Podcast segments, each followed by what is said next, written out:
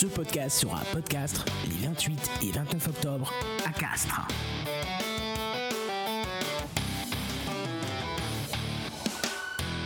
Vous voulez écouter, découvrir et apprendre à faire du podcast? Venez fêter les 10 ans du Festival du podcast. Inscription, programme et bien plus encore sur badgeek.fr. Entrée gratuite. Bonjour bienvenue pour ce premier euh, apéro original. Tu veux pas mettre des shooters J'ai gardé, mais je l'ai pas là. Chips. On va manger des chips, des chips. T'entends, t'entends, t'entends, des chips. Des chips, des chips. Aujourd'hui, j'ai envie de vous apprendre une petite comptine qui reprend les parties du corps et avec un petit insecte qui s'appelle la coccinelle. La petite comptine, je vous la dis d'abord et ensuite ce sera à vous. Elle s'appelle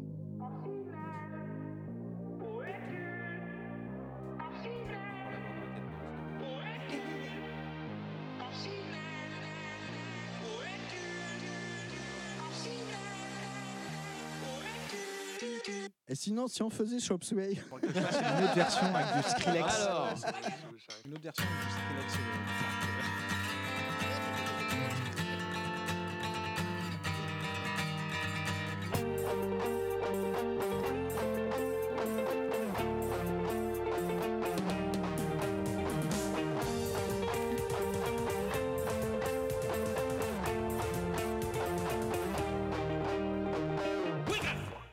Up C'est l'heure de se réveiller de la sieste. Oui. Euh, bonjour, bienvenue dans ce nouvel épisode de l'apéro original, l'épisode de 33.2, euh, épisode du mois d'août à fait. 2023, en théorie, si le conducteur est bon. Et juste Le conducteur est-il juste? Le blanc. Son nom, Bref. c'est juste. C'est Ok, juste. juste le blanc, juste le pas. blanc. T'es une de merde. Votre nom à vous C'est François, c'est juste. c'est une référence à quoi là Parce que j'ai pas là. Bah lui c'est juste. Bah, vous, c'est pareil, c'est juste. Donc pour enregistrer dîner de con. Hein, euh, pour Oui, info. merci. avec la tour Eiffel en allumette. et tout ça. Vous m'avez laissé sur le bord de la route tel un petit chaton l'été. Au revoir. Euh, donc, euh, pour cette session d'enregistrement, on est toujours accompagné de Loli et Sandy des Mystères Mystérieux. Vraiment accompagné. euh, Mais chasse. qu'est-ce que c'est? On, on s'est incrusté chez elle. C'est en ça. Et euh, bien sûr, euh, elles nous ont invités euh, chez elles. On s'est pas incrusté. Ouais, contrainte et forcée quand même. hein.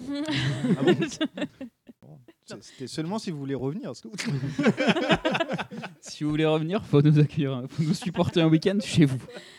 D'accord. Et- non, et- on était contents. Ah ouais, c'est- ce que j'allais dire. Du coup, ça se passe bien pour le moment ou, euh, Bah, je- Sandra a été juste choquée ce matin parce que vous avez dit on va se lever très tard. Ah euh, je- Sauf. Voilà, moi je dis, moi demain je vais être levé Hmm. hyper tôt. Donc, euh, Et en fait, vous étiez tous levés avant elle. Ouais. 9h30 faisait la bamboula dans la cuisine. Tu là. oh. Et encore, on s'est tenu à partir de 8h30. euh, on était déjà levé. Euh, a commencé à prendre des douches et tout. euh, donc, t'as dormi une heure de plus par rapport à l'heure réelle où, à laquelle on s'est levé. Comment vous faites un samedi matin Grand Dieu? Euh, bah, je sais pas. Moi, c'est la vieillesse.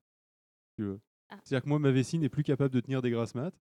Donc, du coup, faut que je me lève, faut que je me lève à 8h30. J'espère Et- que tout le monde est content d'avoir les Ouais, détails. et généralement, j'arrive à m'endormir, mais là, j'y arrivais pas. Voilà. Bref. Peut-être surexcité. pour- Voilà. Bref, après cette euh, introduction, euh, revenons à nos moutons. Euh, Qu'est-ce qu'on va avoir au cours de cet épisode? Déjà, pour commencer, on va, on va dire qu'il y a Podcastre. Podcastre, c'est quoi? C'est une rencontre euh, de podcasteurs et de poditeurs qui aura lieu à Castres les 28 et le 29 octobre Ah, le nom, 2023. du coup. Exactement. Vous connaissez Podren, c'est pareil, mais à Castres, c'est moins loin. Pour ça, nous. dépend. ça dépend pour qui. Ça dépend où t'es. Si t'es à Rennes, c'est un peu plus loin. Mais si vous avez la flemme, il y aura toujours Podren l'année prochaine, le 30 et le 31 mars 2024. Où Quelle ça? transition. À À Rennes. Euh, on est au mois d'août. Non, vous avez encore un peu de temps avant de préparer les, les, euh, les Airbnb pour, euh, pour Ouais, Podren. Par contre, pour, euh, pour Castres, euh, Pour Castres, doucement ouais, à la bourre. bougez-vous le cul pour Ouais, Castres. parce par qu'il n'y a pas beaucoup d'Airbnb à Castres, j'ai regardé. Ah, c'est pas très très grand. Non, mais après, il y a des hôtels et tout qui sont pas forcément trop chers. Il y a pas le, Sinon, le sachez camping que- municipal. Sachez que vous pouvez camping dormir chez Azertov, dont l'adresse et Pas du tout, il n'y a pas de place. le, le code de sa porte de en bas de il y a l'immeuble Il y a déjà, beaucoup, 35 il y a 23 déjà A. beaucoup de bouquins, donc euh, il n'y a pas de place. Ils sont toujours pas rangés, bien entendu. Hein, pour, ceux, pour les trois personnes qui suivent, un Barberousse. Azertov, c'est euh, Books Before Bros. C'est ça. Euh, du coup, pendant cet épisode, on va avoir le droit à un dossier d'Azertov. Oui, euh, alors du coup, j'étais plus dessus. C'est euh, C'est pas que pour les enfants. C'est pas que pour les enfants. Partie Part 1. 1. Ah, Et la partie 2, elle est quand? Ouais, ce sera verra. une autre fois. Et on aura également un dossier de Loli qui s'appelle I Love You. Oui. Ah. J'ai un épisode de retard en fait. Sur le, le tote bag euh, imposé. Ah, bah oui. Bien sûr. Euh, au milieu, il y aura peut-être des questions aux invités, je sais pas, on verra. On verra. Se- selon euh, selon l'humeur, selon, Ouais, le, selon le move. le, le move, selon le temps. C'est La pression du vent, la pression ça. atmosphérique. exactement. Namasté. Euh, Euh, et, euh, et ramasse le café. Hein Euh, voilà, continue, continue. Enchaîne, enchaîne. Euh, mais du coup, on va commencer par, ou- par ouvrir quelques, quelques boissons. Enfin, pour conclure, je dirais que la règle numéro 1 dans un deal, c'est de ne jamais Goûtez C'est bon, tu l'as ou On va euh, goûter. Pouah! Est folle. Oh Ah, j'ai faim. Ah, j'ai chaud. Ah, j'ai froid. J'ai soif. Allez, non, vous, filles, les gars. Je donne le décapsuleur directement à Phil parce qu'il a déjà un verre à la main et est déjà en Oui. train de boire. Mais non, mais moi je, je bois un super thé avec euh, plein d'épices et tout, avec de la cannelle et tout, mais je me régale. Avec en plus euh, du, du lait fouetté, je sais plus comment ça s'appelle. euh. Je sais pas, de Bon. la mousse de lait? Ouais, de la mousse de lait. Euh, et je, mais je, me, je me régale, je suis trop bien. Mais bon, euh, il faut quand même boire de la bière parce que c'est l'apéro original. T'as Euh, dit ça sentait comme obligation. les cheveux de païs. euh, Boire de la ouais, bière, non. J'ai dit, non, ça sent quand- comme quand elle sort de la douche. Alors après, je sais pas si c'est son shampoing ou si c'est. euh, mais effectivement, elle doit avoir un truc à la cannelle. Et, et donc, euh, non, je me porte en faute. T'es pas obligé de boire de la bière, un apéro original. C'est vrai, j'ai bu du cidre juste avant. Tu peux boire ce que tu veux Ouais. Mais pendant un apéro original. C'est ça. De l'eau. C'est Sans jugement. C'est inclusif, c'est bien. Je peux boire de l'eau. Mais en général, j'aime bien boire de la bière pendant l'apéro original. Euh, mais euh, du coup, euh, on continue sur les, sur les trucs euh, un peu chelous. Euh, J'avais pris, pris un truc à menthe et au citron, de, citron japonais là. Euh, au premier. Euh, ça- Ouais, elle est choquée. euh. Qu'est-ce que j'ai dit encore C'est pas chelou la Lindelman. Non, le truc non, d'avant. le truc d'avant. Ah pardon, mais oui, mais Ouais. tu disais, je continue sur les continue trucs sur les chelous. trucs chelous. Je continue voilà. sur les trucs chelous, c'est-à-dire que quitte à boire une bière, en fait, je vais boire un truc qui est su- surtout euh, composé de framboise. Euh, De sirop de framboise, surtout un- composé de sucre. C'est ça, c'est plus que du, c'est plus du sucre et de la framboise que de la bière. Non, mais laisse-le, c'est lui qui est chelou. Hein. Euh, donc euh, fruits lambiques à fermentation spontanée. Euh, on est sur du 1% d'alcool, donc ça va être léger, c'est pas plus mal. C'est que Faut- 1% C'est-à-dire que un- t'es- 1,1 si on veut être précis. t'es diabétique avant d'être bourré. avec Ouais, ça. je pense, que, je pense que c'est ça qui se passe. Euh, mais du coup, c'est pas mal parce que là, avec la chaleur, euh, le taux d'alcool aurait pas été très sympathique. Et, euh, et voilà, Euh, sachant qu'il y a 20% de jus de framboise dedans, donc autant vous dire que euh, ouais, ça, ça va être pas mal niveau. Et donc on va l'ouvrir, en espérant pas en foutre partout parce que là, la framboise, ça tâche. Mm, Ouais, mais ça mousse pas trop, je crois. Quoique, c'est une Ah, est Sandy, elle va faire une réaction tout à l'heure. faire- Et je passe du coup euh, le euh, décapsuleur de la destinée à Loli. Merci. C'est pas apprécier les bonnes choses, Sophie. Alors moi, qu'est-ce que je bois? Je bois une boisson de maison qui s'appelle du tepache. Et en fait, euh, c'est une fermentation euh, instantanée d'ananas avec euh, de l'eau. Enfin, c'est les écorces d'ananas et euh, du sucre pour ceux qui veulent. Et en fait, ça fait un peu comme une ginger beer, mais à l'ananas. C'est plutôt euh, bon. On a goûté hier soir euh, parce qu'on avait peur que ça soit raté. Et euh, bah, du coup, je la décapsule pas puisque je l'ai filtrée avant l'épisode. Mais par contre, je vais mettre des petits glaçons. Tu veux qu'on fasse le bruit des petits glaçons quand tu le mets? Est-ce que tu veux que je te tienne ton verre pour que tu mettes les glaçons Ah ouais. très près du micro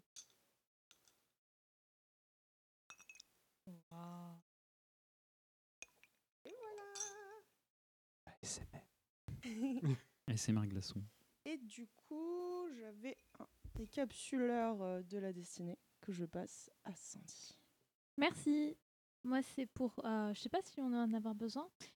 Azertov a amené. C'est toi qui l'as amené, hein? Oui. Oui. C'est Azertov a amené du saké à l'abricot. Oui, du saké japonais. Du saké japonais à l'abricot. Et je suis curieuse de goûter. Ça s'appelle les larmes du Levant C'est très beau. Très poétique. Ah oui. Comment ça s'ouvre par contre? Là est la Euh, question. Attends. Je vais t'enlever le, le truc en plastique. plastique. Le petit opercule de plastique sécurité. sur le truc en alu? Il n'y a pas de truc en alu. Ah, il n'y a pas de truc en alu, d'accord. Est-ce que c'est un saké qui vient du Japon ou c'était fait par ici? Alors, c'est un saké qui a été fait en France, mais à la façon euh, japonaise. D'accord. Euh, les larmes du Levant, et, mais c'est avec du riz ou, euh, qui a été importé, mais c'est fait en France. D'accord. Et sinon, je suis en train de boire du latte chai préparé par Loli par ses soins ce matin. Oh. Fait dans un mousseur à lait high-tech Silvercrest. je vous le conseille, il ne fait pas de bruit. Le bruit, enfin, et le peu, le peu de bruit qu'il fait est très agréable. On en est où de l'ouverture mousseur Écoutez, euh, laissez faire la police son travail. continue de meubler, continue de meubler. Comment on peut c'est faire bon, pour bon. meubler? Hmm? On que va tu chez peux Ikea. c'est ça. un chai? J'en ai et demande pas, idée. demande pas à Zertov comment on fait pour meubler, euh, conférer les livres qui sont par terre depuis à peu près deux ans. Azertov, est-ce qu'on en parle de cette phobie des bibliothèques? Oh, Alors, c'est pas une phobie. c'est juste que j'ai pas euh, acheté de, de bibliothèque pour, euh, pour le moment pour ranger mes livres. Mais tu sais, il leur faut, il leur faut un écrin à ces livres. Oui. Il leur faut un écrin de bois, un écrin d'ébène, je dirais même. Bon, tu sais, je pense pas que les c'est du contreplaqué. donc, euh, Ouais, même pas, hein. je pense que euh, je pense que Ikea c'est du c'est du C'est pas. Ikea. Donc, Ah, euh, du coup, euh, voilà. Ne cassez pas mes délires, s'il vous plaît. Voilà, du coup, c'est ouvert. Ah Parfait ouais, je vais pouvoir boire. Alors, ça tape à combien ce saké Qu'est-ce que ça sent? Explique-nous. Alors, Oui. Déjà, Je qu'est-ce que penche pas sent trop parce qu'il est vraiment rempli jusqu'en haut. Ça sent bizarre. Oui, Euh, ça sent le sec. Oui, Ça je- sent le saké japonais. je C'est- n'ai- c'est- Donc ça sent bizarre pour nous. j'ai j'ai jamais goûté de saké en vrai. C'est à 13,5 de pourcent. Ça va? Je m'attendais à pire. Le saké japonais, c'est l'équivalent du vin. hein, D'accord, chez ok. nous. À chaque fois, je suis persuadé que le Un, saké t- un c'est d'alcoolémie. Justement, tu confonds avec le, Jap- le saké euh, Chinois. chinois qu'on a dans les buffets à volonté généralement. Et D'accord. qui sont, eux, par contre, t'en prends pas beaucoup. Alors que là, c'est plus ouais, du vin, euh, un, un petit vin. D'accord. Ça a une très jolie couleur. Enfin, en tout cas, m- la couleur que je vois est très jolie. Ça sent les fru- Ça sent le fruit fermenté. Je saurais pas dire mieux. C'est une espèce de vert orange euh, assez intéressant, Oui, ça mais sent je sais euh, pas si comme c'est la bonne euh, couleur. tu sais le vin que j'utilise pour faire euh, le riz vinaigré, là, la petite sauce. euh. Ah oui, c'est vrai. Bah, après, vu que c'est de l'alcool du riz Mm. à la base, t'as forcément un petit. euh, Monsieur Azertov, est-ce que je peux goûter il faut attendre encore un petit peu? Tu peux, tu peux.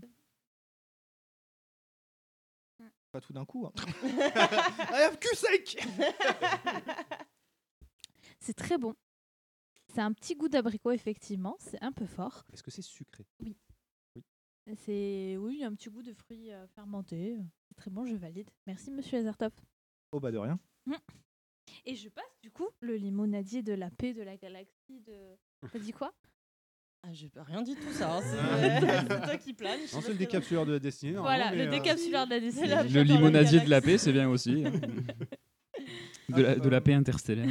Alors, il me semble que c'est un truc que j'ai déjà pris, et peut-être même déjà la session précédente. C'est une euh, Imperial Stout de chez Fauve euh, qui s'appelle Fleur Noire, qui a la vanille cacao tonka.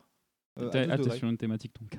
Ouais, bah, à part la prochaine. Euh, la prochaine, je vais redescendre un petit peu. voilà. Euh, Et plus le budget pour la il tonka. y avait plus le budget. Euh, interdit à Sigourney Weaver, tu peux faire de la pétanque avec. Euh, Qu'est-ce qui est marqué dessus? Ça, tu peux faire de la pétanque avec. je Euh, pas des bières artisanales qui ont du goût et un univers coloré. On partage avec vous notre passion pour la bière craft. Euh, voilà, c'est euh, les informations qu'on a, qu'on a dessus et je vais ouvrir ça tout de suite. Devant le micro, devant le micro. Ah, Ouais, mais à chaque fois, moi, j'en fous partout euh, sur les, les stouts. Regarde, c'est vrai. hein Elle est drôlement remplie cette canette. c'est clair. Eh oui, toujours. C'est pour ça que les stouts, euh, je fais euh, gaffe. Là, je vais pouvoir verser. Regarde, près Ah. du micro. Et là, par contre, si tu arrives à, à ne pas faire un faux col, t'as du cul. Parce que... Ah, sur Avec une stout euh, Tu peux faire ce que tu veux. Si t'as un faux col sur une stout, que c'est pas une stout. On dirait le café de ce Tu matin. peux avoir une mousse sur une stout, mais. faire C'est un faux expresso en fait que tu verses. Oui. Oui, globalement, c'est à peu près ça. ouais. Il avait pas assez du. Le café était pas assez. fort. Non, euh, oula, elle me regarde un regard euh, assassin. euh, comment ça euh Comment ça, le café est pas assez fort Je le regardais normalement. Pourtant, euh, tu m'as demandé tout à l'heure, euh, tu m'as dit que c'était bien et tout. Et là, tu dis que euh, c'est enregistré, que c'était pas fort. Comment ça? Tu t'en vas tout de suite? Je sais pas pourquoi je Par parle contre, comme ça. Je, je sens l'influence du café qui commence à arriver. Et du coup, je tends, euh, alors que je l'ai posé à côté, le décapsuleur. N'empêche, pour ceux qui n'auraient pas la chance d'avoir la couleur, euh, sachez que euh, il existe des peintures euh, genre Vanta Black et tout qui sont capables d'absorber euh, 99,97% de la, de la lumière qui, qui- Bah là, c'est à peu près pareil au niveau Ah, de la bière, c'est quoi. le C'est même délire, l'équivalent, hein. quoi. C'est assez Ah, bah. difficilement plus noir, quoi. Ah, c'est une stout, quoi. Ouais. Peinture noire, quoi. Alors, moi, j'ai pris une bière de la brasserie qui s'appelle Hectare. Ça me, dirait, ça me disait rien du tout, du coup. euh, j'ai pris quelques canettes. C'est une brasserie toulousaine. euh, du, côté de chez- du côté de vers chez moi en plus, 30 31 chez WAM. 300, c'est c'est vers chez moi là-bas. C'est une euh, session sour à la framboise, avec marqué bière blanche acidulée, musclée en framboise. Ça me plaisait bien. Oh, on est copains de framboise. Ouais. Mais moi, attention, c'est 3% d'alcool. wow C'est la même brasserie que les petits chatons mignons que t'as bu hier soir? Euh, Peut-être, oui. Euh, c'est possible. hein. J'en ai pris plusieurs. C'est toi qui as bu Ouais. les chatons mignons? J'en Ouais, ai, ai les une autre. euh. Je Ah. je l'ai prise en pensant, à, en pensant à Gandalf, puisque ce qui est- le truc qui est marqué en bas sur l'autre que j'ai, c'est une, une Pale Ale, je crois, et il y a marqué Pale Ale Turbo Pentable. ça m'a fait beaucoup rire. Le turbo machin, je me suis dit, ah, ça c'est une. Turbo machin 2000. Elle a le starter. Par contre, ça mousse un peu. Je vais attendre un petit peu parce que déjà. Attention à la mousse, bien entendu. Insérez ici euh, la vidéo, attention à la mousse. tout ça. Attention Wow. à la mousse. C'est bon. Il y a du. Il y a du. C'est qu'elle est remplie à rabord aussi. Il y a eu une petite explosion de mousse. Il est là. Alors, euh, pour ceux qui n'ont pas la chance d'avoir la couleur, euh, il y a Sandy et Loli qui sont chacune tournées, euh, le- l'une à sa droite, l'autre à sa gauche, pour aller tout- toutes les deux chercher chacune de leur côté un rouleau de sopalin. le Avec tout une- dans une chorégraphie synchronisée du plus bel effet. C'est très rose. J'aime beaucoup. C'est vrai. C'est très couleur framboise. Même moi, je vois que c'est rose. Pour dire à quel point ça doit être rose. On va s'en sortir. Fancy. Tac. Joli. C'est bien couleur framboise, ouais. On n'est pas foutu partout. Couleur framboise. Et ben voilà, Trincon. Couleur amis. framboise. Santé. Santé. Ah, je me suis sorti au MJG Ouais. parce que je la voyais, allez, euh, faut traquer. Monsieur Asto, non? Monsieur Feelgood Bon, ok, bah tout le monde trinque. Allez, on trinque, hein. c'est parti. Ouais, santé là-bas. hein. Santé. On ne croise pas. Pas, je.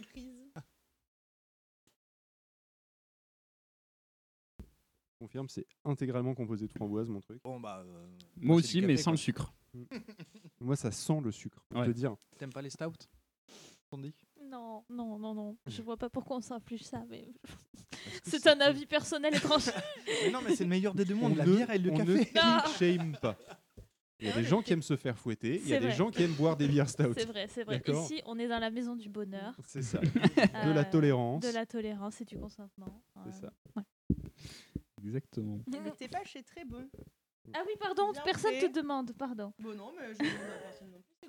C'est Il très bon comment hier ton soir. saké, toi Alors c'est très bon, c'est un peu fort, donc je vais essayer de déguster ça de manière euh, raisonnable. Mais c'est C'est-à-dire très euh, une goulée, responsable. une goulée, un verre d'eau, une goulée, un verre d'eau. C'est ça. Moi, Mais moi, vu que c'est très très léger, il y, a- il y a moyen que je siffle la canette très vite et que je cherche autre chose après. J'attends que Monsieur Azertov ait fini de se servir son saké. Et après, après, on va pouvoir passer à son dossier, me semble-t-il. Oui. Si, si. Si, c'est une bonne On idée, peut- étant donné que la prise multiple et la table de mixage sont juste à côté de la bouteille de saké qui fait à peu près 2 mètres de haut. Euh, pour une base qui fait à peu près 2 cm de diamètre. Salut à tous. Je vous propose aujourd'hui d'apprendre à dessiner un personnage en pied. Vous êtes prêts? Alors allons-y. Faites euh, une forme de saucisson qui coupe au milieu. Voilà, et puis faites pareil des saucissons comme pour les jambes. Et une fois terminé, vous pourrez obtenir ceci. Un personnage sortant des flammes, tel un survivant.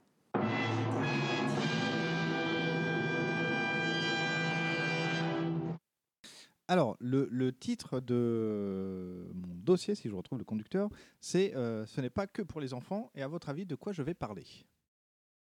Tu vas parler de Kinaï. De Kinaï? Ah non. Alors- pu. Euh, Kinaï, c'est une maison d'édition qui fait surtout De la BD jeunesse. De la BD jeunesse. C'est Pas surtout- que pour les enfants. Bah, moi j'aurais parlé, goûter. j'aurais parlé des Pixar, mais euh, c'est pas trop euh, ta, ta- ta section Ouais. de pop culture. Si, il y, a- il y a un lien, Ouais. mais Les dessins Est-ce qu'on peut faire comme dans Les Question pour un Miyazaki, champion et que tu peux donner un indice je peux donner un indice. En bas de l'écran Oui. Ouais, ça s'affiche dans le podcast, vous l'avez en sous-titre. Est-ce que c'est au Japon déjà? C'est au Japon. D'accord, bon bah déjà ça élimine une grosse partie de ma, de ma pop culture, Bah, c'est-à-dire bah, 99% de ma pop culture. De Pokémon? Non. Hmm. D'animé? D'animé, ouais. Est-ce on qu'on peut- parle de long métrage animé? De long métrage animé. Est-ce qu'on parle des Miyazaki? Pas du tout. Ok. Mais Ça aurait pu ça marcher. pourra entrer dans cette euh, catégorie parce qu'en fait, euh, je vais vous parler, euh, je vais vous faire un focus sur certains réalisateurs de films. Euh, Je vois. il l'a, il l'a, c'est bon. Euh, certains réalisateurs euh, de films euh, qui sont principalement au Japon, mais pas forcément. Je, peux, je pourrais faire peut-être du Pixar, du Disney, etc. Et pour ce premier numéro, je vais vous parler de Mamoru Osoda. Il est où le bouquin? Je ne l'ai pas ramené merde. justement, j'ai j'ai zappé, j'ai hésité à le, à le ramener. Donc c'est un animateur et réalisateur japonais qui a fait beaucoup de films euh, d'animation du coup euh, assez récemment. Et là on va faire un petit peu son, son historique et euh, parler de ses films. Et on pourra après euh, débattre des, des différents films et des différentes thématiques. Euh, alors, je vais vous faire euh, petite- des petites précisions euh, avant de, de parler sur, euh, sur lui à proprement ce qu'il a fait. Euh, info important, c'est un enfant unique euh, dans, dans Il sa n'y en a famille. Pas d'autres comme lui. Non, c'est pas ça. C'est ça, quasiment. Et euh, voilà, ça, ça aura une, une importance.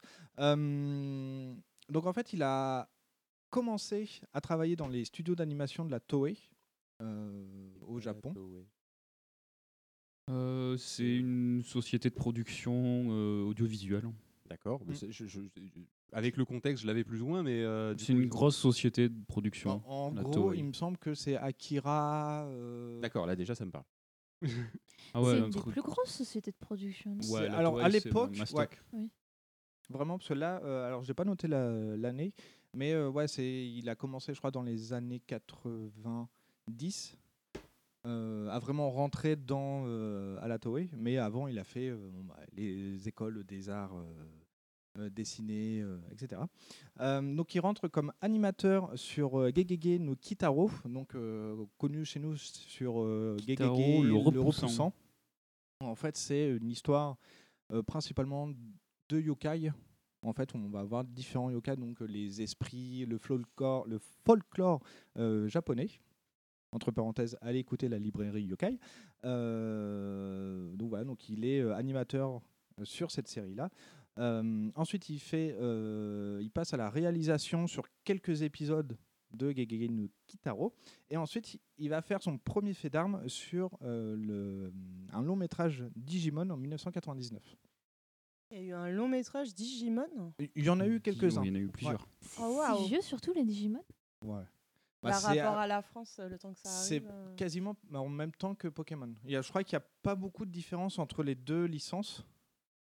Euh, mais ouais, en, en termes d'animé, en tout cas, c'est euh, c'est fin 90. euh, Pour te donner deux trois rêves de plus sur la Toei, la Toei c'est Goldorak, Albator, Capitaine Flamme, Candy. Ouais, d'accord, ok, ouais, c'est Dans le- les années c'est une- 70, c'est une euh, voilà. institution, quoi, d'accord. C'est ça. Parfait. Ken le survivant, Sailor Moon, les Chevaliers du Zodiaque. En gros, vous voyez tout le club Dorothée? Bah c'est eux. voilà. Bah, euh, quasiment, ouais. Ouais. Euh, donc, au niveau euh, sur euh, la réalisation de- du premier long métrage Digimon, ça reste du traditionnel, donc ils sont sur des celluloïdes. Donc c'est en fait c'est des transparents avec des fonds qui sont peints et ils bougent un peu les celluloïdes pour. Et c'est comme ça qu'on voit quand il y a la falaise qui va s'écrouler parce qu'on voit que c'est dessiné un petit peu différemment ou que la porte va s'ouvrir parce qu'on voit que c'est dessiné un petit peu différemment. Exactement. Généralement, c'est sur celluloïd. Euh, et sur Digimon, il y a quelques éléments qui sont vraiment en 3D, qui sont générés en 3D. Et on va voir que ça va avoir une importance.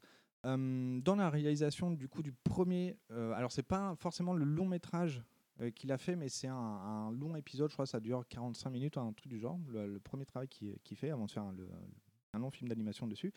Euh, il va avoir un aspect en fait où on va voir un, un monde avec un fond blanc au niveau de la réalisation et des éléments en 3D. On va avoir de l'incrustation en fait de 2D avec quelques éléments de décor en 3D et un fond blanc. Alors, quand tu dis de l'incrustation 3D, est-ce qu'on est sur type Futurama où euh, en fait tu as le même style graphique, mais juste ils utilisent la 3D pour pouvoir faire des effets? Ou est-ce que c'est vraiment de la 3D, genre euh, tu vois que c'est euh, 3D Non, tu- type tu- jeu vidéo? Tu vois que c'est la plus- 3D, ouais. D'accord, ok. Non, en fait, c'est vraiment des formes, euh, genre une fenêtre ou un rectangle, euh, vraiment 3D. Et tu vois que c'est disposé un peu de, en biais. Et tu vois que le dessin, en fait, il est collé dessus. D'accord. Il est mis en plus. Donc tu vois quand même qu'il y, a une- il y a une différence. Euh, donc suite à ça, il fait après d'autres euh, réalisations. Euh, les studios Ghibli euh, le démarchent, sachant qu'il avait essayé de postuler déjà euh, pour rentrer dans ce studio-là quelques années auparavant. Euh, mais suite à la production du coup de Digimon, le studio Ghibli le démarche pour euh, faire le château ambulant. Il passe un an dessus sur la production. Mais euh, si vous connaissez un petit peu euh, le- l'entourage de Hayao, Hayao Miyazaki, vous pouvez Personnalité du savoir, bonhomme. Voilà, Ouais. c'est un petit peu compliqué de travailler avec lui. Et au bout d'un an, bah, en fait, il est euh, purement et simplement mm, dégagé du projet. Et c'est Hayao Miyazaki qui reprend du coup le château ambulant. Suite à ça, euh, bah, il revient euh, chez la Toei euh, pour faire de la série, euh, etc. Et quelques pubs. On va avoir euh, surtout euh, une pub pour la marque Vuitton. Ou euh, Pour les sacs à main, là? Ouais, ouais. Sur- pour les sacs, à- pour En les sacs à animé, du coup. Est- ouais, Et en animé, ouais. D'accord. J'ai j'ai le lien, je vous le ferai euh, montrer euh, tout à l'heure, je mettrai dans, dans les articles. Et au niveau de cette euh, création-là, on va retrouver en fait la patte qui fait euh, le, le- le style de Mamoru Osoda. Euh, C'est qu'on va avoir du fond blanc, on va avoir des éléments en 3D qui vont être, intégrés, on va avoir des, des avatars et on va avoir une interaction du monde virtuel dans le monde réel. Voilà. Euh, donc là, après, pour Vuitton, c'est vraiment plus le type euh, spécifique avec le, le, le logo, enfin pas le logo, mais le design de, Le de monogramme. Vuitton, voilà, le monogramme. On va le retrouver justement dans la partie 3D sur fond blanc. Euh, on va avoir cette, cette spécificité-là. Il arrive vers la fin, en tout cas de son parcours à la Toei, et la Toei lui dit bah, en fait, tu peux pas partir sans nous faire un long métrage. Souvent c'est comme ça pour les réalisateurs. C'est il y a des étapes où tu fais d'abord bah, soit le scénario, le storyboard, puis la réalisation, et ensuite tu fais un film comme ça. Au moins sur ton CV, ça, montre quand même que, que tu as les capacités. Et il réalise donc un long métrage euh, One Piece en 2005, qui est le sixième film de One Piece. Voilà. Je n'ai pas les détails après au niveau de, de la réalisation, s'il y a les mêmes éléments que lui. Non, mais je crois que c'est un des plus psychés des One Piece en plus. C'est possible. C'est la guerre de je sais plus quoi, euh, le nom euh, de cet Ah, épisode-là. Euh, à la fin de la production de ce film-là, il part de la Toei et euh, il devient freelance et il se fait engager par le studio Madhouse qui vient de se créer à ce moment-là. Et euh, il travaille sur euh, le- la série Samou- Samouraï Champloo. Et notamment la scène d'introduction du premier épisode. Je sais pas si vous vous rappelez un petit peu. Alors, euh, Samouraï Champloo, c'est l'histoire de deux samouraïs de styles différents qui partent rechercher une personne qui sent le coquelicot pour l'histoire de base. Euh, et donc en fait, il storyboard et réalise juste l'ouverture de cet épisode-là qui est hyper dynamique Euh, je sais que quand moi je l'avais vu, ça m'avait foutu euh, sur, sur le cul parce que c'était vraiment le truc qui hyper punchy. Voilà. Ce que tu dis pas, c'est que Samouraï Champloo, en fait, ça reprend l'univers samouraï, mais à la sauce street art. Il y a, Ouais. il y a du hip-hop, il y a du rap. euh, C'est super rythmé, enfin, c'est cool. Oui, c'est après le par les mêmes équipes créatives, je crois que euh, Cowboy Bebop, euh, Mm. Barberousse. Voilà, Oui. ça, ça s'est fait.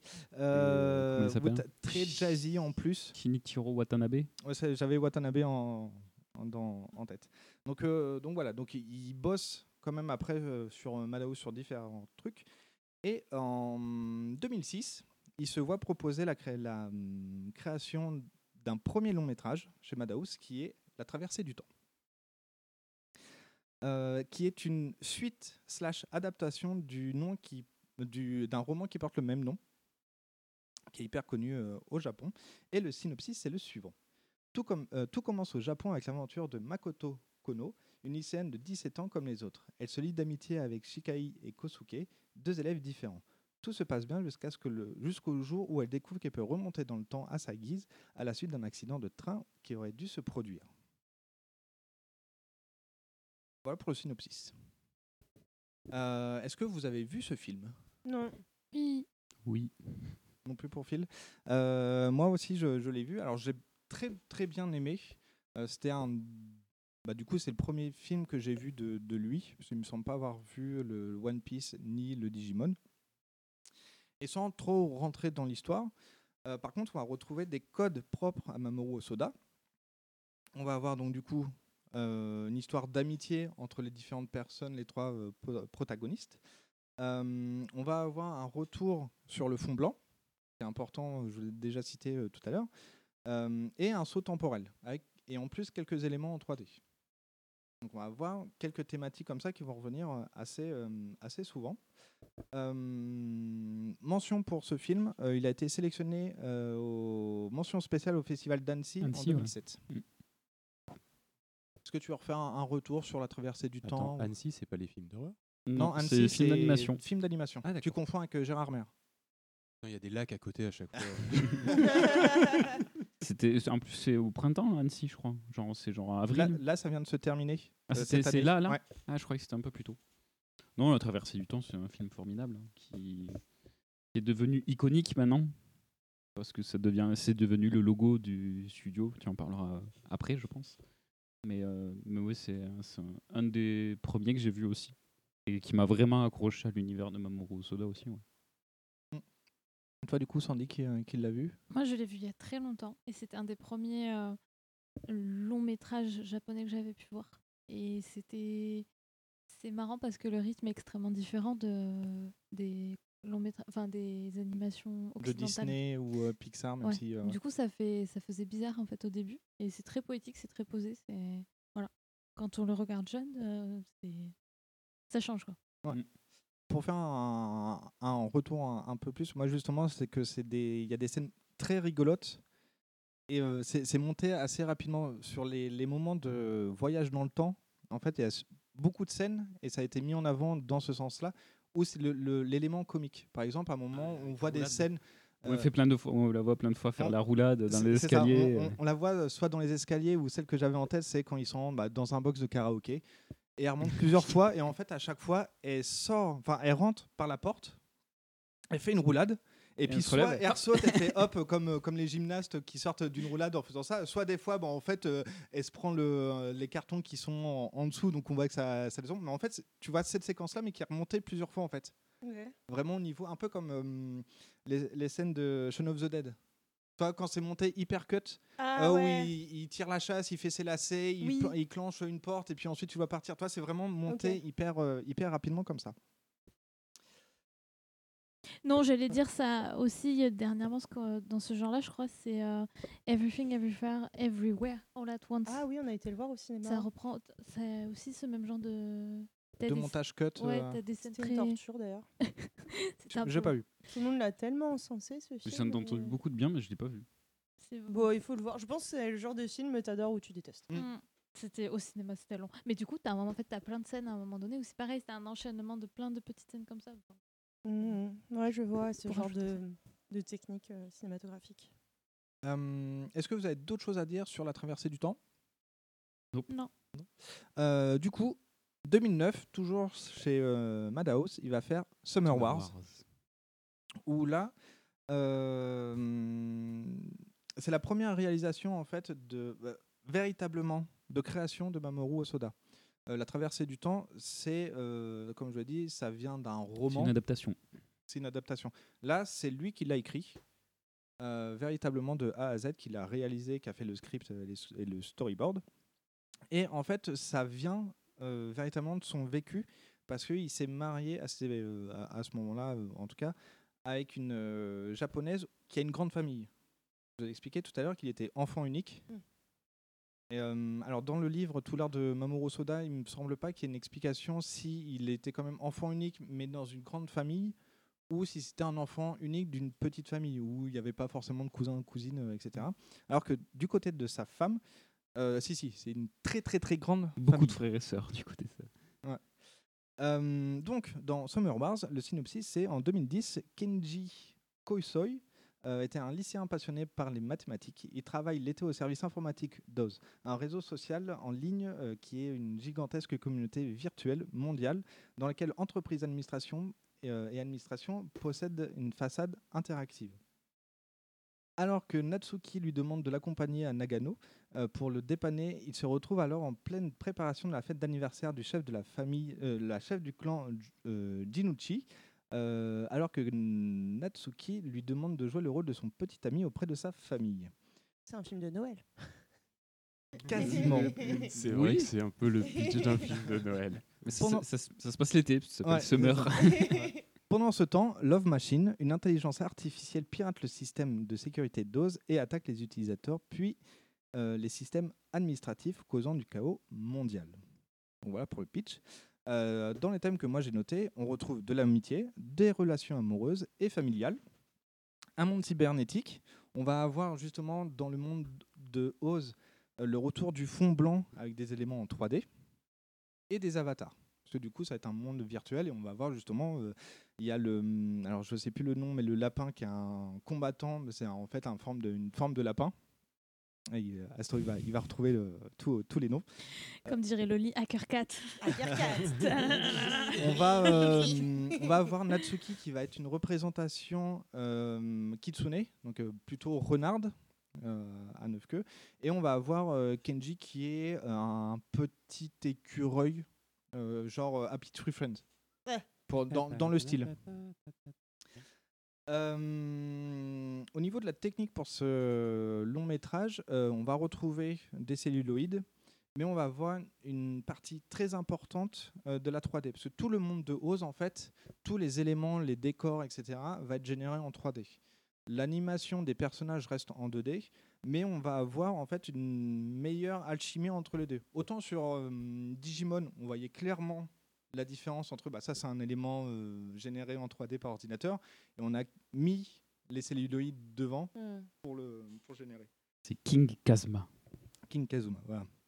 Le nom du, du lapin géant euh, combattant.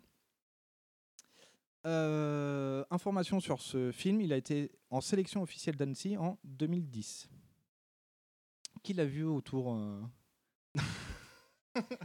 Ouais, Phil et moi, on est les petits normies euh, de la table. Après, ça, c'est c'est quand même très intéressant, tu vois. Enfin, moi, ça m'intéresse en tout cas.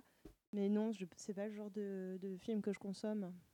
Est-ce que du coup vous avez un, un retour à faire? Alors, moi, je l'ai vu, mais j'en ai pas. En fait, je suis allée le voir au cinéma, mais je n'étais pas là pendant la séance.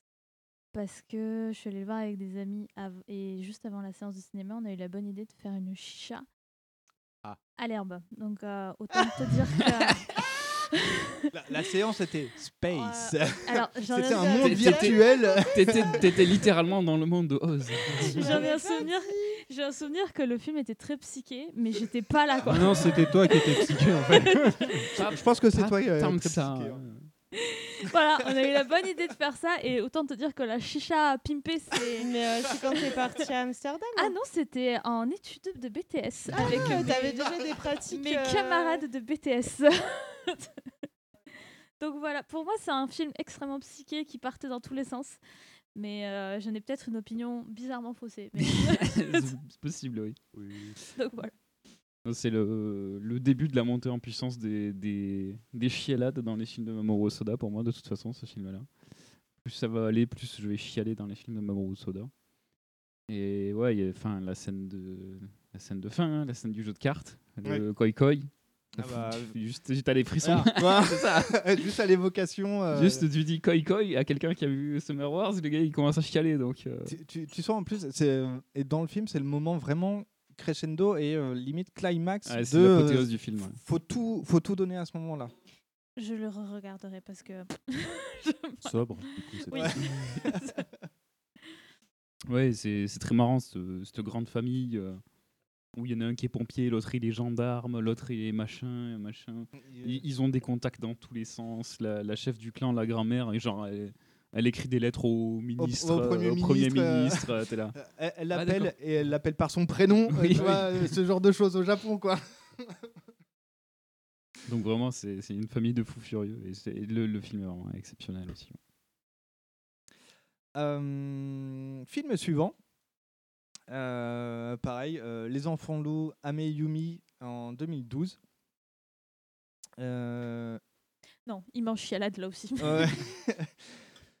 Premier film du studio Shizu, justement, qui a été créé donc du coup en 2011, euh, en moment de la production euh, de ce film-là. Donc ça a été d'abord, euh, on va dire, pré-produit par Madhouse. Et en fait, euh, Yushiro Sato, qui était justement la production euh, chez Madhouse des précédents films, euh, monte une maison de production avec euh, Mamoru Osoda, justement, et uniquement pour la production de ce film-là. Dans un premier temps, ils avaient vraiment l'optique de dire bah, on monte une maison de production pour avoir nos propres finances et être, entre guillemets, un peu libre pour pouvoir faire ce film. Et si ça se fait, ben, peut-être qu'on continuera. Et si ça se fait pas, si le, le, Ça marche pas. si ça marche pas, pardon, ouais, parce que le film se fait forcément, mais s'il n'y a pas un retour vraiment euh, bon sur le film, bah au moins on aura fait un film euh, chez nous et euh, selon. Ouais, c'est ça. Parce que du coup, Loli, elle est un peu l'écart. Elle dit comme les groupes de musique qui font leur. euh, non, mais il n'y a, pas de souci. Je, je acheter un micro HF. Comme les. euh, ou juste prendre le micro après, c'est possible aussi. hein. Non, c'est dangereux, on, On a attaché et tout, euh, euh. non, non. Euh, Toute la table qui part avec. Donc, information autour de ce film-là, euh, c'est un hommage en fait à la mère de euh, Mamoru Soda et à sa, euh, oui, à sa mère, euh, qui l'a éduqué et justement qui lui a donné quelques principes dans la vie. Vous avez pas entendu Loli qui s'est mangé la table alors qu'elle était en train de manger littéralement. Information donc au moment du montage de ce studio, le logo du studio justement ça va être euh, l'héroïne que je vais remonter donc euh, Makoto Kono. Euh, dans le film euh, La traversée du temps, elle saute d'un escalier, enfin elle monte un escalier et arrive à la dernière marche d'un escalier, elle a de l'élan et saute. elle saute. En fait, on va voir la posture de euh, une jambe qui va être remontée et la jambe gauche qui va être tendue, et puis on va la voir comme ça euh, sauter dans un mouvement de, de saut. Et ça va être ce logo-là qui va représenter les studios Shizu. Euh, au niveau du synopsis, donc euh, Ame et Yuki sont deux enfants qui, peuvent se transformer en loups, car leur père était également un homme loup. À la suite du décès du père, Anna, la mère des deux enfants, part à la campagne, euh, part de la grande ville pour s'installer à la campagne, loin de tout pour éviter que le secret des enfants ne se révèle. Je m'arrête là au niveau du synopsis parce que j'en ai trouvé sur internet qui dévoilait beaucoup en fait de l'intrigue du film. Et euh, je voulais justement apporter le, un, un- un peu de, de mystère. Euh, Qu'est-ce que c'est? voilà. Il y a Asto qui montre le, qui montre euh, le logo de, et la pose. Euh, et en fait, justement, ça va être ça. C'est vraiment la, la famille qui part de la grande ville pour s'installer. Enfin, la, la grande ville où tu es isolé, tu es tout seul. Euh, tu es limite bah, ouais, tout, tout seul dans ton appartement, euh, avec des relations un peu conflictuelles avec le, le, le bailleur, les voisins, etc. Et tu vas t'installer à la campagne où bah, en fait tu vas découvrir un autre monde. C'est vraiment beaucoup d'entraide, en tout cas qui est décrit dans, dans le film, et de, de l'amitié et de la découverte de soi. Au niveau des thèmes que moi j'ai notés pour ce film-là, on va retrouver des éléments de famille. Donc on va avoir Anna, Ame et Yuki, euh, le lien entre ces trois personnes-là et le lien qu'ils vont avoir avec les autres personnes du film. Euh, le, le voisin qui vient, qui est un peu ronchon, qui, lui- qui leur explique comment. euh, Le papy qui lui explique comment euh, cultiver des patates. comment cultiver des patates, qui l'engueule à moitié, mais qui revient toujours et qui l'aide, mais qu'il faut pas dire que ça vient de lui parce que sinon ça va euh, faire Ça mauvais. va enfin, jaser. ça va jaser. Enfin, jaser dans le sens, bah non, en fait, je veux pas qu'on qu'elle soit reconnaissante, que ça soit moi qui lui qui ai dit ça ou euh, voilà. Euh, donc on va retrouver donc des éléments de relation entre les personnes et la transformation familiale parce que ce que raconte aussi Ame Yumi c'est le comment des enfants peuvent évoluer et grandir et comment euh, s'identifier Euh, voilà pour les éléments que moi j'ai notés euh, pour ces- ce film là du coup euh, Sandy et, et Asto vous l'avez vu Euh, Lo- Loli et, et Oui. Phil non? Non, non, mais c'est pas grave. Nous, nous, nous, on suit de manière très intéressée depuis le banc de touche, mais, euh, mais on suit quand même. C'est vachement intéressant du coup. euh, Est-ce que vous avez du coup des trucs à dire sur euh, Alors. Est-ce que vous avez deux heures? In, my- in my opinion, si vous devez retenir un seul film de Mamoru Soda, c'est celui-ci. C'est le, c'est mon film d'animation préféré ever. C'est- Il, il me fait tous les chialer. films d'animation. Ouais. Il me fait, il me fait chialer euh, quatre fois dans le film, hein, mais je n'en ai rien à foutre. Il est trop bien. Justement, quand j'ai envie de chialer, que je suis pas bien, je le regarde. J'en ai rien à foutre, je me fais chialer, après ça va mieux. Au moins, il y a une bonne raison. euh, Voilà. Ça, on, on y va, on ouvre les Ça, après, et, c'est euh, bon, Et je, là- me- je me et suis là, c'est le défoulé. moment où tu as, donné tout l'intérêt au public, et donc du coup, c'est le moment où tu rappelles le titre d'habitude dans une émission. Ame et Yuki, les enfants loups. Ou juste les enfants loups, vous, trouvez, vous trouverez aussi. Et toi, du coup, euh, Sandy, un, petit retour? Moi, je l'ai vu du coup qu'une fois, mais pff, tu pleures. Mais j'étais sous LSD. du coup, C'était très psyché. une chicha au euh, LSD. Par contre, euh, j'ai vu des, des trucs, euh, des, des, des enfants qui se transformaient en loups, j'ai pas trop compris. Alors t'inquiète pas, Sandy, ça c'est totalement normal dans le film. Ça, c'est dans le film. ça me rassure. Mais le, hum, non, c'est, il est, il est très très beau et ce que j'ai beaucoup aimé moi, c'est l'évolution des deux enfants au fil du temps. Oui. C'est, tu t'attends à ce comme, en fait, tu penses deviner comment ils vont évoluer et pas du tout. En loup Et ça c'est. Pardon? En loup, du coup? Non, pas, non, c'est. Ah non, parce qu'ils sont, ils sont mi-loups, mi-humains. Ah, d'accord. Et remilou derrière. Tintin. Et J'ai la ref. Il y a la, la- la scène emblématique où, euh, avec le travelling où il court dans la neige et tout, qui est absolument merveilleuse. Voilà, mais tu, tu pleures, tu pleures. Ah, euh, ça, oui, tu chiales un paquet de fois dans le, dans le film. Oui. Et à la fin, alors là, par contre, c'est. Généralement, à la fin, tu fais C'est bon, bah, cascade. c'est bon, allez, euh, ouverture des vannes en grand. Sur euh. une échelle de 0 au tombeau des Lucioles. Ah non, Euh, t'en as J'ai pas. pas vu le tombeau de Luciole. hein. Ah, J'ai- non, J'ai non. pas Ouais, encore. je sais, C'est ah, j'ai on en a parlé la dernière fois. pas encore eu le courage. hein. En fait, Bah, un c'est jour pas- où t'as vraiment envie de chialer, euh, let's go. Ah, bah, J'ai déjà regardé dans un recoin de son Ah ouais, non, c'était bah, c'est dur. c'est pas le même genre de chialade en fait. Le- Moi, je trouve que le- les enfants loups, tu pleures parce que c'est beau ce que tu vois. C'est c'est poétique, ouais. C'est C'est- poétique, ouais. c'est l'évolution des personnages. te- C'est ni bien ni mal. Tu, comment ils évoluent, c'est beau. Leur, enfin, leur, c'est vraiment un film émotionnel bien. C'est vraiment c'est le- la catharsis, mais à bien. Et le, Je sais pas ce que ça veut dire catharsis. C'est quand tu fais passer, quand tu, tu, tu fais passer tes émotions à travers une œuvre euh, créative. D'accord. Et là, c'est bien. Et euh, le tombeau, le tombeau de Luciole, c'est juste triste en fait. D'accord. C'est. Oh. Comme vous parlez de chialer depuis tout à l'heure, euh, du coup, je croyais que c'était chialer triste. Ah pas ouais, chialer, c'est beau.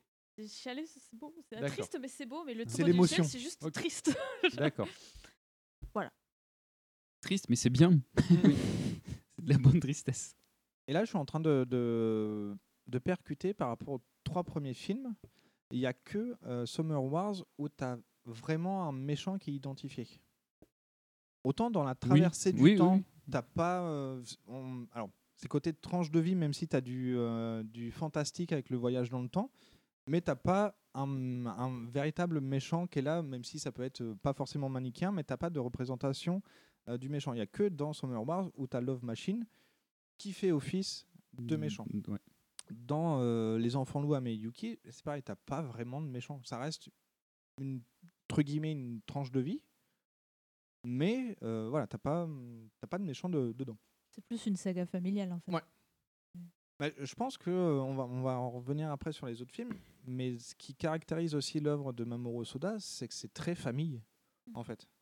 Quand tu Pas prends qu'un le- peu, ouais. C'est pour ça, moi, dans les, les, les, les thèmes que je remonte à chaque fois, il y a souvent bah, l'amitié ou les relations, la famille, les amis qui, qui remontent parce que c'est ce qui ressort aussi de ces films. D'ailleurs, dans le prochain film, euh, il est clairement question de famille également. C'est ça. Donc le prochain film, c'est Le Garçon et la Bête, donc qui est sorti en 2015 euh, au studio Shizu, parce que euh, les enfants loups à Miyuki, Ça a cartonné. Ça a cartonné. Donc ils ont fait bon bah on continue. Et ils ont bien fait de continuer. Euh, donc euh, suite au succès des enfants loups, le studio Shizu ne ferme pas et un nouveau projet est créé. Euh, Mamoru Osoda souhaite à travers ce film monter l'évolution en fait de l'enfance et les relations qu'on peut avoir euh, entre un, un- père, enfin comment expliquer ça, Le- ce que transmet un père à son enfant et vraiment l'évolution, comment l'enfant va se construire et passer à l'adolescence avec justement cette, euh, cette éducation entre guillemets de venant, venant du père. Donc en fait, il fait ce film-là en pensant justement à ce que son père lui a inculqué et au moment où lui-même, Mamoru Osoda, est devenu parent euh, pour la première fois. Euh, et en fait, il écrit ce film-là tout seul. Alors que euh, pour les précédents films du studio euh, Shizu, même s'il a fait une partie écriture, euh, c'était aussi avec le deuxième producteur euh, Yushiro euh, Saito et des fois d'autres aides qu'il écrit, euh, qu'il écrit les films. Alors que là, c'est vraiment lui, euh, lui tout seul qui va faire. Au niveau du synopsis, donc c'est Ren, 9 ans, vient de perdre sa mère, avec laquelle il vivait depuis le divorce de ses parents. N'ayant pas de nouvelles de son père il ref- et, et refusant l'accueil des tuteurs légaux, il s'enfuit dans les rues du quartier de Shibuya. Où il, renco- où il Oui, hurle il sa- rencontre Asto au karaoké. Il aurait pu, il aurait pu. Au- au Complètement carrefour, euh, torché et hyper perdu. connu, euh. Torché, non, mais Euh, perdu, oui. où il hurle sa haine contre, euh, contre l'humanité euh, contre l'humanité et il croise euh, Kamatsetsu, euh, un ours encapuchonné qui, qui déambule lui par contre dans la ville. Ren va le suivre jusqu'au monde de euh, Jutukei, qui est le royaume des bêtes, un monde parallèle. Et Kamatsetsu va le prendre en fait sous, sous son aile. et il va le renommer en plus Kyuta qui veut dire neuf. Euh, parce que euh, Enfin. Ren à ce moment-là a 9 ans. Une- ouais, voilà. C'est une contraction. Q, euh, ça veut dire 9, et du coup, il l'appelle Kyuta. Euh, et du coup, il va le prendre sous son aile pour justement le, le faire évoluer. Et dans le, ce monde des bêtes, en fait, on va avoir une, une déité qui va pouvoir se réincarner euh, selon un certain cycle. Et il y a euh, un, un combat euh, à la loyale, vraiment avec des règles. Et les deux meilleurs vont s'affronter. Et ça va être une de ces deux personnes qui, Le vainqueur vont- qui prendra qui prend le- la suite de la déité. Le, le dieu, il a décidé qu'il avait, qu'il avait fait son temps. Il- en fait, le dieu a pris un très longtemps de réflexion, c'est un lapin, un très longtemps de réflexion pour, sa- Encore pour savoir en quoi il allait être réincarné. Et là, euh, bah, à ce moment-là, il a enfin euh, décidé de sa réincarnation. Et du coup, il faut, que- faut trouver quelqu'un pour prendre la suite en tant que dieu. Et donc, il y a ce, ce tournoi qui est organisé euh, pour, euh, pour savoir qui va prendre la place du, du dieu. Du coup, Q, il y participe. Euh, Alors pas directement en fait. Kyuta, être- non. Non, ça va être euh, Kamatsetsu. C'est qui Komasetsu qui va- qui va euh, participer. qui va Ouais, se, l'ours. ouais, qui va se battre contre. Euh, J'ai pas noté le nom, mais il me semble que c'est Lyo- Lyo- Lyoda. Je sais plus comment il s'appelle. En, en gros, Komasetsu va prendre justement Kyuta avec lui sous son aile. Parce qu'un des, un des prérequis pour participer au tournoi, c'est d'avoir un apprenti et d'avoir quelqu'un à qui tu, euh, quelqu'un que tu as formé ouais. et quelqu'un qui va pouvoir prendre ta suite à, à son tour en fait. Voilà. C'est aussi pour ça que Komasetsu va prendre Kyuta avec lui. Et le- le- l'autre, je sais plus comment il s'appelle. hein. Mm, C'est un, un, truc du genre comme ça. Ouais. Euh, donc je, je dévoile pas plus au niveau du film. Je vais reparler directement sur le thème et après je, vais- je vais vous donner euh, la parole pour, pour ceux qui l'ont vu. hein, euh, Sandy et Asto du coup. ah tu l'as pas vu celui-là? je le connais, mais je ne l'ai pas vu celui-là. Ah. Euh, donc, au niveau des thèmes que moi j'ai ressortis, euh, ça va être la découverte de soi, l'apprentissage, la famille, les animaux anthropomorphiques et les mondes parallèles. Alors, j'ai noté animaux anthropomorphiques parce que pour moi, ça se greffe aux avatars. C'est pas une représentation euh, humaine clairement de, de, de chair en os, mais c'est quelque chose d'autre qui peut avoir du coup une apparence humaine ou un avatar ou euh, ce qu'on veut en fait. Euh, voilà pour ça. Donc du coup, tu l'as pas vu, Non. Sandy? Est-ce que justement, est-ce que tu étais en rendez-vous un petit peu Qu'est-ce que tu m'as dit Qu'est-ce que tu m'as C'est dit l'autre jour Ça pourrait être pire, Yosen. je pourrais Yosen. prendre du crack Ouais. dans ma chambre. Putain, qu'est-ce qu'elle qu'est-ce qu'elle était en train de faire Je parle. Non, Elle j'allais dire, je sniffait parle de en la colle. connaissance de cause. Elle sniffait de la colle Cléopatra en fait. Je disais, oh, ça pourrait être pire, je pourrais prendre du crack. Du coup, bah, Asto, euh, toi, euh, toi qui l'as vu, Ouais, bah il est magnifique également. C'est c'est un, un des. euh, c'est peut-être le, le deuxième dans ma liste des Mamoru Soda. Il est peut-être numéro 2 juste derrière Les Enfants Loups. Parce qu'il est quand même euh, assez incroyable également.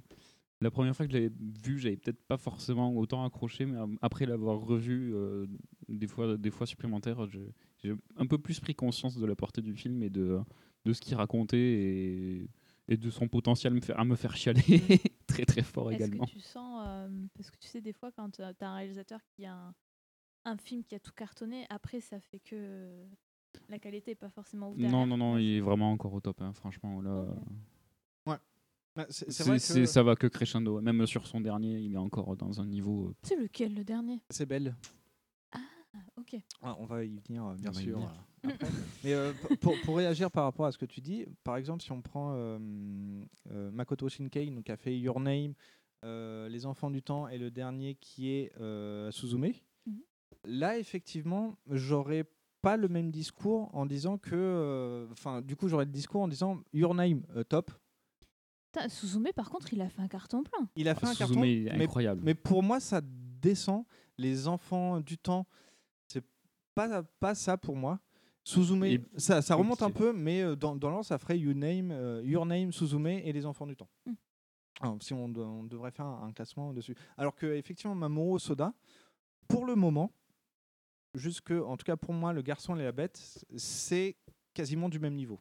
C'est un peu en deçà ou un peu au-dessus, mais ça reste, euh, ça reste la même chose en fait. Il y a eu des progrès techniques qui ont été faits hein, depuis la traversée du temps, puis Summer Wars, puis les enfants loups. Et là, entre les enfants loups et, les, ga- et le garçon et la bête, techniquement, c'est- vraiment du même niveau. C'est vraiment euh, assez fou. C'est vrai que ça, je ne l'ai pas noté, mais au fur et à mesure, en fait, tu as vraiment en plus l'intégration de l'utilisation de la 3D Mm, qui va vrai. arriver toujours un peu plus, et même de façon générale, euh, quand on prend Your Name ou euh, etc. Mais tu as vraiment un meilleur mélange entre les éléments en 3D. Dans Suzume, euh, je serais incapable de dire ça, c'est du classique, enfin c'est du traditionnel, ça c'est de la 3D.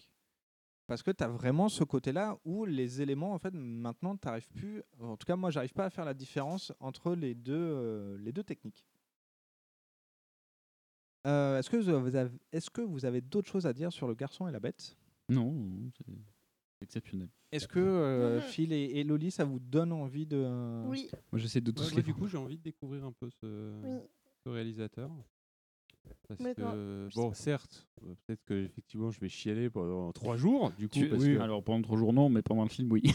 oui, mais avec tous les films que je dois rattraper, euh, je vais clairement pleurer pendant trois jours. Ah oui, oui, oui. Mais, euh, mais oui, effectivement. Alors, la question, c'est euh, ça peut se trouver sur quelle plateforme?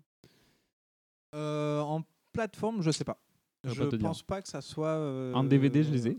Ouais. DVD, Blu-ray, sur genre, les euh, plateformes. Crunchyroll, c'est que les sagas, euh, que les séries. Donc Pas forcément. non, Tu as des films, des en ce moment, mais pas. de- Hmm. Enfin, c'est souvent des films en plus de de d'animés, de séries. Ok. T'as pas des créations pures de films d'animation. D'accord. Tu as de longs métrages directement qui n'a pas euh, une version série. Ouais. Euh, doit y- peut-être en avoir deux sur Crunchyroll. Ouais, sinon, ils ont que les OAV. Quoi, Mais sinon, ouais, voilà, ça va être des OAV ou euh, des, des trucs du genre. Peut-être sur ADN, mais je pense pas non plus. En, en fait, c'est le hum, ça qui est un, un peu bizarre, c'est que en fait, si tu les as pas en physique, DVD, euh, Blu-ray, bah, en fait, tu les as nulle part. Enfin, là, je, je hum, fais un aparté, mais c'est un truc que euh, je vois de plus en plus. C'est que les films, bah, si c'est plus sur une plateforme, tu les as plus nulle part du tout. Euh, Il y, a, euh, il y a quelques temps, tu pouvais pas voir légalement les films Harry Potter. parce que Ouais. c'était disponible nulle part sur, les plateformes légales. plateforme. Et euh, Mm. alors, je sais plus si c'était Harry Potter, mais tu avais un truc où tu pouvais pas les avoir en DVD, parce que ça se faisait plus, donc c'est pas Harry Potter, c'était autre chose.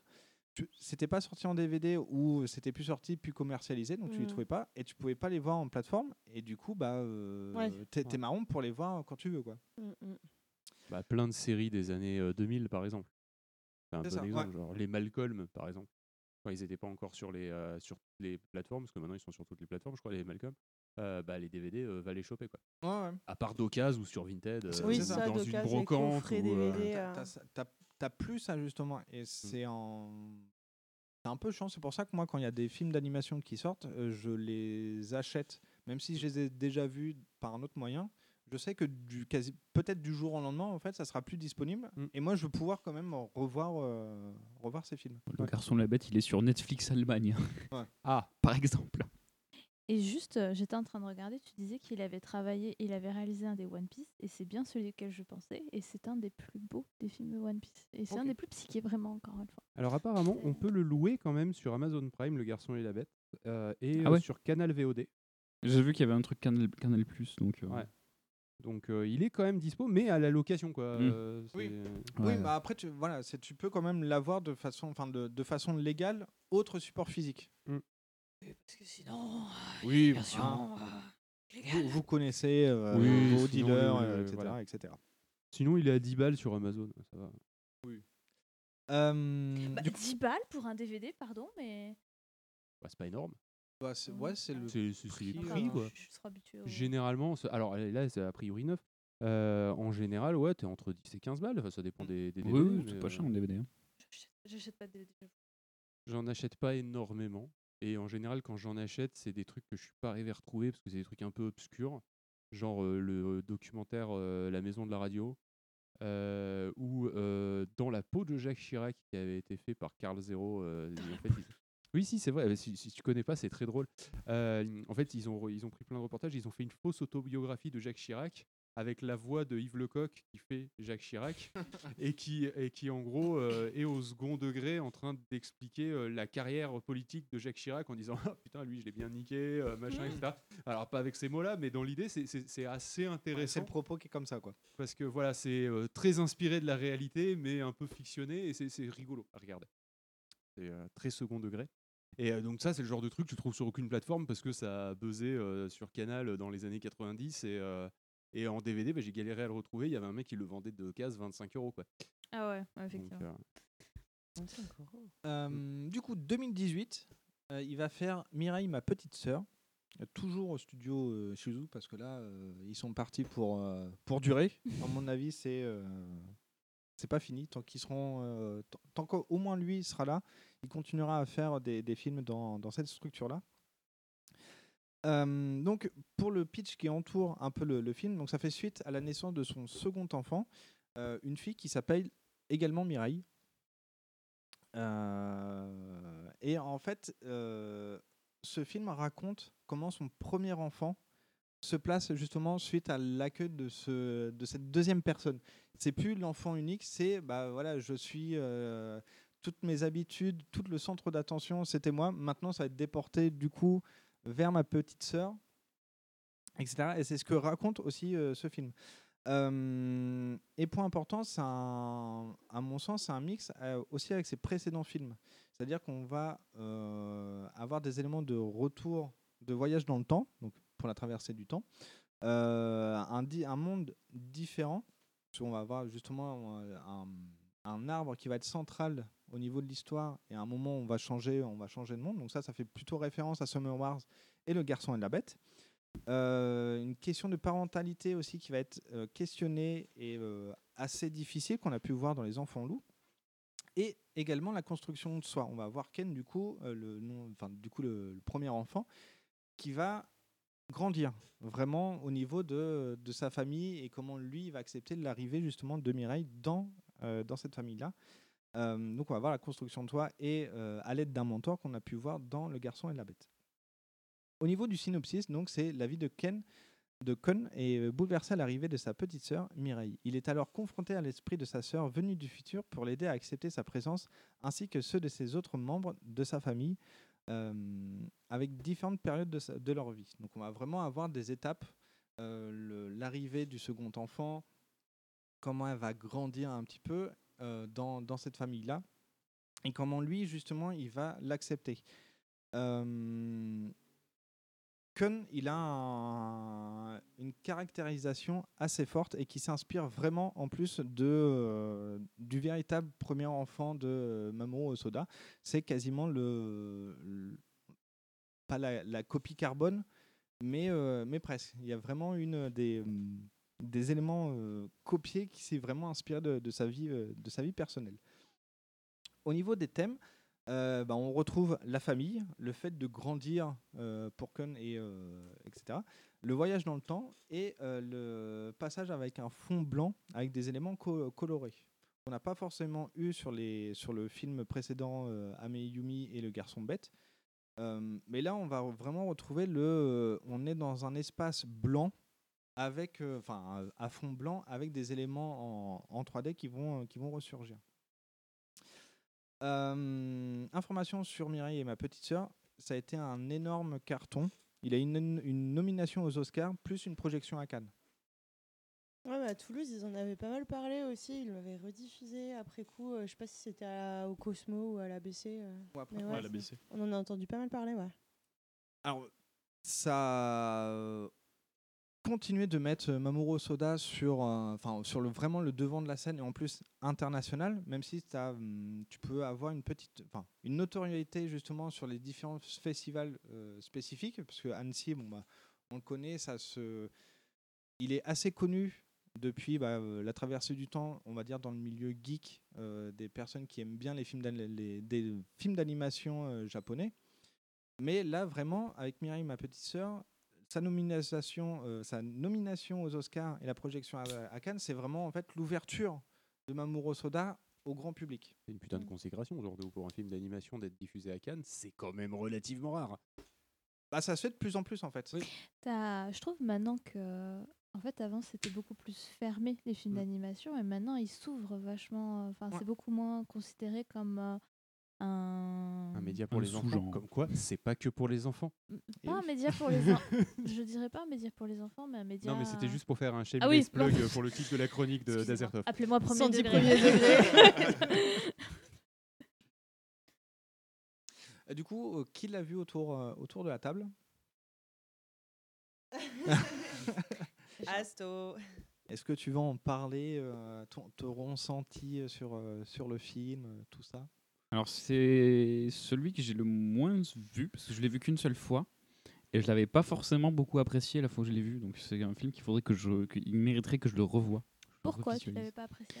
Parce que en fait c'était un film qui était vachement personnel à Mamoru Soda en fait. Mm. Ça, ça raconte vraiment son histoire de, de famille, etc., etc. Et j'avais moins l'impression de me plonger dans le film parce qu'en fait il juste il racontait sa- sa- son expérience personnelle et sa vie personnelle en fait à travers ce film. Et je, je me suis moins laissé emporter du coup par, un- par le film. Ouais, Moi, j'ai un peu justement le, le même ressenti. Alors, j'ai dû le voir peut-être trois fois en tout. Parce que je crois que la première fois, on l'a dû le voir ensemble Oui, oui. au cinéma. Et euh, moi, je l'ai revu parce que euh, je me suis refait justement pour expliquer un petit peu le lore autour de cette chronique. euh, j'ai acheté euh, le bouquin Tout l'art de Mamoru Osoda, Mhm. qui revient justement et qui explique euh, tout, toute la genèse et tout le parcours de Mamoru Osoda. Et à chaque fois, en fait, je me faisais le film, je lisais la partie qui était concernée à ce film-là dans le bouquin, et je passais au suivant. Donc comme ça, pour vraiment avoir en plus l'évolution et euh, quand je lisais la partie, je me dis ah oui ok ça fait référence à tel élément dans le film, mais de façon globale aussi ça fait référence à telle euh, telle partie de sa vie pour vraiment avoir une continuité. Et pour moi, Mireille et ma petite sœur, c'est le ça en fait, c'est vraiment le film le plus personnel et le moins fantastique en fait. Ouais. Dans les autres, on a toujours une partie assez dominante de euh, soit du monde virtuel, soit euh, dans la traversée du temps, bah, le retour dans le temps, le, voyage dans le temps a une place assez importante. Alors, c'est aussi présent dans Mireille, ma petite sœur, mais c'est moins, enfin, pour moi, je trouve ça moins impactant et c'est plus familial. Il y a pas, enfin, je sais pas trop comment l'e- l'expliquer, mais pour moi, c'est. euh, Tu voulais dire un truc, non? Non, j'allais te, demander, euh, mais c'était pour la vanne. Et puis en fait, je me suis rappelé que tu l'as déjà dit, savoir s'il y avait des fonds blancs et du truc en 3D. Mais oui, effectivement, vu qu'il y a le voyage dans le temps et tout, euh, c'est euh, carton plein comme d'habitude. C'est ça. Il y a, ça arrive plutôt sur la fin, pour pas trop dévoiler le- le- l'aspect fond blanc et voyage dans le temps. C'est au, cœur justement du, récit. C'est là où il y a le, vraiment le lien fantastique dans ce film-là, cette partie-là. Euh, on revient sur l'arbre que j'ai dit tout à l'heure, qui était une place assez importante au niveau, au niveau de l'histoire. Euh, mais voilà, la première fois, c'était pareil. C'était vraiment un film plutôt, on va dire, intimiste, enfin très personnel, vraiment personnel au premier, au premier degré. Euh, et ça m'avait un peu, hum, un peu moins plu. En le revoyant, Con est toujours détestable. Enfin, moi, je le trouve détestable. Euh, c'est un gamin euh, râleur qui pique des crises de nerfs comme il n'y a pas possible. Et j'étais à deux doigts d'arrêter le film pour passer à autre chose parce que je, il était insupportable. Mais justement, ça fait partie de la construction euh, du film et de ce que ça raconte, de son évolution à, à Con, justement de petit enfant, euh, on va dire enfant seul, euh, enfant chéri, enfant roi du monde. Alors pas roi, forcément, ouais. Pas Oui, forcément enfant peu- roi, mais surtout enfant seul, où c'était le centre, le centre, Centre de la d'attention, famille. ouais. Euh, et d'ailleurs, euh, ils avaient un, enfin, ils ont un chien Un dans, chien. dans, dans l'histoire. Et euh, l'un des premiers voyages dans le temps, enfin dans le, alors c'est pas forcément dans le temps, mais le premier voyage que Conan va faire, il va rencontrer Prince, qui est un homme et qui est en fait la représentation justement du chien dans, dans la famille. Et euh, le prince, il va dire, bah euh, moi avant j'étais le roi du monde. En fait, tout le monde s'occupait de moi. Avant que- que t'arrives, hein. Avant que tu arrives. Et puis tu es venu. Et du coup, on me délaisse. Donc déjà, premier, c'est dans les euh, peut-être 30 premières minutes, tu vois ça et tu as directement le sujet en fait du film. Et finalement, après l'avoir revu, alors c'est pas dans le top, c'est dans toute sa filmographie, c'est le dernier, mais je le comprends mieux justement. Il y a euh, le- la force de le revoir, d'avoir lu la partie euh, sur ce film-là. J'ai des clés de compréhension euh, qui sont arrivées qui débloquent en fait l'aspect de ce film-là. Euh, voilà pour ça. Est-ce que vous avez d'autres choses à dire sur ce film ou je passe au dernier? Go on. Eh bien, le dernier, c'est Belle, donc qui est sorti en 2021, toujours au studio euh, Shizu. Euh, donc c'est une idée de d'adapter en fait l'histoire de La Belle et la Bête. Il y a deux films qui l'ont marqué, deux adaptations de cette histoire-là qui l'ont marqué. Il y a euh, l'adaptation en noir et blanc des années, euh, je sais plus combien, euh, qui a été faite, et la version de Disney. Étonnamment. Et en fait, il, il a voulu partir ça et actualiser en fait le. La Belle et la Bête. Disney. Ah j'étais pas sur le même film. Ah. Alors attends, je regarde. Avec Gaston, tout ça. là. Oui, oui, j'étais là. je- Ok, Tu sais, la, rose, Oui. euh, le, le monstre, le Avec qui l'horloge, le syndrome de Stockholm, euh, la bibliothèque. Euh, donc voilà, c'est vraiment là en plus, c'est plus.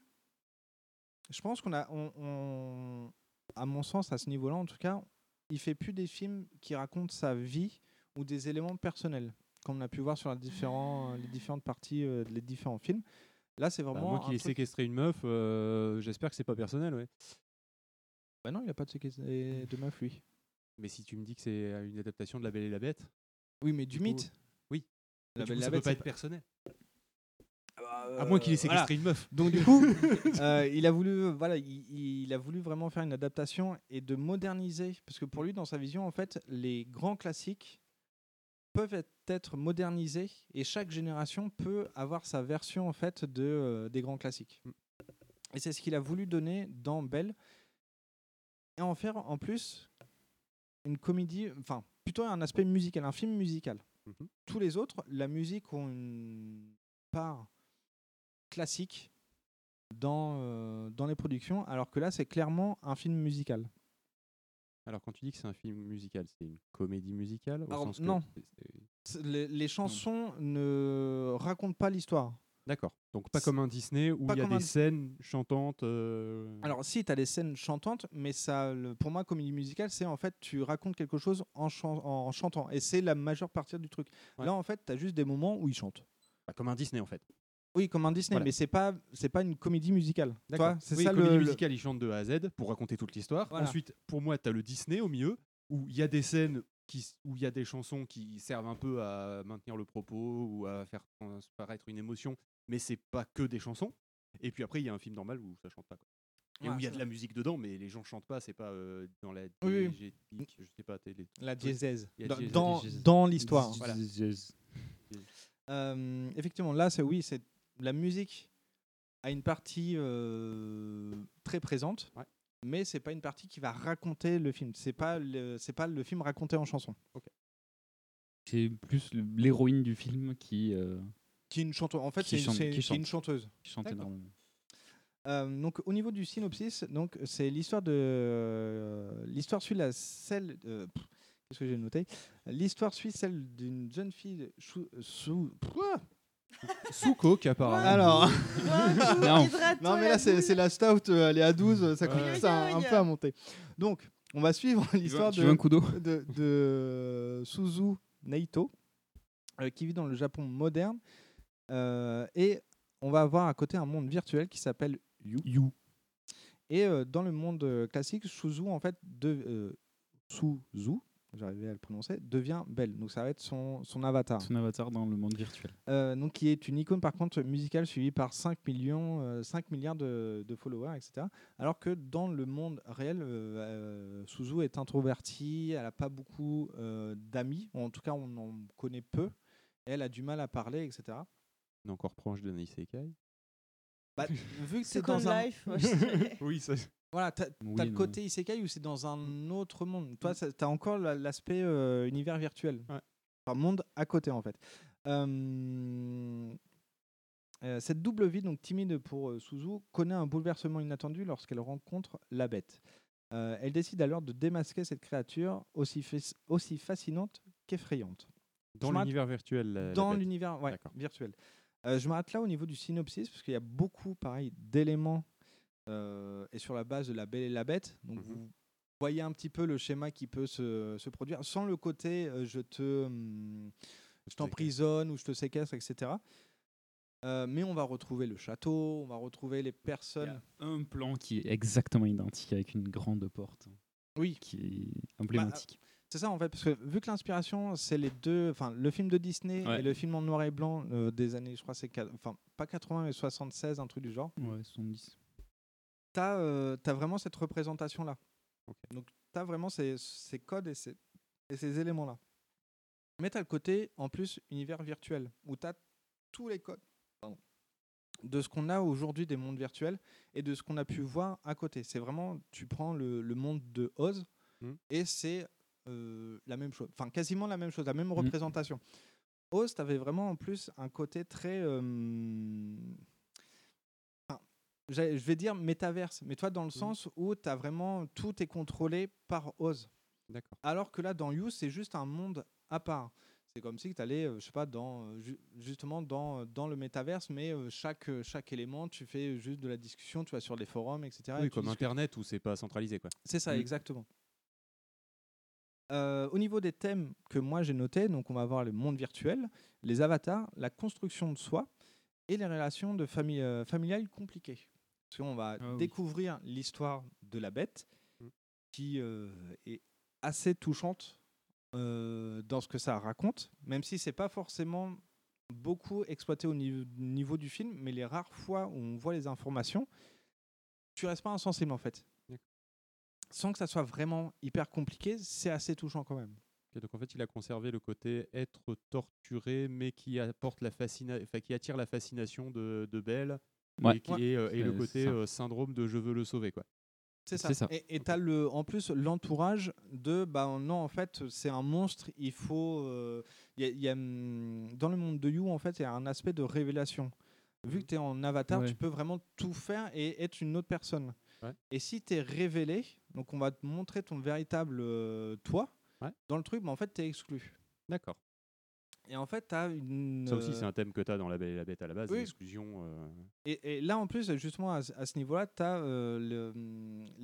un groupe qui s'appelle les Justiciers ou, ou la Ouais, une Justice. espèce de, de groupe de patrouilleurs euh, justiciers justement qui La veut Patrouille. Ouais, Ouais. exactement Tout à fait. qui C'est ça. veut justement essayer de, de, de- de dévoiler l'identité de, de la bête pour pouvoir l'exclure parce que bah pareil t'as un- dans l'univers alors c'est pas montré mais c'est dit dans le film t'as un comme dans tous les univers virtuels t'as un côté arène combat. En fait bête euh, la bête euh, il a perdu peut-être deux trois combats mais euh, enfin non je crois qu'il dit qu'il perd un seul combat sur tous les combats. Il, les a tous gagnés etc et tu as aussi ce côté-là de dire, bah non, en fait, c'est un monstre vraiment littéralement parce qu'il suit aucune règle au niveau des combats, Mm. mais aussi d'aspect. C'est vraiment un dragon. Ouais, il a euh, un un- aspect, un euh, de monstre, dragon. euh, avec un long museau, les dents d'en bas qui, euh, qui remontent, vraiment euh, un, un peu horrifique. Enfin, vraiment horrible. un peu la bête quoi Oui, ouais. Un peu la bête. Oui, les, les, les, les canines de la mâchoire inférieure qui, qui remontent Ouais. c'est la, la dépiction que tu as dans Disney. hein. Ouais, co- comme un peu comme, bah, voilà, comme Disney ou comme euh, les sangliers en fait. Tu as Oui, vraiment oui, le, le- le long museau avec les, euh, les, Mm. dents, euh, les dents qui ressortent. Euh, du coup, est-ce que euh, qui l'a vu autour de la table? On va du coup. Asto. Euh, bah il était magnifique hein, une Sandy, fois de elle était plus en train de tester la mette à ce moment-là. c'est c'est encore une fois on retrouve comme tu l'as dit beaucoup de thématiques des films précédents c'est un- c'est une sorte d'un peu de, de condensé de plein de choses qu'il a fait dans les films précédents et euh, dans une réécriture de La Belle et la Bête en plus il a réussi à faire un peu un tour de force là- là-dedans qui, a- qui est vraiment exceptionnel et euh, juste regarder la scène d'introduction qui, qui, qui fout une claque monumentale rien que la scène d'introduction c'est une scène euh, musicale le morceau s'appelle You, tout simplement. Ça, c'est le nom de l'univers. Donc, c'est juste un U majuscule du groupe Millennium Parade. Et euh, c'est trop beau.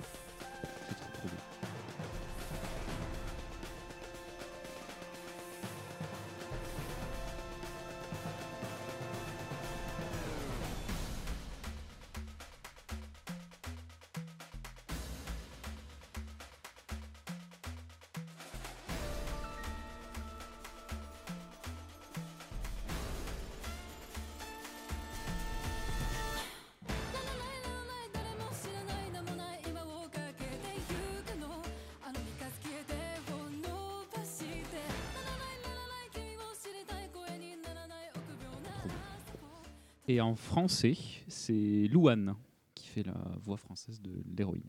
Voilà. Vu qu'il y a beaucoup de morceaux, il y a Ouais. beaucoup de musique, c'est elle aussi qui fait, la, qui fait les, les chansons en français ainsi que la voix de, de l'héroïne.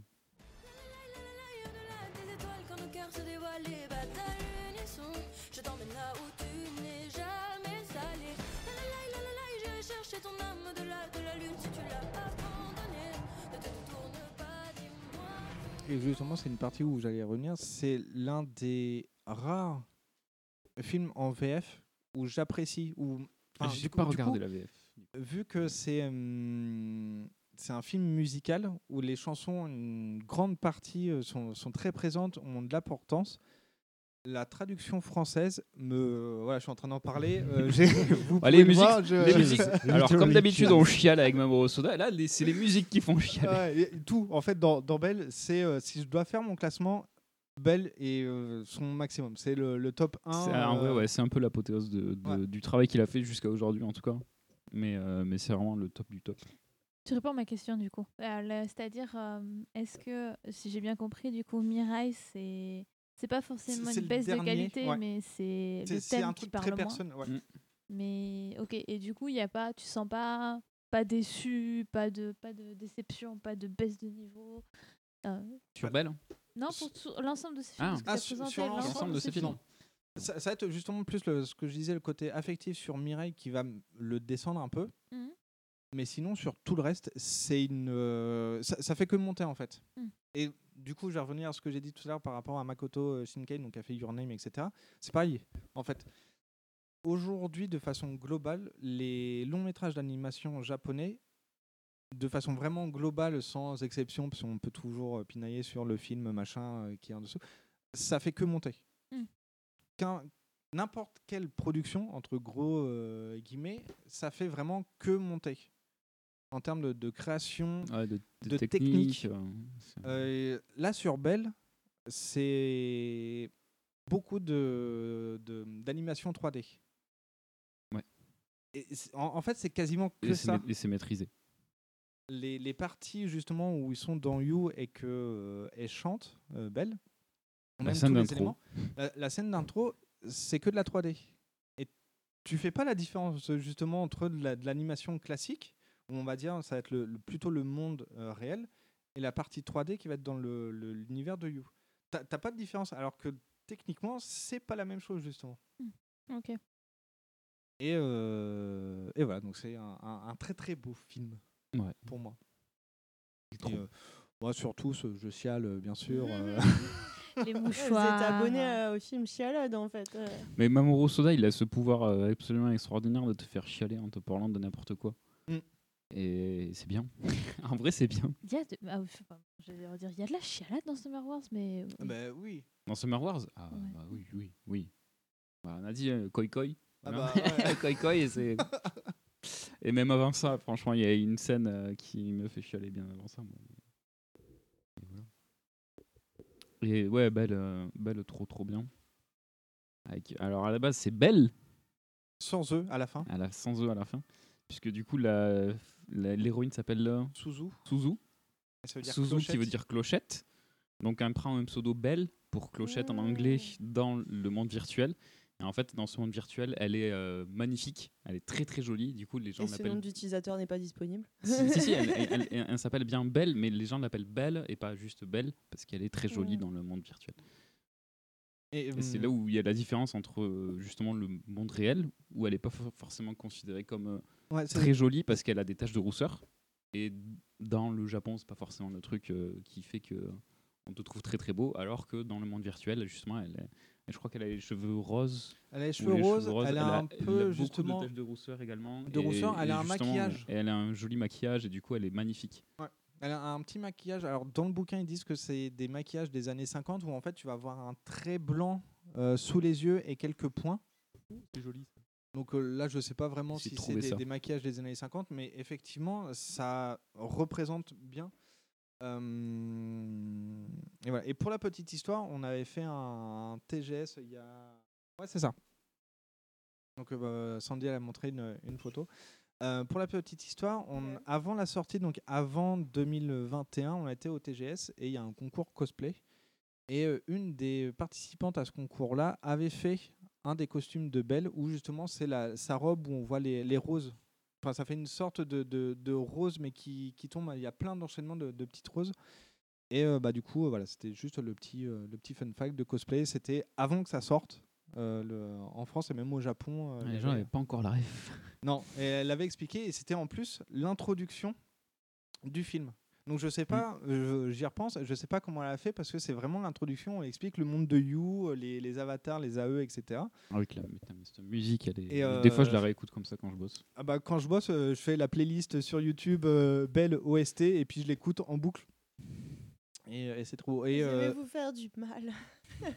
Non. Non, parce que c'est beau. Et- Non, il fait pas chialer. La scène d'intro ne fait pas chialer. Ah ok, d'accord. C'est un des rares passages Ouais. du film qui ne fait pas chialer. Je me Et- fais en boucle quand je bosse. Alors, spoilers, euh, j'ai pas pris de musique pour le point 3 euh, issu de Belle, mais euh, c'était c'était pas tentation- la tentation était Ah, ouais, Entre euh, justement une des musiques qui revient assez souvent, donc qui est euh, Millions Way en anglais, et en français c'est à l'infini. Euh, aussi bien en anglais, euh, enfin en japonais qu'en français, cette musique est juste magnifique. Euh, même en fait toute l'OST qui est quasiment introuvable, et ça c'est euh, pas une honte mais presque. est- en tout cas, je trouve nulle part l'OST française. Ah, les OST, c'est. Ah, en français ouais. En français, sur YouTube, tu vas voir En Japon anglais. et en anglais. Ouais. Alors que c'est Louane. Alors que c'est c'est Louane. Louane en français, ouais. Généralement, les versions françaises des animés, elles sont quand même assez boudées aussi, donc ça m'étonne pas. Bah, Justement, pour celui-ci, vu que c'était Louane qui faisait la voix, ça a vachement été mis en avant. Ouais. Mais est-ce que, oui, j'allais dire, est-ce que les fans de Luan seraient les fans de Belle? Après, moi, je l'ai pas vu Pas en sûr. français. Pas. Ah, bah d'accord. Ah, après, alors, j'ai regardé quelques vidéos euh, à propos de ça, où il y a eu des avant-premières à Paris, où Louane était là, où elle chantait, et c'est alors malheureusement hyper, c'est des chansons hyper techniques. Mhm. C'est hyper, alors aigu, mais euh, alors pas haut, mais enfin, je sais pas comment expliquer en termes de musicalité, mais c'est, euh, en tout cas, c'est hyper difficile. C'est des, enfin, enfin, non, c'est pas comme ça. Tu le fais vachement bien. Ouais, mais en- enfin. Attends, j'ai cru qu'il y avait Louane avec. Je l'ai vu aussi. On, on écoutera euh, tout à l'heure euh, en off justement des, des musiques.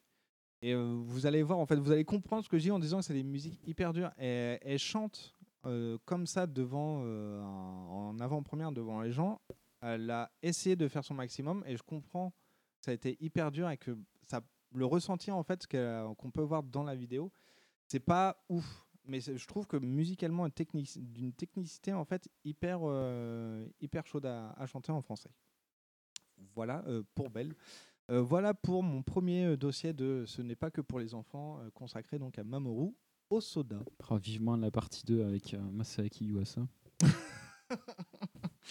Oui, euh, de ces euh, Sans Sao. Il est dans ta tête. Astor.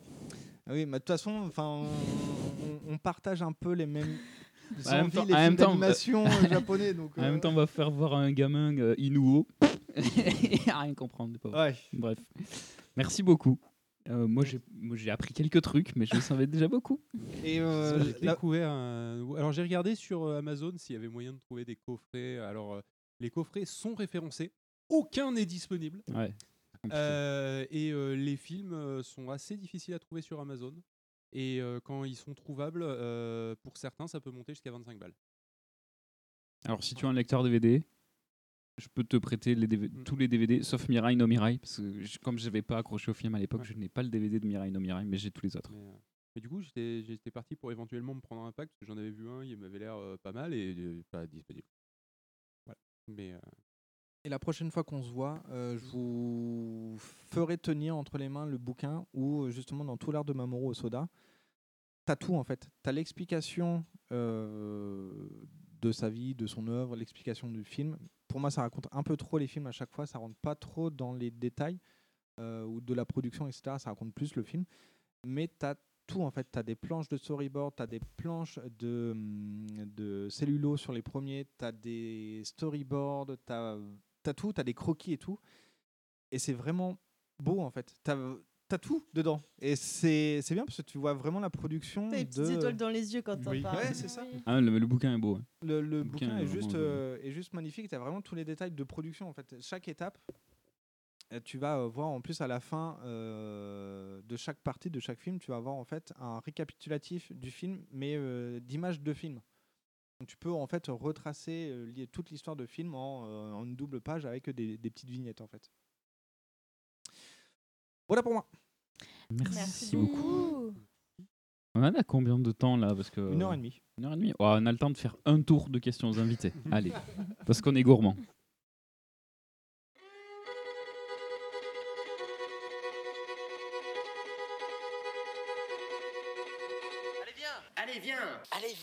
Allez, viens. Viens Viens. Allez, viens. Viens. Allez, viens. Viens. Viens. Allez, viens. On va manger des chips. T'entends? Des chips. C'est tout ce que ça te fait quand je te dis qu'on va manger des chips?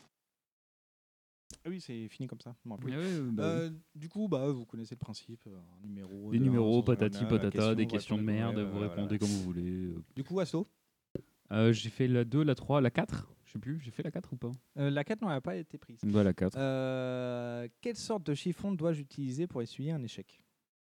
Je donne La même, la même réponse qu'à chaque fois. Un chiffon microfibre. oui, sinon t'abîmes le plateau. Bah oui. Phil? Euh, Écoute, euh, je vais faire la 50.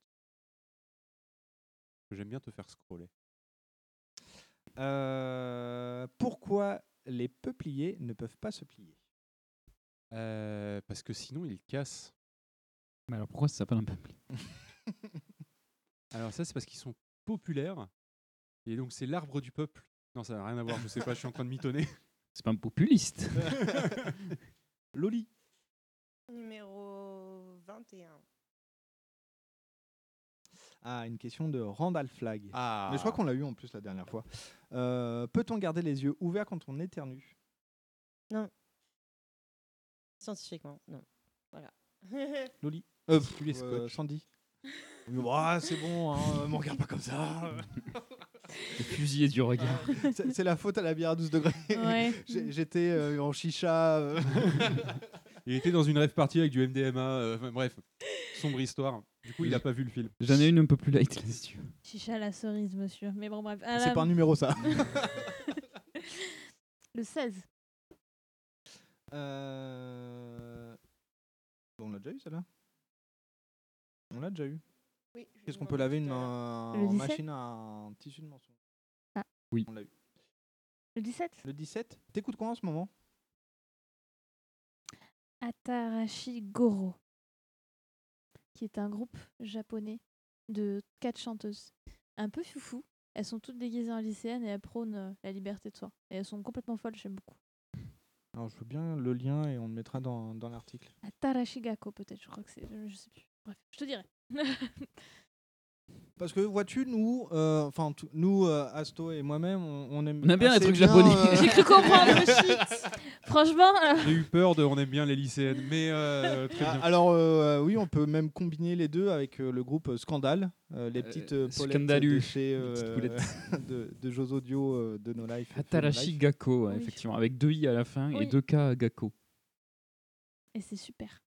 Elles sont complètement. Enfin, vraiment, c'est c'est foufou ce qu'elles font. Et j'aimerais beaucoup qu'elles viennent en France. Je voudrais be- beaucoup les voir. Putain, les perfumes il y a pas longtemps. Et il y a eu, euh, alors ça va peut-être pas vous parler à vous, mais il y a eu un concert de Man with the Man with Mission, the Mission, euh, cette je semaine. sais, je sais, je sais. Ah, les hommes à la tête de loup. Euh, Fly C'est euh, des- Away. euh, c'est ouais, un groupe euh, de rock. Rock Ils fusion, sont 5-6, je sais plus. Et euh, ils ont tous des, des têtes de loup sur la, sur, le- sur la tête. Donc on ne connaît pas leur identité comme les Daft Punk.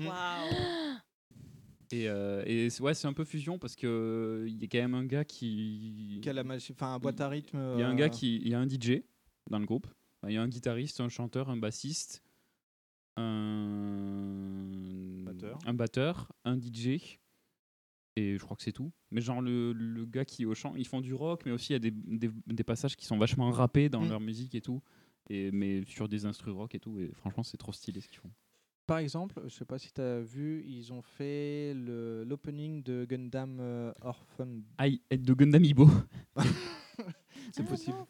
non. Gundam Iron Blooded Orphan. Toujours plus long. Ouais. Du coup, ça fait Gundam Ibo, et du coup, ça fait Amiibo dedans, les, petites figurines pour la Switch et tout. Enfin. Donc euh, très cool. Euh, du coup, un numéro pour moi Incontournable. Après le 16, le 64, ça me paraît logique. Allez. Allez, euh, Normi ISO, bien sûr. Euh, pourquoi mettons la main devant la bouche quand on baille, mais pas quand on euh, met devant devant, les fesses son quand cul on- quand on pète? Euh, Effectivement, c'est une très bonne question dont je n'ai pas la réponse. Voilà. Alors que Loli est en train de bailler On est en sur train de cette la question. perdre. Que tu Allez. revends un café, Loli? Durite, En durite. intraveineuse. Il y a- il y a un peu de bière, si tu veux. Est-ce qu'on refait un tour? Non. Non, c'est bon. On passe au, du coup au dossier suivant, euh, qui est le dossier de Loli. C'est bon, tu es réveillé? C'est ton dossier à Ah toi. oui, c'est mon Avec dossier. le dossier qui s'appelle Hey, I Love You. Attends, Loli, je crois que je vais peut-être. Avant que tu commences, je vais peut-être ouvrir le volet pour qu'on se voit, non? C'est une bonne Ouais, idée. soleil. Je pense qu'il fait moins. Le soleil s'est couché. Alors du tu coup, peux on- demander à Phil, il est à côté. Ouais, Ah oui, est à c'est vrai, j'allais me lever. On n'a pas l'habitude d'avoir des gens à la maison. Non, on, on va attendre comme ça. J'ai envie que Phil. euh, Ah si, il y a un peu de soleil en fait. Ah non. Ouais, mais ça Oh Ah, La lumière Non, pas la lumière Ça va peut-être nous faire du bien, non C'est vrai Oui. que ça réveille. Oh, ça réveille. euh, Fait du bien de fou. Alors du coup, on va pouvoir écouter ce nouveau jingle. Ah, bien bah entendu. oui. Attention. Oh, oh, Euh, je crois que j'ai une idée de ce que c'est. Oh wait. Je- je- Oula. je- Euh, alors du coup, ça bug. Il a bugué, il a bugué. Je te donne l'autorisation de le mettre en jingle si tu veux le. Qu'est-ce que c'est Qu'est-ce que c'est? On ne sait pas, mystère. Attends, Euh, il faudrait oui, pa- pardon, du coup, j'ai mis le jingle en entier euh, des mystères mystérieux. Mais du coup, je pensais que tu allais toi-même enregistrer un. Et qu'est-ce que c'est? Ah oui. Ça aurait Alors- été. Oui. Moi aussi, je croyais que c'était ça. Alors euh, pour le pour le lore, pour la petite histoire, quand je faisais le montage du coup du bah, du dernier, Euh, Il y a la partie où tu dis je t'autorise à récupérer le qu'est-ce que c'est? Et quand j'ai fait le montage j'étais en live et du coup il y a Asto il me fait enfin je fais ah c'est bon je cut ça je le récupère ça va servir après Loli c'est à toi Euh, oui, pardon, bonsoir. Bonsoir. Bonsoir. Bonsoir, Loli. Euh, donc, je vous ai préparé un petit sujet qui s'appelle I Love You. Et du coup, pour l'introduction, on va euh, faire un visionnage tous ensemble d'une vidéo. Et euh, ce que j'aimerais, c'est que vous me décrivez au fur et à mesure ce que vous voyez. Donc, euh, la musique, la couleur, l'environnement les émotions des personnages, le langage corporel. Voilà, vous dites euh, tout ce qui vous passe par la tête. Je vais essayer de vous la montrer. Alors maintenant qu'on a ouvert les volets, qu'on a des magnifiques reflets sur la tablette, ça risque d'être un peu compliqué. On a l'audio pour le chat du coup on va avoir l'audio euh, pour le chat au, au- au top je lancerai euh, Est-ce que l'audio. le Et c'est dans le est- conducteur euh, le... oui tu as le, le premier lien tout en bas du conducteur Est-ce que Ah. le son est important, Loli, ou pas? Ah oui, vidéo gatebox. Vous allez avoir le son euh, dans les oreilles de puis chez Azertov. Ah, Ouais. D'accord. donc On se si donne vous top. voulez vous pouvez euh, enlever votre casque parce que du coup normalement ça sera diffusé en même temps dans vos oreilles en plus de la vidéo que vous allez voir sur vos euh, devices Tu m'as perdu. Mais Attends, pas. parce que je cherche la vidéo. je- je- le lien ne fonctionne pas sur ma tablette. Mince. Euh, c'est pas grave. Alors ce moment de meublage est sponsorisé par Alinéa. Donc,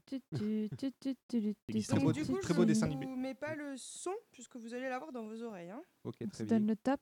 Attends, j'ai une pub euh, YouTube. Oh, mais prends YouTube Premium. Non, Ou mais- sinon, euh, utilise Chourave, moi, je suis NordVPN. team pour Chourave, pouvoir, alors, euh, euh, Avec la lumière, du coup, je vois que ma tablette est dégueulasse. ouais, bah oui.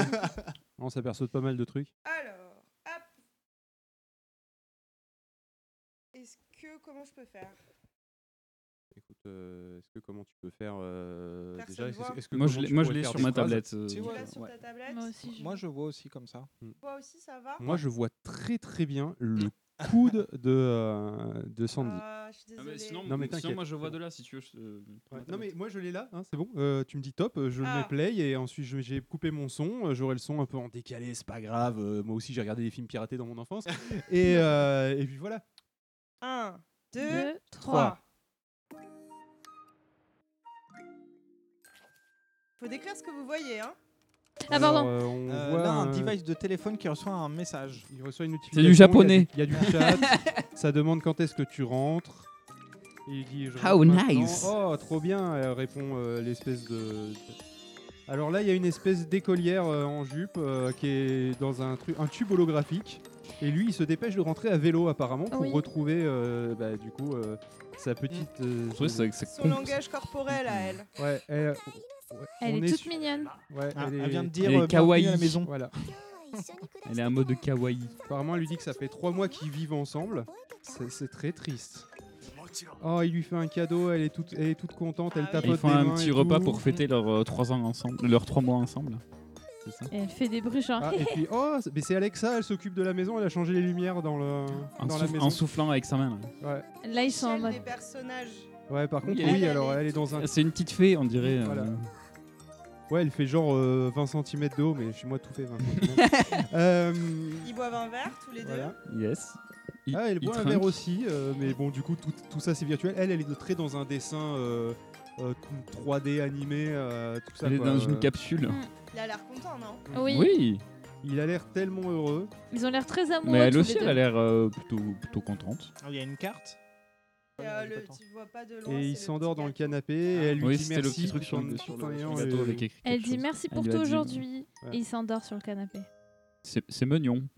C'est choupi. et, et là on voit des, des messages arriver sur le, sur le téléphone Et elle finit par dire Faisons Mm. beaucoup de souvenirs ensemble. Faisons-nous des souvenirs ensemble. Alors j'ai une Living question. Est-ce que c'est tiré d'un épisode de Black Mirror cette merde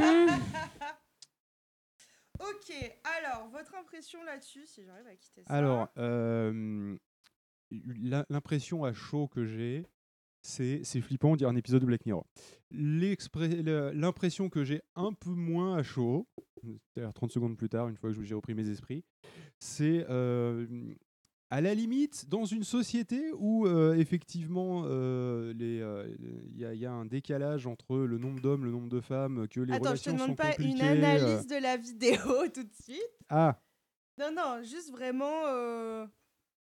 Ça te semble bizarre. Ouais, moi ça me, fait, ça- comprendre. ça me fait un peu flipper au sens que euh, je l'attachement euh, envers euh, une IA, un truc comme ça, me paraît être quelque chose de hum, potentiellement un peu dangereux. Ok. La musique, elle est comment? Et un peu Elle est triste. toute mignonne. Elle est toute toute choupette. mignonne, Elle là, est chou. c'est- Oui. C'est c'est normalisé en fait. Les couleurs? C'est choupi aussi. Bon, là, on voyait pas trop sur la toilette. mais Ouais. C'est chaleureux. Chaleureux, plutôt doux. Mhm. Mm. Donc, on voit un objet connecté Faut que tu te rapproches de ton micro, Loli, par contre. Pardon, mais j'ai dû. Voilà. Bon, bah, désolée, je fais comme ça. Les grands bras. Donc, on voit un objet connecté qui est posé sur une table, on dirait une capsule. Le jeune homme dans son open space, il travaille, il reçoit un message. Est-ce que tu te souviens quel jour on est quand tu rentres? Les émotions à ce moment-là, on l'a dit. Il sourit, il a l'air content. Il répond Je rentre tout de suite. Il y a un personnage animé qui apparaît dans l'objet connecté, dans un salon. Donc, on comprend que l'objet connecté, il est chez lui, qui dialogue au téléphone par texto avec. À quoi Ce qui n'a ressemble aucun sens vu qu'elle existe nulle part techniquement. Pardon. À Mais quoi justement, ressemble le elle, ressemble, elle est présente sur les réseaux. Donc, du coup, techniquement, si je comprends le, en fait, pour moi, c'est logique. Même si c'est une IA, c'est virtuel, elle peut quand même envoyer un message sur le Oui. sur le téléphone. Oui, Justement. mais du coup, pourquoi elle lui dit dépêche-toi de rentrer, sachant que. Bref, c'est pas grave. Bah, si, parce que justement, c'est la. En tout cas, enfin là, on va rentrer dans, dans tu pourrais avoir des après. tubes un peu partout, tu vois, et puis elle pourrait apparaître dans tous les tubes et te suivre. Mais ouais, mais sa- sauf que là, c'est au travail. Ouais. Enfin, lui, lui, lui, il est au travail, alors qu'elle, elle est à la maison. Ouais, je, je vois. Euh, et du coup, donc, à quoi ressemble le personnage qui apparaît La petite euh, nénette? À, une, euh, à un stéréotype de fille mignonne. euh, De 14 ans. Mm. Oui, de, de, Qui est un peu de creepy manga. quand même. Mm. Alors, quand elle l'accueille à la maison, qu'elle dit bienvenue à la maison, ça fait trois mois qu'on vit ensemble, tu te souviens Comment elle est Son comportement? Bah, elle est contente de le voir. Ouais, hein, elle Ouais. minaude un peu et kawaii. Oui, voilà. euh, Le stéréotype de la femme au foyer euh, qui est contente que le mari revienne, Mm. quoi. Voilà. Dans les mangas, tu vois, c'est avec Mm. le. euh, Non, mais je parle au pas- niveau de la. De la Oui, de la de- représentation. De, la représentation. Mais, de- parce que c'est son, on va dire, son, C'est son euh, character design. Mm. Mais au niveau de. Si tu fais que l'audio ou si tu la représentes comme si c'était une personne Mm. euh, de chair et d'os, bah, c'est le stéréotype justement de la femme au foyer qui accueille son mari euh, qui revient. Ça me euh, fait penser travail. au sketch de Florence Foresti sur les, euh, les filles douées en amour, tu vois. Ah oui. euh, tu vois, c'est, un peu cette intonation-là. euh, un peu, ouh là là, il y a du monde aujourd'hui. euh, Et avec les miroirs, ça double. Quand à un moment donné, t'as dit ça fait comme Alexa, elle t'a mis Mm. les lumières. Ouais. Tu te souviens de la tête du gars à ce moment-là? Euh, ouais, il était émerveillé comme si c'était. Noël, mais. Il euh, avait l'air épaté, hein, ouais. vraiment. Alors que ça fait trois mois qu'il a son Alexa. hein, donc, euh, il- Je suis désolé, mais moi, au bout de deux jours, euh, c'est bon, Google, je l'insulte quand il veut pas éteindre les, lunettes, les, les lumières. Quoi, donc, euh, À la fin, quand elle le remercie avec le message euh, merci euh, pour la journée ou je sais pas quoi là. alors qu'il fait dodo. Alors qu'il fait dodo, elle a une pause, j'ai noté naïve, genre timide, je sais pas Mm. si vous avez capté. Oui. Et euh, donc, globalement, elle a un comportement euh, attendu, hein, de- c'est ce que tu disais, des- du stéréotype. Le jeune homme, son comportement, il a l'air. Bah, il a l'air sincère et, et, euh, et vraiment amoureux. On est dans l'émotionnel, on est dans le, on, on est dans le vrai rapport.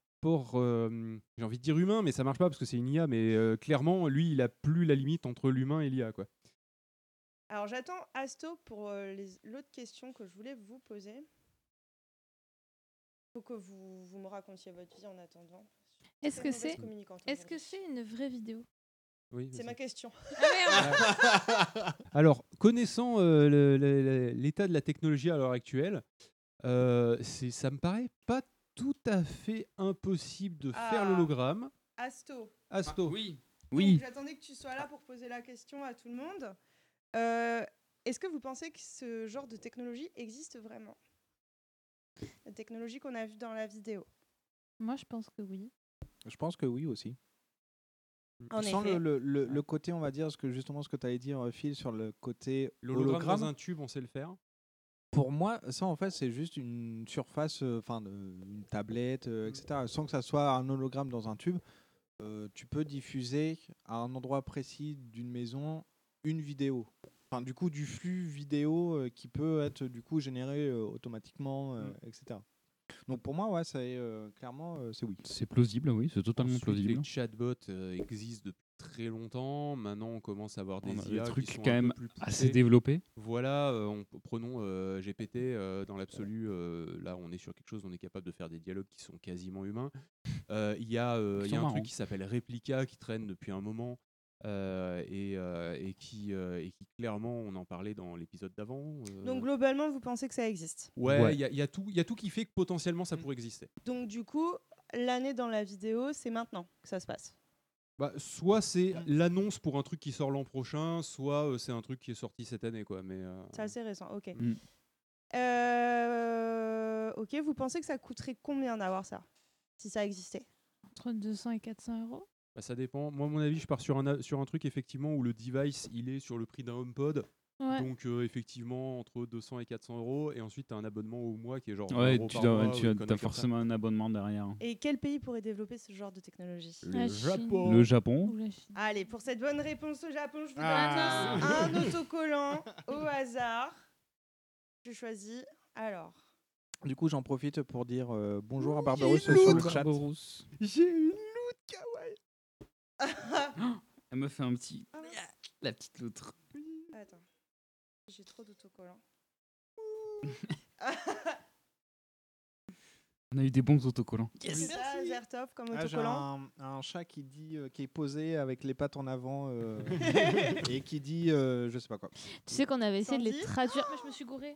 Sandy, t'as les petits champignons. Je m'étais mignons. gourée, j'ai dit la Chine. Oui, mais c'est Ah, pas mais grave. t'as bien participé. L'autre consolation. Non, mais t'as bien participé, regarde. Il y en a un qui est tout triste dans la Ouais, boîte parce des qu'il a dit la. Chine. voilà.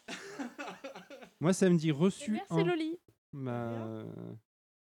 T'as dit reçu Je tente le Google Ça me dit Ah oui, reçu. un. On va utiliser chiffre, euh, la, la technologie. Et mais euh, oui, IA, du coup, pour tes chats, Ça- Ah non, ça me dit recevoir. ça ne voulait rien Je sais dire. pas trop ce que ça veut dire. Pourquoi ça veut dire quelque chose? Pour les chats, ça voulait rien dire. Ouais, ça voulait rien dire. testés, On a hein. essayé de traduire. Ça doit vouloir dire Si. bien reçu ou un truc comme ça. Ça veut dire pouce vers le haut. Allez, trop bien celui-là. Yay Donc c'est la petite touche comme ça, avec marqué thumbs up.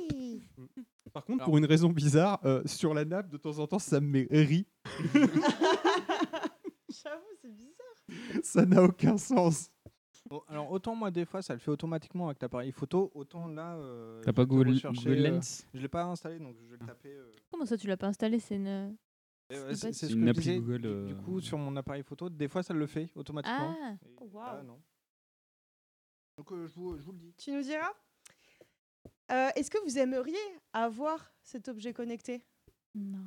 Alors, s'ils ont la version où c'est un chat ou un raton laveur ou, euh, ou une loutre, moi je veux bien avoir un assistant connecté qui en fait Qui un a une mignon. personnalité euh, qui est autre que mon Google Home qui répond avec une voix euh, bête et tout et tu vois voilà. Euh, où ça rajoute un peu de personnalité ça peut être rigolo. De là avoir une relation avec c'est autre chose tu vois. Mais personnifier l'assistant connecté pour que pour que bah, tu puisses avoir l'impression que c'est c'est un peu un, un compagnon dans la maison euh, qui t'aide à éteindre la lumière, à te rappeler des trucs, machin, tout ça. T'as très kiffé. Ça pourrait être plutôt sympa. Hmm. Euh, par contre, euh, avoir une relation sentimentale, clairement, comme là, il a, où on parle d'une relation de couple, euh, non, pas ouf. Non. je- Asto, est-ce que tu les avoir. Euh, ça je suis un peu, un peu comme, euh, comme, comme Phil. Après, moi, je, je, pen- je pense que je pourrais pas m'empêcher de lui donner une personnalité à la, à la con, quoi. et lui faire et lui faire faire des, des conneries genre euh, j'ai un, un pote qui a un serveur Discord et sur lequel il a un bot pareil qui est relié à Mhm. chat à ChatGPT euh, donc notre- pote là We Wish et, euh, et il a donné une personnalité à, son bot justement qui est relié à ChatGPT et son bot il est euh, euh, adepte de il est adepte d'Adati D'Adati, qui est ouais. une déesse de la justice et des barbecues Dans l'univers du donjon de Nelbuck. voilà. Et, et du coup, son bot est un expert en barbecue et en cuisson des merguez. Du coup, tu peux demander à son bot de te décrire en 32 étapes La le cuisson, processus de cuisson des merguez sur un barbecue et il te décrit le truc mais d'une manière ultra détaillée, point par point, en te disant là il faut mettre ceci, cela, patati, patata. c'est un daron Et en moi- fait. Moi, je ne pourrais pas m'empêcher de faire un truc à la con comme ça, je pense. J'avoue. Alors du coup, j'ai la traduction, euh, ça me met euh, bon miaou. Bon miaou. Oui, bon miaou. T'as gagné un bon miaou. Alors, donc. T'as cette pas demandé à vidéo- Zertov. Ah, Vous voulez tous dire De quoi Azertov, t'aimerais l'avoir, euh, cet objet connecté? Ah bah, super. Euh, non. Oh, non. c'est- Enfin, c'est plus euh, un gadget euh, qu'autre chose. Et quand j'arrive chez moi, euh, je me connecte sur mon Apple et je parle à d'autres gens. donc, des, euh, des vrais gens. Voilà, donc euh, ouais. Sandy, Non, par tu contre, le ça veux? pourrait être rigolo en téléprésence. Non. Ça. Ça pourrait être rigolo pour discuter avec des gens. Genre, là, ce serait Genre- l'avatar des gens qui seraient dans la petite boîte. C'est ça. Ça pourrait être rigolo, effectivement. Second Life encore. Mm. Mais non, mais genre, t'as une t'as les caméras 3D euh, comme t'as ceux sur les, en haut des iPhones et tout qui sont Mhm. capables de scanner.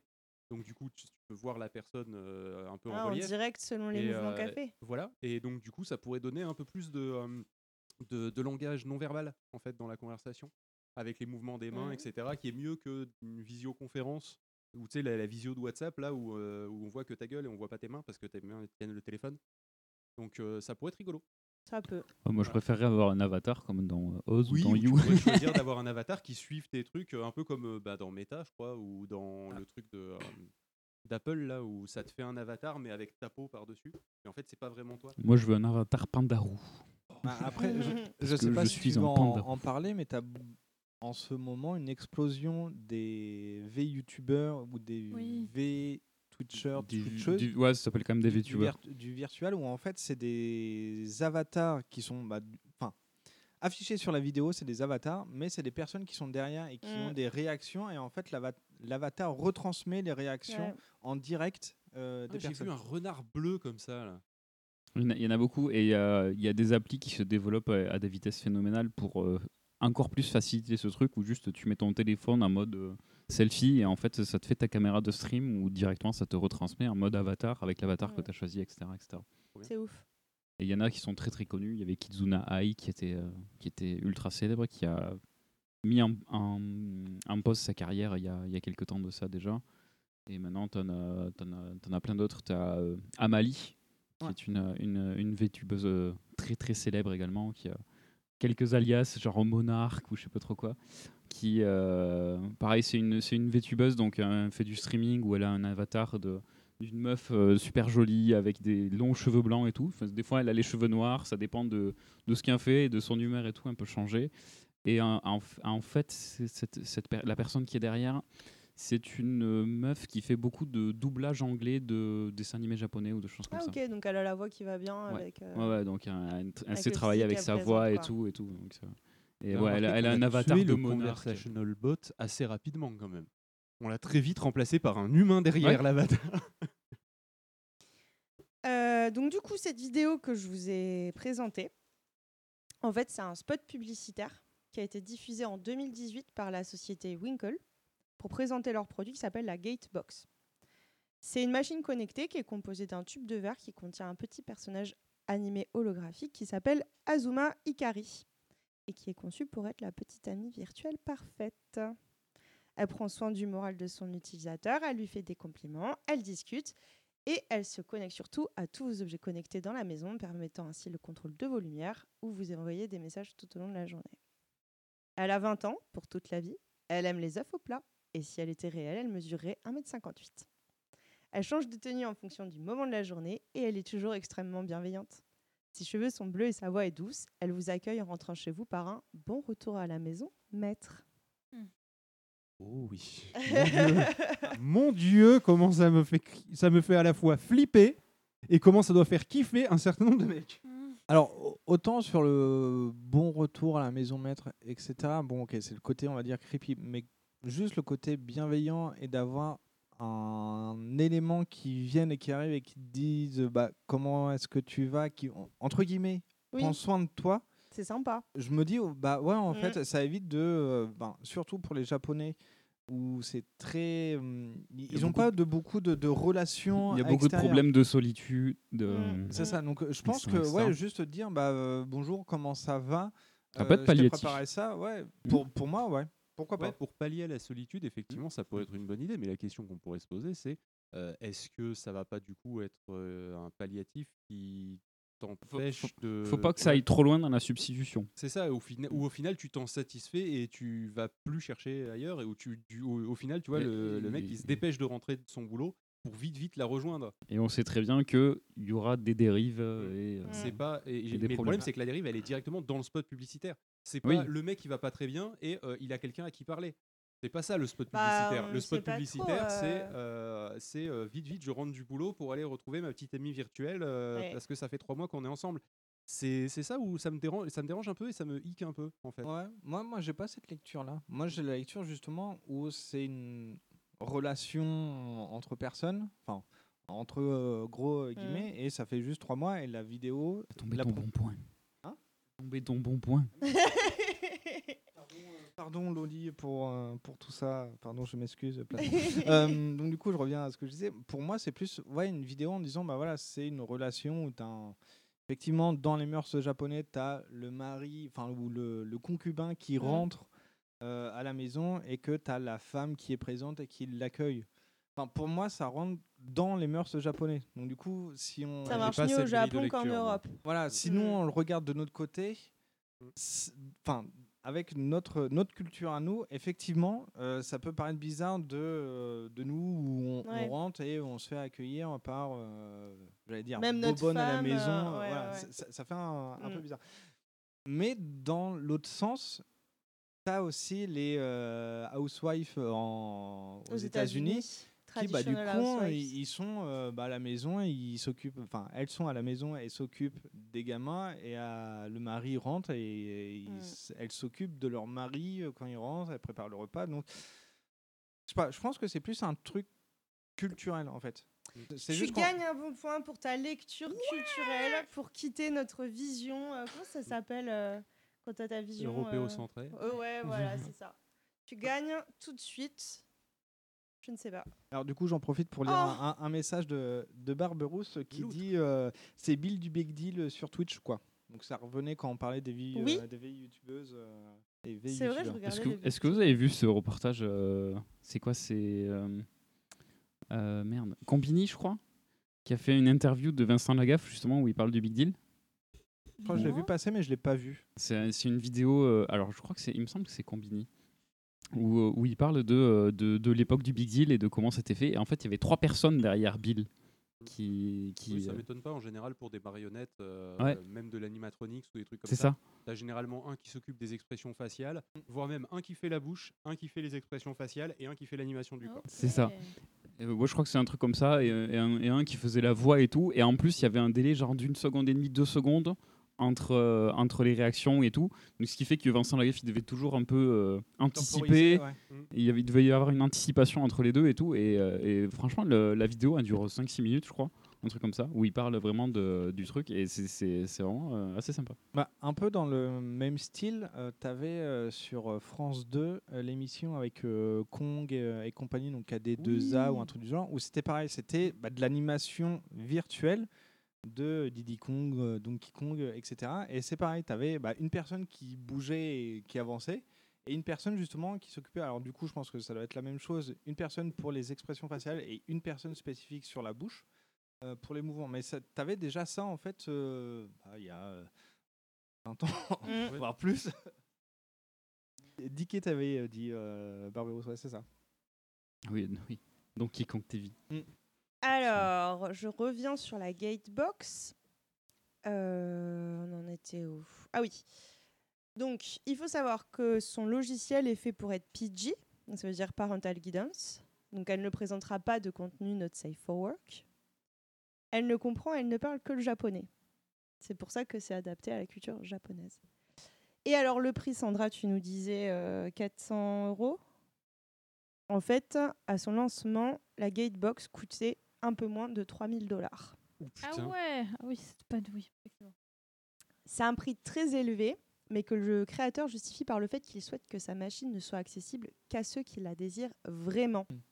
Et que lorsque tu es marié, tu dépenses aussi de l'argent pour ton partenaire. Pour lui, c'est pareil. Oui. Alors, Oh, l'impôt sur la solitude, il fait mal. hein. C'est clair. C'est- Il y a un peu de ça ouais, là-dedans. qui est ce créateur? Minori Takashi. Il avait moins de 30 ans lors du lancement de la Gatebox. Son idée est venue du fait que les robots déjà présents sur le marché étaient trop robotiques. Et lui, son désir, son rêve, c'était de vivre avec ses personnages de fiction préférés. La Gatebox a été désignée pour les otaku. Qui me dit ce qu'est un otaku? C'est les gens qui sont isolés chez eux, qui, euh, qui sont un peu coupés de la société, non C'est pas Non, ça? Non, ça c'est un ikikomori. Ah, un otaku, et- et- c'est- c'est geek, mais en japonais, quoi, en gros. Ah ouais, d'accord, Pour faire pensais qu'il y avait plus très, très. euh, euh. Non, non, et le- gagnes une gommette. Les, euh, ouais, les Kigomori, en plus, t'as vraiment l'aspect où je sors pas de. L'aspect très asocial, en fait. Mm. Ok. Très renfermé chez lui, et qui ne sort jamais. Genre les mecs qui ont fait des, des, euh, des games de euh, 72 heures et qui sont morts. quoi. Non, c'est là, c'est là, c'est pathologique même. Ils ne sortent pas Mm. de chez eux. Non, en fait, ils sont à la fois agoraphobes et. Euh, et j'ai pas le, le terme, mais en fait, ouais, c'est vraiment le- en plus l'aspect de Ah, c'est un sortir. petit euh, T'as- avec T'as chats. vraiment ce côté-là. Ils peuvent pas en forcément enchaîner les heures de jeu. C'est un promo. Mais t'as. euh, D'accord, c'est pas par addiction sur un truc, euh, Non, c'est non, juste non. qu'ils peuvent Non. pas sortir. La, ph- la phobie de C'est un, sortir, c'est un refus du monde extérieur, en fait. D'accord. Et hommes comme femmes aussi. Ah oui, Mm. oui, c'est. Il n'y a pas de. Et effectivement, Barberousse dit euh, le, le mot en plus otaku est très péjoratif. Ouais, il est très dégradant, en vrai, otaku. Euh, bon, là, c'est euh, lors d'une interview, hein, c'est Minori Takeshi hein, qui, qui utilise ce terme. Et euh, il explique euh, que les otaku sont majoritaire- majoritairement des hommes. Et c'est pourquoi son personnage animé est une femme. Mais sa société présente aussi les avantages vers un autre public qui peut être atteint de certaines formes de handicap invisible. T'en parlais tout à l'heure, euh, Azertov, tu disais c'est bien pour les personnes euh, qui sont seules, etc. Donc lui, il parle euh, des personnes souffrant de, stress post-traumatique, leur permettant ainsi une forme d'interaction sociale avec la gatebox ou pour des personnes qui se sentent seules et déprimées. Pour Winkle, cette gatebox est un vrai intérêt thérapeutique. Et encore une fois, c'est pas ce qu'ils montrent dans la pub. Voilà, parce que moi je veux bien le discours derrière, J'ai- je- tout à fait légitime, effectivement, pourquoi pas Encore une fois, c'est pas ce qui est montré dans la pub. C'est pas la, la fonction. de- Mais quoi qu'on ne sait pas, ça se trouve, le gars est déprimé Oui, et... ou alors il a aucune, a- aucun ami parce qu'il n'ose pas parler aux gens. Et- euh. Et après, on revient sur c'est une pub à destination internationale ou spécifiquement Japon? Euh, ils ont juste fait. euh, C'était juste tradu- sous-titré en anglais.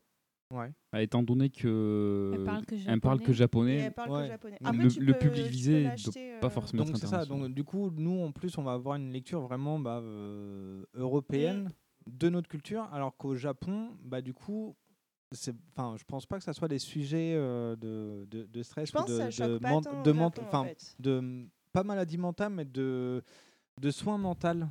Je sais pas comment expliquer Bah ça, de solitude, etc. Je pense pas que ça soit hyper euh, répandu, que ça soit plutôt justement hyper tabou et on limite on cache euh, Ah ça. Donc il y a peut-être aussi ce côté-là en disant bah en fait par le biais de montrer vous avez une petite copine euh, virtuelle qui arrive, il y a peut-être justement le, le fait de dire bah non en fait ça peut être aussi pour les personnes qui vont pas bien et d'avoir un truc qui prend soin Mm. euh, justement.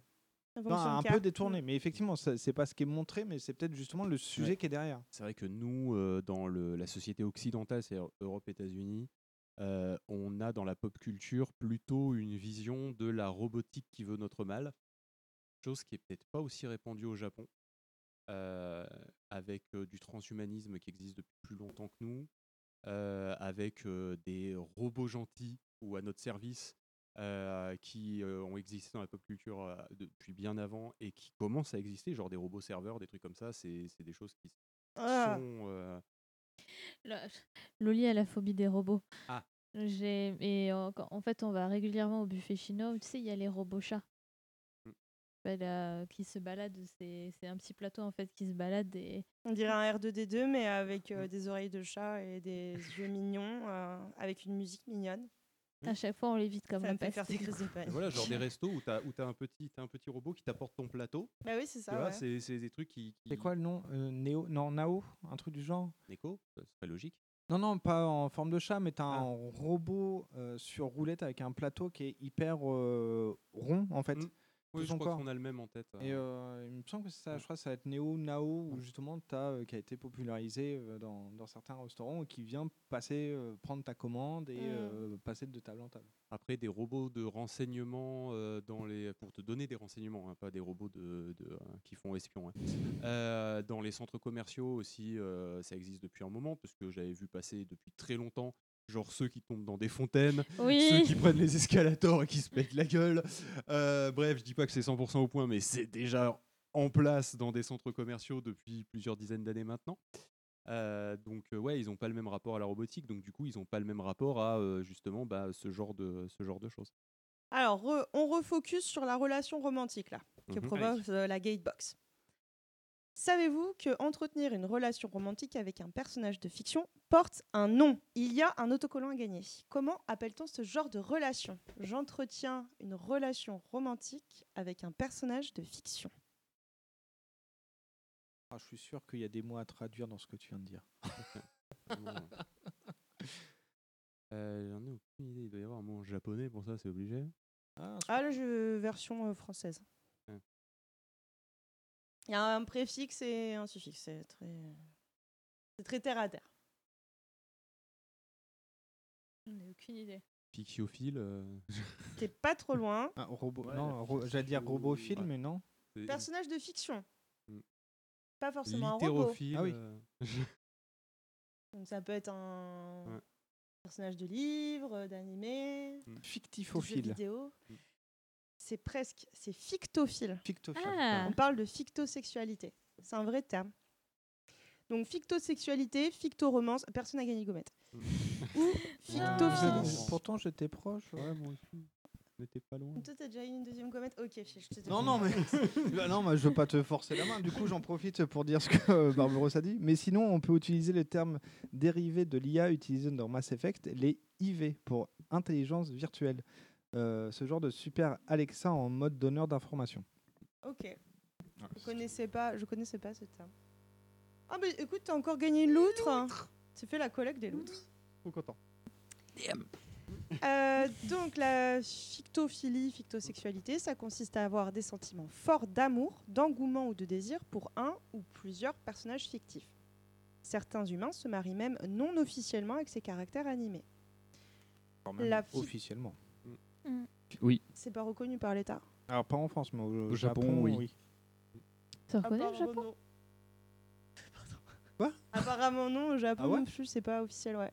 Oui, j'ai regardé Ah. un reportage du coup et... euh, Il me semble qu'il y avait une histoire justement d'une personne au Japon qui avait qui s'était mariée avec son personnage d'animé préféré, Ouais. euh, etc. Et Mais, qui avait euh, divorcé. Et qui avait, Et qui a avait divorcé, divorcé. après? Mm. bah alors peut-être que je me trompé. trompe. Alors, euh, pardon, je t'interromps parce qu'il y a Barberousse qui a une question très importante. Et si je donne la bonne réponse, j'ai droit à une gommette Podred 2024 je peux mettre une gommette de côté et lui donner de rêve. Genre, salut, je suis Loli, tiens, voilà ta gommette. On pourra même, te la do- on pourra même te la donner à podcast si tu veux. Ah, Non, pour Barberousse, ça va faire un, un peu de main. Mais euh, du coup, euh, Barberousse, Podren 2024, t'es obligé de venir maintenant, t'auras Il une y a des gommette. gommettes. On te met une loutre de côté. On est sympa. La fictosexualité n'exclut pas forcément d'autres formes de sexualité ou d'attirance envers de vraies personnes. Mais également, les personnes euh, fictosexuelles peuvent parfois être aussi attirées par euh, des personnages de jeux vidéo. Donc là, c'est plus précis, on appelle ça des gamosexuels. Il existe également les cartosexuels, pour ceux qui sont attirés par les personnages de dessins animés ou de comics. D'accord, j'ai eu peur. Moi, j'étais Ah je- persuadé que c'était des fans de géographie. euh, moi, du coup, j'étais parti sur les cartes de collection. Je fais, Moi bon, bah, du coup, pour les Edix, euh, ça se passe comment? J'ai aussi, j'étais sur les cartes Pokémon là. Et enfin, on compte aussi les novellosexuels qui, eux, ont un penchant pour les personnages de romans. Novellosexuels. Je pensais que c'était ceux qui prenaient la voiture, mais en fait, non. Non, mais parce que Barberousse, il dit, euh, oh merde, j'ai entendu phytosexualité, sexualité avec, les, plantes. Putain d'une gommette. Ah, bon. Alors, Barberousse, t'auras une gommette. T'auras deux gommettes. Pioche ta gommette au hasard.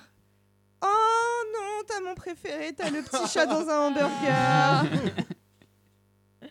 petit chat hamburger. Mais peut-on vraiment parler de fictu- lorsque, comme dans le cas de la Gatebox, nous interagissons, c'est dur, avec un programme capable de s'adapter à nos désirs, nos discussions et nos pensées Oui, tout à fait.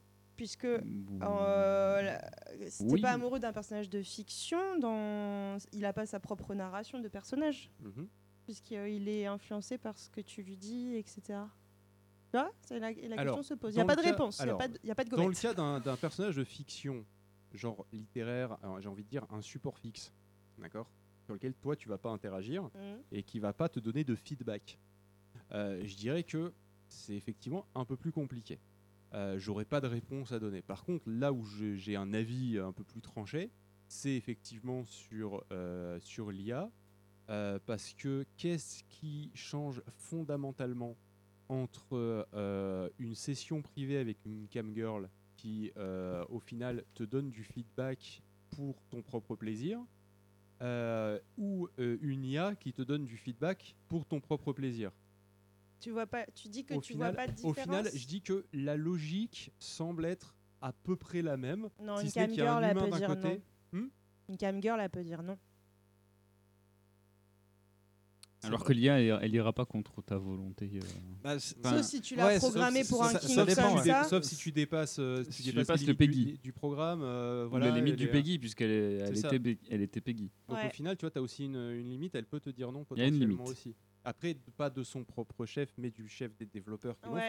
fait. Mais, euh, mais au final, euh, tu vois, la, la limite est, la limite est plus, est plus fine. Ça déjà. questionne, ça Mm. questionne.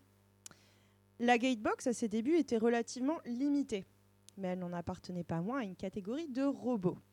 Alors, qui peut, il y a une gommette en jeu, Oula. me définir succinctement ce qu'est un robot?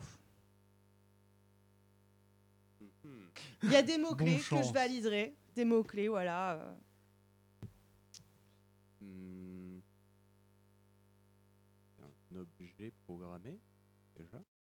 Code derrière, il y a une Mhm. programmation. Mhm, c'est pas mal ça, Euh, ouais. Mécanique. Mécanique, ouais. Mécatronique. Pas bah, si on considère que la gate, euh, la gateway là, c'est une euh, la c'est- gatebox. C'est pas un robot. C'est euh, c'est c'est- c'est un robot. Elle euh, appartient à dans une pas- catégorie de robots. Elle est pas. euh, enfin, elle est plus vidéo que, que mécatronique. C'est ça, pour ça, je pense que le, enfin, de façon générique, robot, tu as forcément une partie mécanique. Mm, mm. Là, la spécificité d'une AI qui s'affiche sur des écrans, Mm. ça peut, on, on dévie un peu du terme vraiment pur robot. En tout cas, Ouais, pour, pour moi, à mon sens, euh, Moi, je sais pas si elle rentre dans la robotique. Donc là, je vous demande le terme pur, on va dire. Voilà, le truc euh, très terre à terre. euh. Oui, c'est de la mécanique, de l'électronique et du code, quoi, Ouais, globalement. super. Allez, bim, déjà une gommette, là. Hop là. Et je pense que... C'est. Ça va être un. Comment on peut dire ça? C'est défini par un algorithme. C'est défini, oui, c'est conçu. Oui, oui, il y a un algorithme. et puis en plus, pour exécuter soit des Voilà. tâches euh, déjà prédéfinies et qui, ouais, et pour, coup, et qui pour pensent rempla- pas et pour par remplacer un humain. Exactement. Un robot est un dispositif mécatronique alliant mécanique, électronique et informatique, donc, vous l'aviez, conçu pour accomplir automatiquement des tâches qui, imitant ou reproduis- reproduisant, pardon, dans un Ah, domaine C'est pas très précis, Patrick comme mot. hein. des actions humaines. C'est pas pratique du tout. Donc elles imitent ou elles reproduisent dans un domaine précis des actions humaines. Et je donne un gommette à toi pour la notion humaine. Parce que ça, vous l'aviez pas au début et je pense qu'il faut la garder en tête. Mais alors, est-ce qu'un automate est un robot Du coup, Ah non, bah, parce qu'il n'y a pas de. si, ça exécute une tâche prédéfinie et c'est pas Ah, mais du coup, humain. pourquoi on fait une différence entre Quelle l'automate est et la le robot différence entre l'automate et le robot Je sais pas, j'ai pas noté. J'avais déjà trop de choses à vous raconter. Mm. Le terme robot apparaît pour la première fois dans la pièce de théâtre de science-fiction Resumes Uni- Universal Robots, écrite en 1920. Le mot a été créé à partir du mot tchèque, tchèque robota, qui signifie travail, besogne et corvée. Et il me semble qu'en russe, ça veut dire même euh, esclave ou un truc. En vulgarisant la définition établie par le père de la cybernétique, Norbert Wiener. Ah non, non, pas Asimov. Lui, c'est juste les trois lois, c'est tout. dans les années 1950, un robot, globalement, c'est une machine qui, 1. recueille des données à l'aide de capteurs, par exemple. 2. les interprète et prend des décisions grâce à des programmes. Sandra parlait d'algorithmes. 3. accomplit une tâche à partir de ces données avec ses organes moteurs. D'après Serge Tisseron, qui est Du coup, psychiatre. je vois la différence avec l'automate. L'automate n'a pas de capteur. Ah bah voilà. L'automate, il reproduit juste le, tu sais, genre l'animatronique, Un il mouvement, a- euh, en général, il n'a ouais. pas de capteur. Ouais, voilà, tu tu t'es auto-répondu. Ouais. D'après Serge Tisseron, qui est psychiatre, membre de l'Académie des technologies et président de l'Institut pour l'étude homme-robot, aujourd'hui, en plus, les robots apprennent grâce au renforcement, l'imitation, l'interconnexion et le deep learning. En plus, ils ont une empathie artificielle en interprétant les émotions qu'ils voient et simulent eux-mêmes des émotions comme par exemple une intonation ou des mimiques. On peut parler alors d'intelligence artificielle. Voilà, ça inclure ce truc de deep learning et tout. Alors, j'aimerais que quelqu'un me fasse une définition simple de l'intelligence artificielle avec une gommette en jeu. Alors, est-ce qu'on parle de l'intelligence artificielle ou est-ce qu'on parle des conversational bots? Parce que c'est deux branches. euh, savoir à quel degré de précision on va. Euh, bah, on- Parce qu'il y a les modèles de Bah, langage qui sont dans les conversational. Globalement, une intelligence artificielle, c'est quoi? Ok, alors de l'intelligence artificielle, c'est un modèle où tu vas euh, balancer un set de données et où par des renforcements, en gros en lui disant euh, oui, non, tu lui donnes un, Ouais. set, un set de données et ensuite tu lui balances des, des trucs. Et, euh, et par euh, itération, tu, Je sais pas euh, ce que ça veut dire itération. Alors une itération, c'est par euh, répétition. euh, De la même- de la c'est même chose. l'apprentissage en fait, hein, globalement. ok. Euh, par répétition de l'action et à chaque fois lui dire euh, oui. Là, non c'est bien, en là, c'est pas bien, là, c'est mieux, là, c'est le renforcement, du coup. C'est ça. Tu, euh, tu vas venir en fait euh, asymptoter un comportement.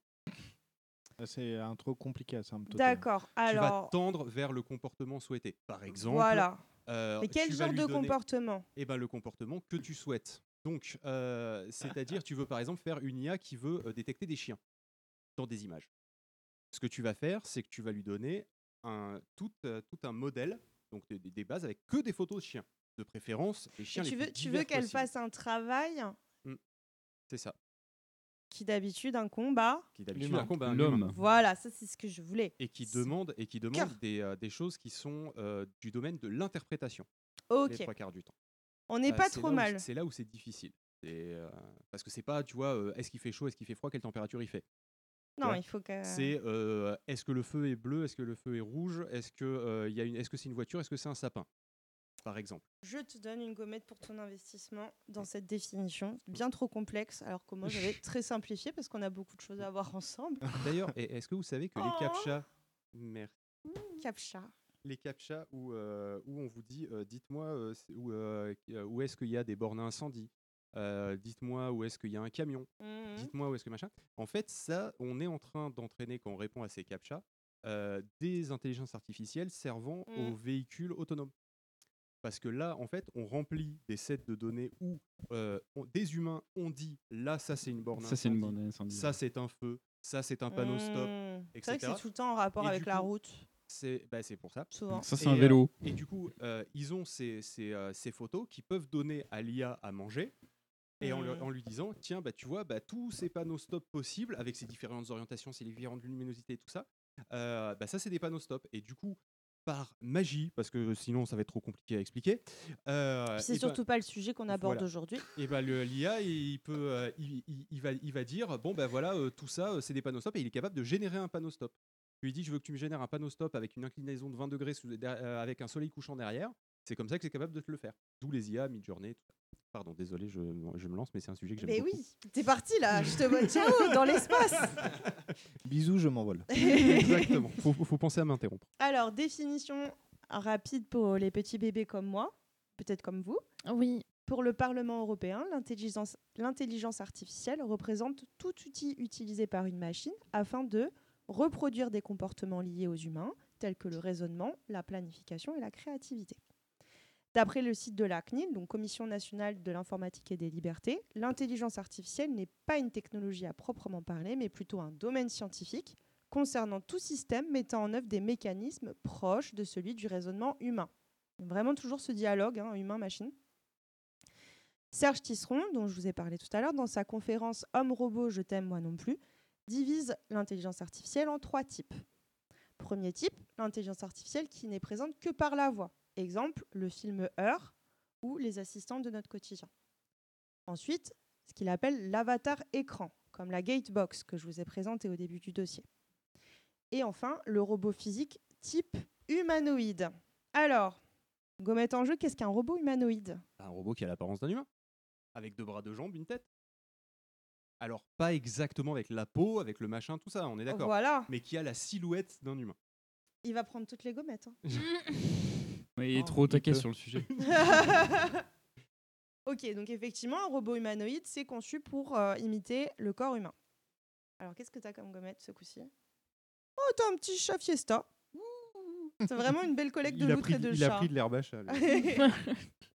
Donc le robot humanoïde peut avoir une tête, un torse, des bras, des pieds. Il peut aussi s'agir seulement d'une partie du corps, comme le haut du corps, ou d'autres éléments comme des roues à la place ou en plus des pieds. Ces robots sont principalement constitués de matériaux non organiques, plastique ou métal. Néanmoins, ils peuvent imiter les comportements et les mouvements d'un humain. Il existe une autre catégorie de robots qui sont les robots androïdes. Qu'est-ce que c'est un robot androïde? Asto, dis-nous ce que c'est un robot androïde. Euh, là, comme ça, j'ai pas de définition. Parce que pour moi, un Android, ça a une apparence humaine aussi, en fait. Ouais. Ben là, on a dit que du coup, humanoïde, ça avait globalement la forme d'un humain. Ouais. Mais androïde. Est-ce que c'est comme justement les chats qu'on a au buffet chinois? Ça n'a pas la- C'est un robot, mais qui n'a pas la forme d'un humain? Non, c'est pas ça. tout? Pense Bon. à la racine étymologique. Alors on a Androïde. on, on- on a Barberousse qui propose euh, c'est un robot qui n'aime pas les pommes. Androcide. N'aime pas les compotes, Andros. Alors, étymologiquement, androïde, ça vient du grec. Andre, qui signifie homme mâle, et oïde, qui, dit- qui signifie une ressemblance. Un androïde, ça indique généralement un robot qui ressemble à un humain. Genre Real Humans. Et quelle est la différence avec celui dont tu as parlé? Eh ben, en fait, humanoïde, il peut avoir une forme d'humain. Mhm. Mais il n'est pas forcément androïde. Genre, tu vois, les Cybermen Oui. dans Doctor Who, ça, ça va être des humanoïdes. Ils ont une tête, des bras, etc. Par contre, clairement, ils n'ont pas la peau d'un humain, ils n'ont pas les yeux d'un humain, ils ont Mm. pas le- là par contre, tu vois, c'est pas de, de- Par contre, les trucs où c'est l'uncanny valley là, où euh, ça fout le, f- c'est, le flip monumental parce que euh, bah, c'est l'uncanny valley. Euh, là, par contre, là, c'est, c'est de l'android. On essaie de reproduire Ouais, je vois. vraiment un humain. Et alors, androïde pour homme mâle, je vous l'ai dit, mais s'il a une apparence féminine, comment on appelle ça? Monoïde. Féminoïde ou fémonoïde Je ne sais pas. Android aussi? Non, pas androïde. Laisse. euh, Est-ce que c'est avec euh, les- euh, Dans le micro. Dans le micro. Pardon. Lesbos, je pense que c'est un rapport à la sexualité. Oui. Ça peut être un robot lesbien, oui, mais lesboïde. On a une proposition de Barbarousse. hein. Ouais. Ah. Synoïde. Enfin euh, non, gynoïde pardon. Gynoïde, bravo, Ah. Barberousse Ah, t'as une deuxième gommette. Allez, Faut comment je- que tu viennes à Podren. Ah bah il est obligé, hein, deux gommettes. euh. Tu reçois un deuxième DM. Oh. Un petit chat tranquille pour Barberousse. Ah oui, Encore un chat. hein. Je pense que ça, ça va être parti euh, pour IG. Donc on parle de gynoïde.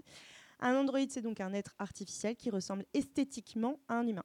Grâce à sa chair ou ses muscles synthétiques, il peut avoir les réflexes d'un humain, comme l'expression faciale ou la capacité de converser.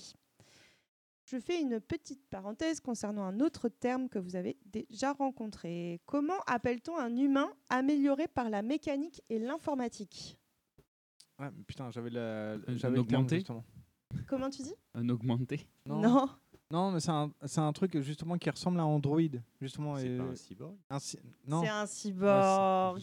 tu pensais à autre chose? Non, non, mais enfin, justement, j'ai eu un doute avec cyborg et un autre mot qui, euh, qui, qui est l'inverse en fait. Enfin, D'accord. je, je sais Cyborg plus comment. Non, non, mais co- comment c'est le, le, le truc, mais cyborg, justement, euh, t'as t'as une notion de différence entre le, le- le cyborg, où justement c'est un humain avec des pièces mécaniques, Mhm. et le l'autre terme, justement, mais j'arrive plus à, le, à remettre le, le Je, l'ai peut-être croisé au fil des recherches, mais euh, Ouais. ça me dit rien. Bon, bah écoute, tu gagnes toutes les gommettes, hein, Phil. On est pour sur les mon copains. domaine de prédilection. Laisse pour les copains les gommettes. Tu En plus, il y a des questions philosophiques dedans. Oh, t'as un petit chien qui est un peu perdu. Ah, Alors si C'est bon, veux, il a plus de loutre. Pour la prochaine session, euh, Loli, euh, tu fais euh, question manga ou, euh, ou animé. euh. Ouais, parce que moi, dès que ça parle de la science, euh, trop fan. Donc un cyborg, c'est un humain très amélioré, une créature qui mêle des parties vivantes et mécaniques composées d'une majeure partie de tissus organiques, de synthèse ou non.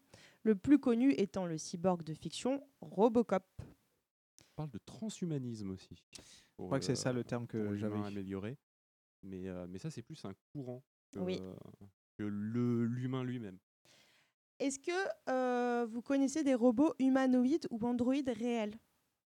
Réel, pas de fiction, pas dans les films. euh, Dès qu'ils ont fait Euh. peut-être la une de l'actualité ou des mèmes ou. euh, Alors, je connais un robot gynoïde qui, a- qui était, euh, qui était présenté il y a pas longtemps, mais je je sais plus son nom.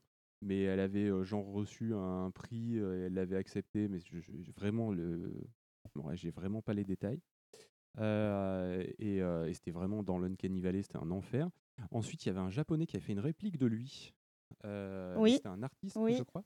Un, un- enfin, genre Oui. artiste euh, informatique, euh, tout ça. hein, Je sais euh. plus son nom. Je Le problème, c'est qu'il est japonais et que j'ai aucune mémoire pour les noms japonais. Oui, alors je vais te le dire parce que dans les liens, et, euh, il y a eu un film fait avec Mm. une de ses créations.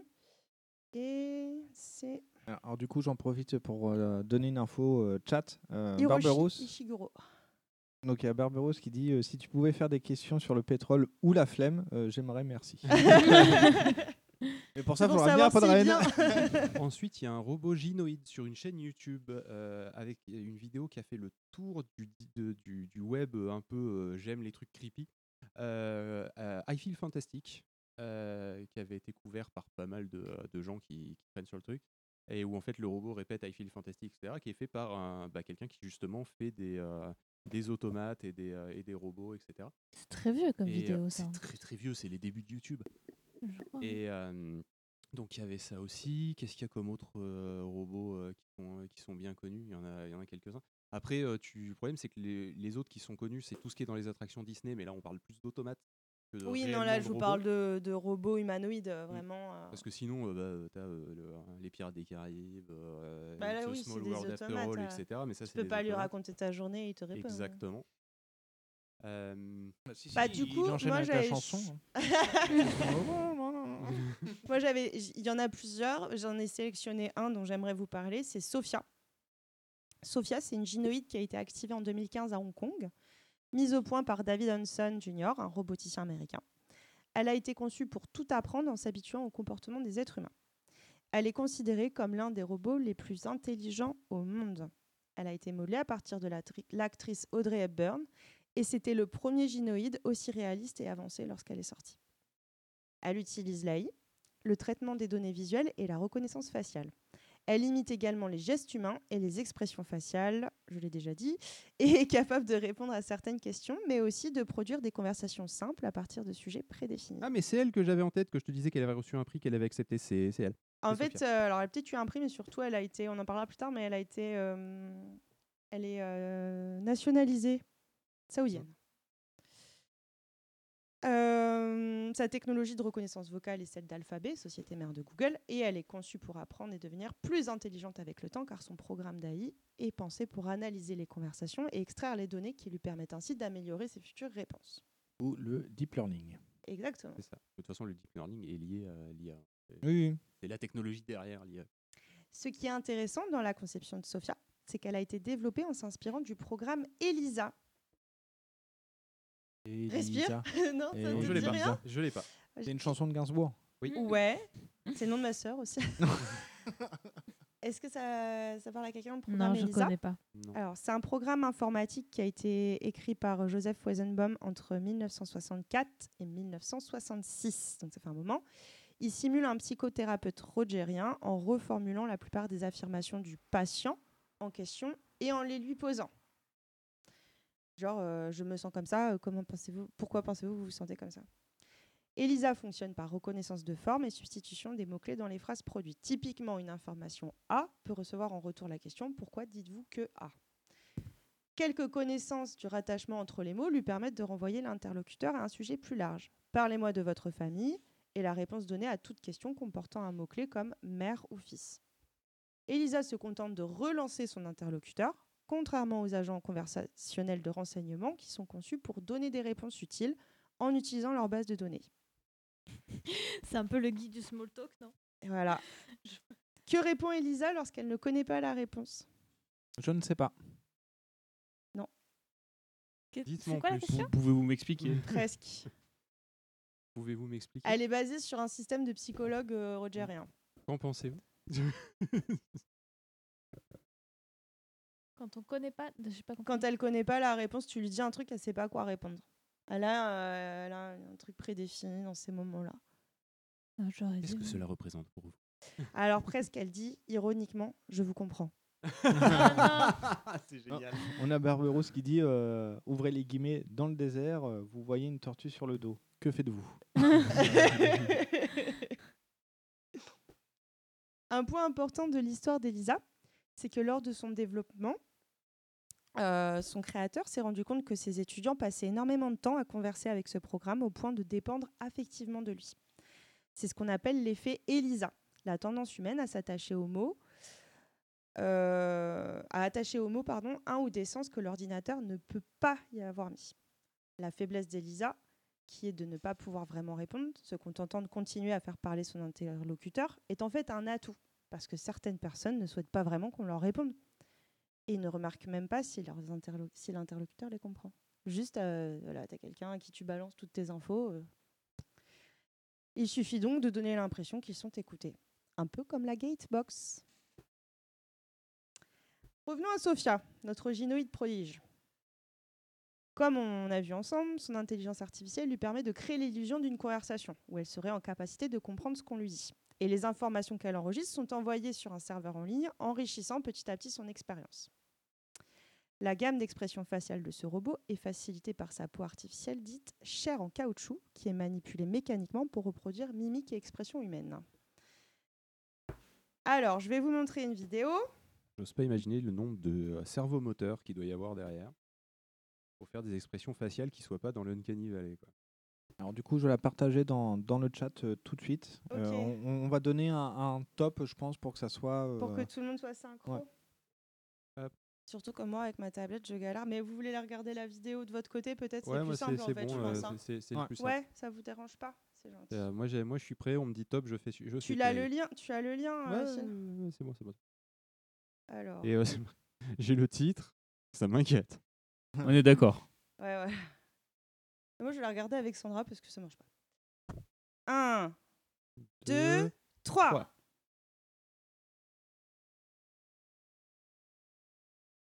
Pourquoi j'ai pas le son dans le retour? Oui, il n'y a pas de son, moi non plus. euh, même sur le... Il n'y a pas de son dans la vidéo? Je pense pas. Parce que là, j'ai lancé le... Ah si, ça arrive. Donc, du coup, ça dit euh, si Hanson Robotique conçoit des robots humanoïdes, c'est pour mieux interagir avec des humains. Nous les avons optimisés pour la santé, la, médica- la médication et l'éducation. Et le service client. Et le service client. Je suis un peu décalé par rapport à toi. Nos robots comme Sophia ressemblent énormément aux humains. Sauf qu'il manque l'arrière- l'arrière de la tête quand même. Alors, Je suis regardez par la comment- conception, la technologie et l'environnement. Là, c'est Sophia qui parle. Regardez comment elle parle, regardez son visage, ses lèvres, Moi, je vous serai utile dans ces domaines. ses sourcils, Vous ses serez en quelque sorte une ambassadrice qui vous aidera à développer tous les outils technologiques imaginables.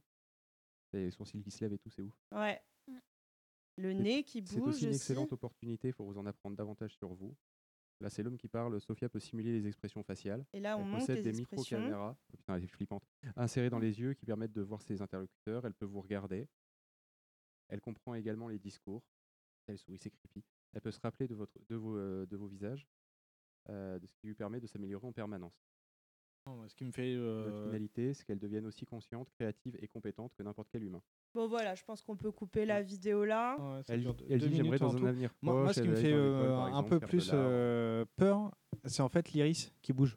Alors, je Ah. sais pas si c'est parce qu'il y a un angle de caméra avec un reflet, mais j'ai l'impression que le- les iris bougent, en fait, s'ouvrent et se ferment aussi en même temps. Je pense qu'il y a une caméra dedans, effectivement, qui lui permet de zoomer, dézoomer, etc. ouais.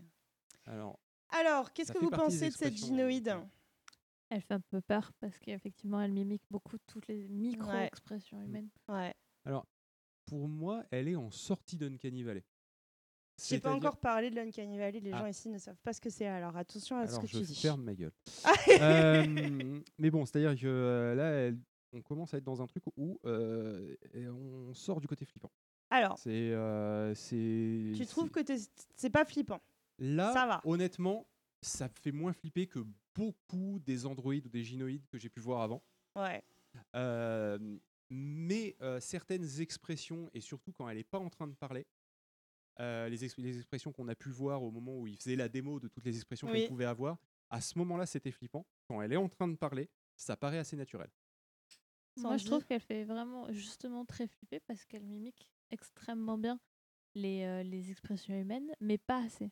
Oui, bah, c'est, euh, Mais justement, il va vraiment ce- falloir que tu décales ta, ta section sur l'Uncanny Valley parce que là, on va avoir du mal à Et avancer ouais, sans, oui, que, et du sans coup, en parler. Je Ouais, sais mais que ça va, c'est- ma section d'après, tranquille. Ah bah, ça tombe bien. Elle, euh, tu sais, ce petit truc qui fait que tu, tu vois que c'est un robot, Ouais. mais pas tout à fait. Quoi. Tu sens qu'il y a un truc quand même qui te, qui te Mm. cripe un peu, quoi. Mm. Alors, j'aimerais vous dire que ce robot, d'après son concepteur, a été conçu pour imiter les comportements sociaux et inspirer amour et compassion chez les humains. Je sais pas, Asto, est-ce que un Sophia t'inspire amour et compassion? Pas spécialement, non. Elle m'inspire Pas là comme ça. euh, surtout avec le, le vision des cerveaux moteurs derrière. Ah oui. euh, Moi, je trouve que c'était trop exagéré sur les, euh, Oui. les mouvements du, de- du visage Comme pendant, pendant qu'elle Mm. parlait, en fait. Mm. Quand on parle, nous, euh, il n'y a pas autant de mouvements Ouais. sur notre visage, je trouve. C'est- pas naturel et pas fluide, du coup, dans les, dans les mouvements de visage. Alors, on vient euh, au petit chapitre que Phil attend avec impatience. Il parle depuis tout à l'heure, Phil, de l'Uncanny Valley. En France, on, on La dit la vallée de l'étrange ou Ah, dérangeante. Ouais, voilà. Donc, la vallée de l'étrange, c'est une théorie avancée par le roboticien japonais Masahiro Mori, publiée pour la première fois en 1970, selon laquelle plus un robot Android est similaire à un être humain, plus ses imperfections nous paraissent monstrueuses et nous mettent mal à l'aise. C'est un phénomène euh, psychologique en fait. Selon lui, les gens sont plus à l'aise face à un robot artificiel qu'un robot humanoïde. On parle de vallée car il s'agit d'une zone à franchir dans laquelle chaque progrès fait vers l'imitation humaine amènera au départ à plus de rejet, mais passé un certain seuil, Mm. euh, tu disais je sens qu'elle sort de la Ouais. vallée, voilà, euh, une acceptation est plus grande en fait. Faut, faut que tu passes ce seuil-là. C'est-à-dire qu'en fait, si, si on faisait un graphe de, euh, de plus tu vas vers la droite, c'est de la, c'est de la ressemblance vers un humain. Mm. En fait, euh, au début, tu as, on va dire, R2D2. Voilà. Euh, donc là, euh, on, on est sur de l'acceptation totale. Je veux dire, c'est pas, c'est pas un truc Oui, qui va nous pas- déranger. pas dérangeant, ouais. Ensuite, tu fais un truc avec deux bras, deux jambes, mais ça reste un robot, genre bah, euh, le- l'icône d'Android, par exemple. Euh, là, bah, ça va, c'est pas dérangeant. Euh, les Cybermen, bon, à part que c'est des ennemis de Doctor Who, euh, c'est c'est pas un truc qui va nous prendre au trip. Par contre, euh, tu commences à arriver aux animatroniques de Walt Disney. Là, euh, tu vois, ça, ça commence à être un peu. tu Mm, vois, tu n'as mm, pas mm. trop envie de les croiser dans le noir, tu vois.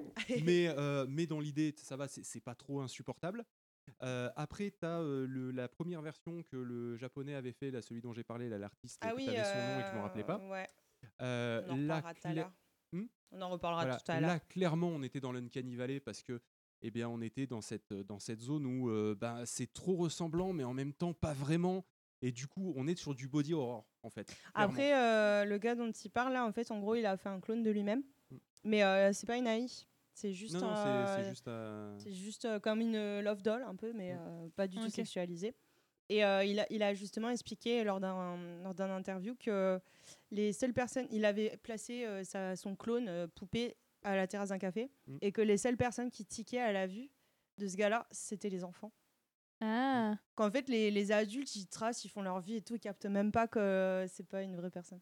ok. Et euh, est-ce que tu as pensé à parler de body horror pour parler de l'Uncanny Valley? Non. D'accord, parce qu'en fait, c'est un peu le même truc qui fait en sorte que quand vous regardez euh, du, euh, des, euh, des gens qui sont, euh, qui sont déformés, genre des victimes de guerre, euh, qui ont, ceux qui ont, qui ont pris des éclats d'obus et à qui, par exemple, je sais pas, il pourrait manquer la mâchoire, ou, Mhm, mhm. ou à qui, ou, qui- ou des, des gens qui ont été des grands brûlés, des choses comme ça. C'est un truc que, naturellement, nous, on a tendance, en tant qu'espèce, à, à avoir de l'appréhension par rapport à ça parce que bah, ça synonyme- c'est synonyme de danger. Si quelqu'un est dans cet état-là, c'est qu'il y a eu un danger et euh, du coup, on a tendance à le rejeter. Et, euh, et c'est pour ça que les films d'horreur en jouent, etc. C'est euh, les euh, Freddy genre les les, Krueger. les, euh, pardon? Pardon, vas-y. ouais. Les, oui, Freddy Krueger, c'est c'est pas mal effectivement dans, dans l'idée, mais tu peux avoir aussi tout ce qui est autour de la, de la maladie. Genre, tu vois quelqu'un qui, euh, qui commence à, à avoir des boutons purulents parce qu'il a eu un virus, machin, tout ça, ça va, ça va créer un malaise. Et ben en fait, c'est exactement la même mécanique. Et c'est- C'est-à-dire qu'on est sur un humain, mais on est sur un humain pas normal. Et du coup, n- on le rejette en fait instinctivement. Et c'est ça qui fait en sorte qu'on a cette uncanny valley. Parce qu'on a un humain, on considère ça dans notre cerveau reptilien. Alors je sais que ça n'existe pas vraiment le cerveau reptilien, mais c'est plus simple de l'expliquer comme ça. Mais en gros, dans, nos réflexes inconscients, on considère ça comme un humain malade, en fait. Donc c'est ça qui est rigolo. Bah, si c'est drôle. Je trouve ça, je trouve ça rigolo qu'on voit un humain imparfait, on fait humain malade. Un robot euh, pas tout à fait, euh, pas tout à fait réaliste, hmm, il est malade, il est, pas, bien. Un robot malade. C'est ça. Selon moi, Sophia se trouve dans cette vallée. Bon, on a Mm. tous un peu des avis divergents. Mais en plus, elle pose des questions juridiques, éthiques et morales, car en 2017, elle a obtenu la nationalité saoudienne, faisant d'elle le premier androgynoïde au monde à recevoir la citoyenneté d'un État. Parce que, bon, quand on résume, Sophia, c'est un automate animé avec une AI dont la dynamique de fonctionnement est basée sur l'anthropomorphisme. Et l'entreprise qui la possède et fait partie du pays ou pas? Non, Hanson euh, Bidule, euh, c'est euh, le gars qui l'a créé, il est américain et leur société est basée en Chine. Et du Pas coup, pourquoi, le- ce pays en particulier l'aurait nationalisé? Parce qu'ils ont voulu se faire de la pub, Alors, probablement. c'est là où c'est- ça pose des questions éthiques, parce qu'ils l'ont nationalisé dans un pays où les femmes euh, ne peuvent pas circuler seules, ne peuvent pas faire plein de choses, etc. Bon, voilà, c'est. Euh, parce qu'ils ont un peu. Il y, a- il y a des spécialistes de, cette situation qui pensent que c'est un- effectivement un coup marketing pour montrer euh, que Le- le pays est développé. Et comme elle a pas de cheveux parce qu'ils ont, ils ont mis le truc, pas besoin d'un voile du coup. Je vois. Alors, qui peut me vrai. définir l'anthropomorphisme? Qui ressemble à des humains.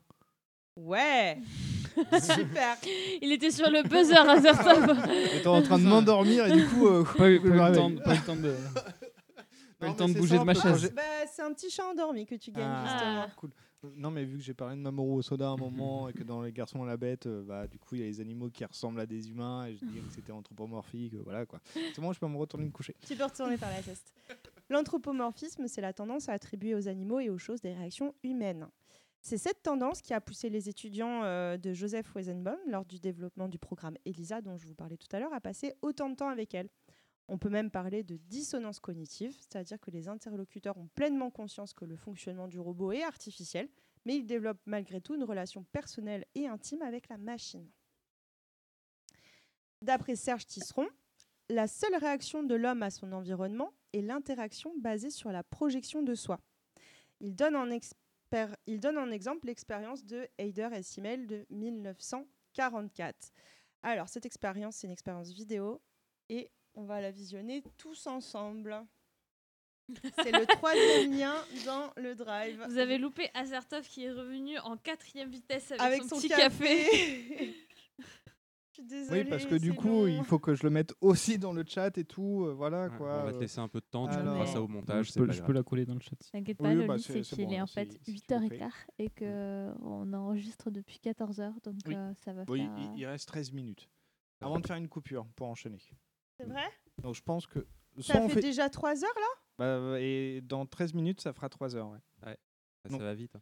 Je pense qu'on va faire une coupure Ça fait maintenant. 3 heures que je parle Bah, il y Non. avait une non, bah, y a moi, moi j'ai fait une, bien une heure et demie aussi. Ah euh. oui, c'était cet épisode-là. on peut faire une pause après euh, sur le. sur On, ça- ça- fait la pause tout de suite, comme ça on fait le visionnage tous ensemble et après euh, on en parle. Ah oui, alors on fait un Ah. visionnage tous ensemble avec le chat, on fait une pause et après on revient pour parler du Allez, visionnage. Parfait. Allez. Super. Je compte, tout le monde est prêt? Ah non, pas du tout, attends. Attends, j'ai une pub. Hop, C'est bon? C'est bon. 1, 2, Deux, 3.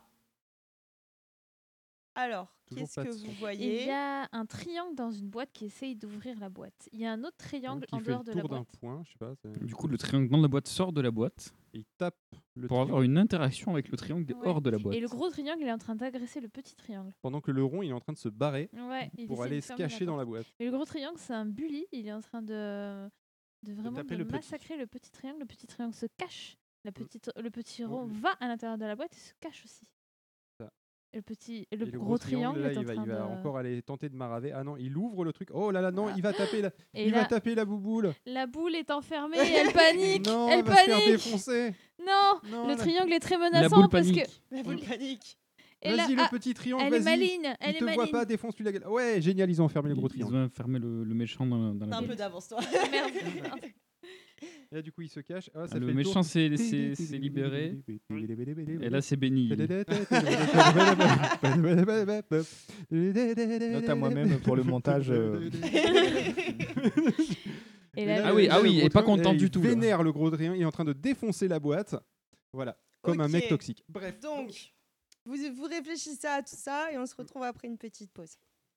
Merci. Bonsoir. Il y a Barberousse qui dit euh, Je suis encore là, euh, j'ai droit à une gommette en plus. Allez, une petite gommette. hein. Allez. J'en ai pas distribué euh, tant que ça, hein, sauf à Phil. Oui, mais euh, J'ai ouais, presque l'impression euh, de me faire engueuler quand je dis ça. je Non, vois. pardon, excuse-moi. C'est mon tour de, de Non, non, maman mais quand je t'inquiète. fais euh, les, les, les exposés comme ça. Alors, attends, Barbe Rousse, je cherche une gommette. Il a eu un, un chat allongé et le chat burger. Ah, il est super le chat burger. Ouais. C'est vraiment mon préf de tout le lot. Hop, il a, il a. Oh bah écoute, un autre petit chat dans un panier. J'espère que lui aussi est dans son petit canapé. Je t'embrasse ça tout de suite en DM. Est-ce que la technique, on est tchèque Oui, mais là, ça enregistre. euh, ou autre parti. nationalité Alors, du coup, il fait non, mais plus sérieusement, c'est rigolo ce style d'éducation à coup de gommette. J'espère que la prochaine session, ce sera les grandes images. Les carnets de bons Eh points. bien, écoutez, euh, abonnez-vous au Patreon, hein, bien sûr. Je vous Oui, rappelle qu'il les mettre- existe. je vais les mettre dans mon cahier d'amitié. Oh, bah Ah. génial Ça, ça me fait plaisir. Est-ce que c'est Moi, je comme les derrière cahiers ma- ma d'idole à tablette. l'époque Non, non, c'est Ah, il un cahier euh, que, qui à la base était à MP3 à Paris parce que j'avais pas pu y aller, où les gens m'avaient laissé des petits mots, mais ils n'avaient pas utilisé tout le carnet. Du coup, je l'ai ramené à Podred et j'ai demandé d'autres signatures dedans. Et je vais le Ah. mettre dedans. Oh, Ah. Quelle belle vie on mène tous Oui, ensemble. effectivement, il y a Barberousse qui fait un cahier d'amitié, point d'interrogation.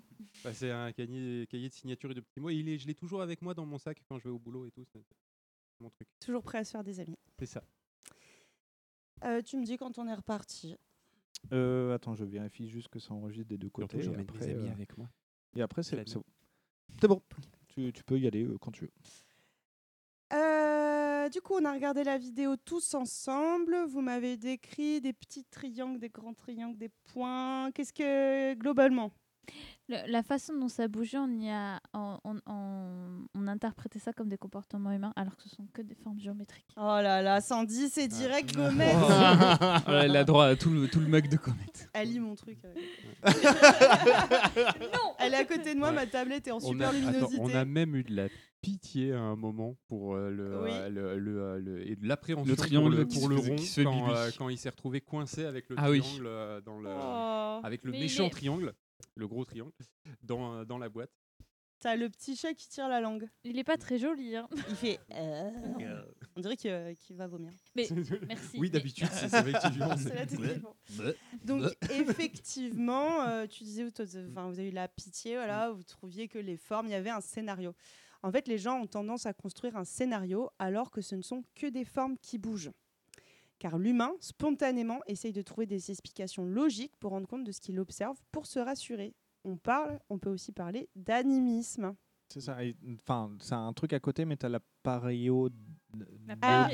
La pareidolie, c'est pas tout à fait la même chose. Mais, en fait, c'est reconnaître, c'est de voir un visage dans dans quelque chose, objets. alors qui n'est pas du tout un Genre les visage. Twingo sympas. C'est ça. Voilà. Et l'animisme, si on veut reprendre le- la Twingo, ça serait. euh, Il y a oh, une ma gommette en Twingo- jeu pour l'animisme. Ma Twingo, elle, elle est un peu, euh, elle est un peu capricieuse parce que des fois elle démarre, des fois elle démarre pas. Alors que c'est juste Voilà. un truc Quand tu l'appelles, mécanique. quand t'appelles ta voiture, Titine. Voilà aussi. Voilà. Euh, quand euh, tu dis, euh, alors ça, c'est non, c'est de l'appareil d'Oli. Quand tu dis euh, ce- ces feux-là, ça lui donne un air méchant ou ça lui donne un air gentil, c'est pas ça.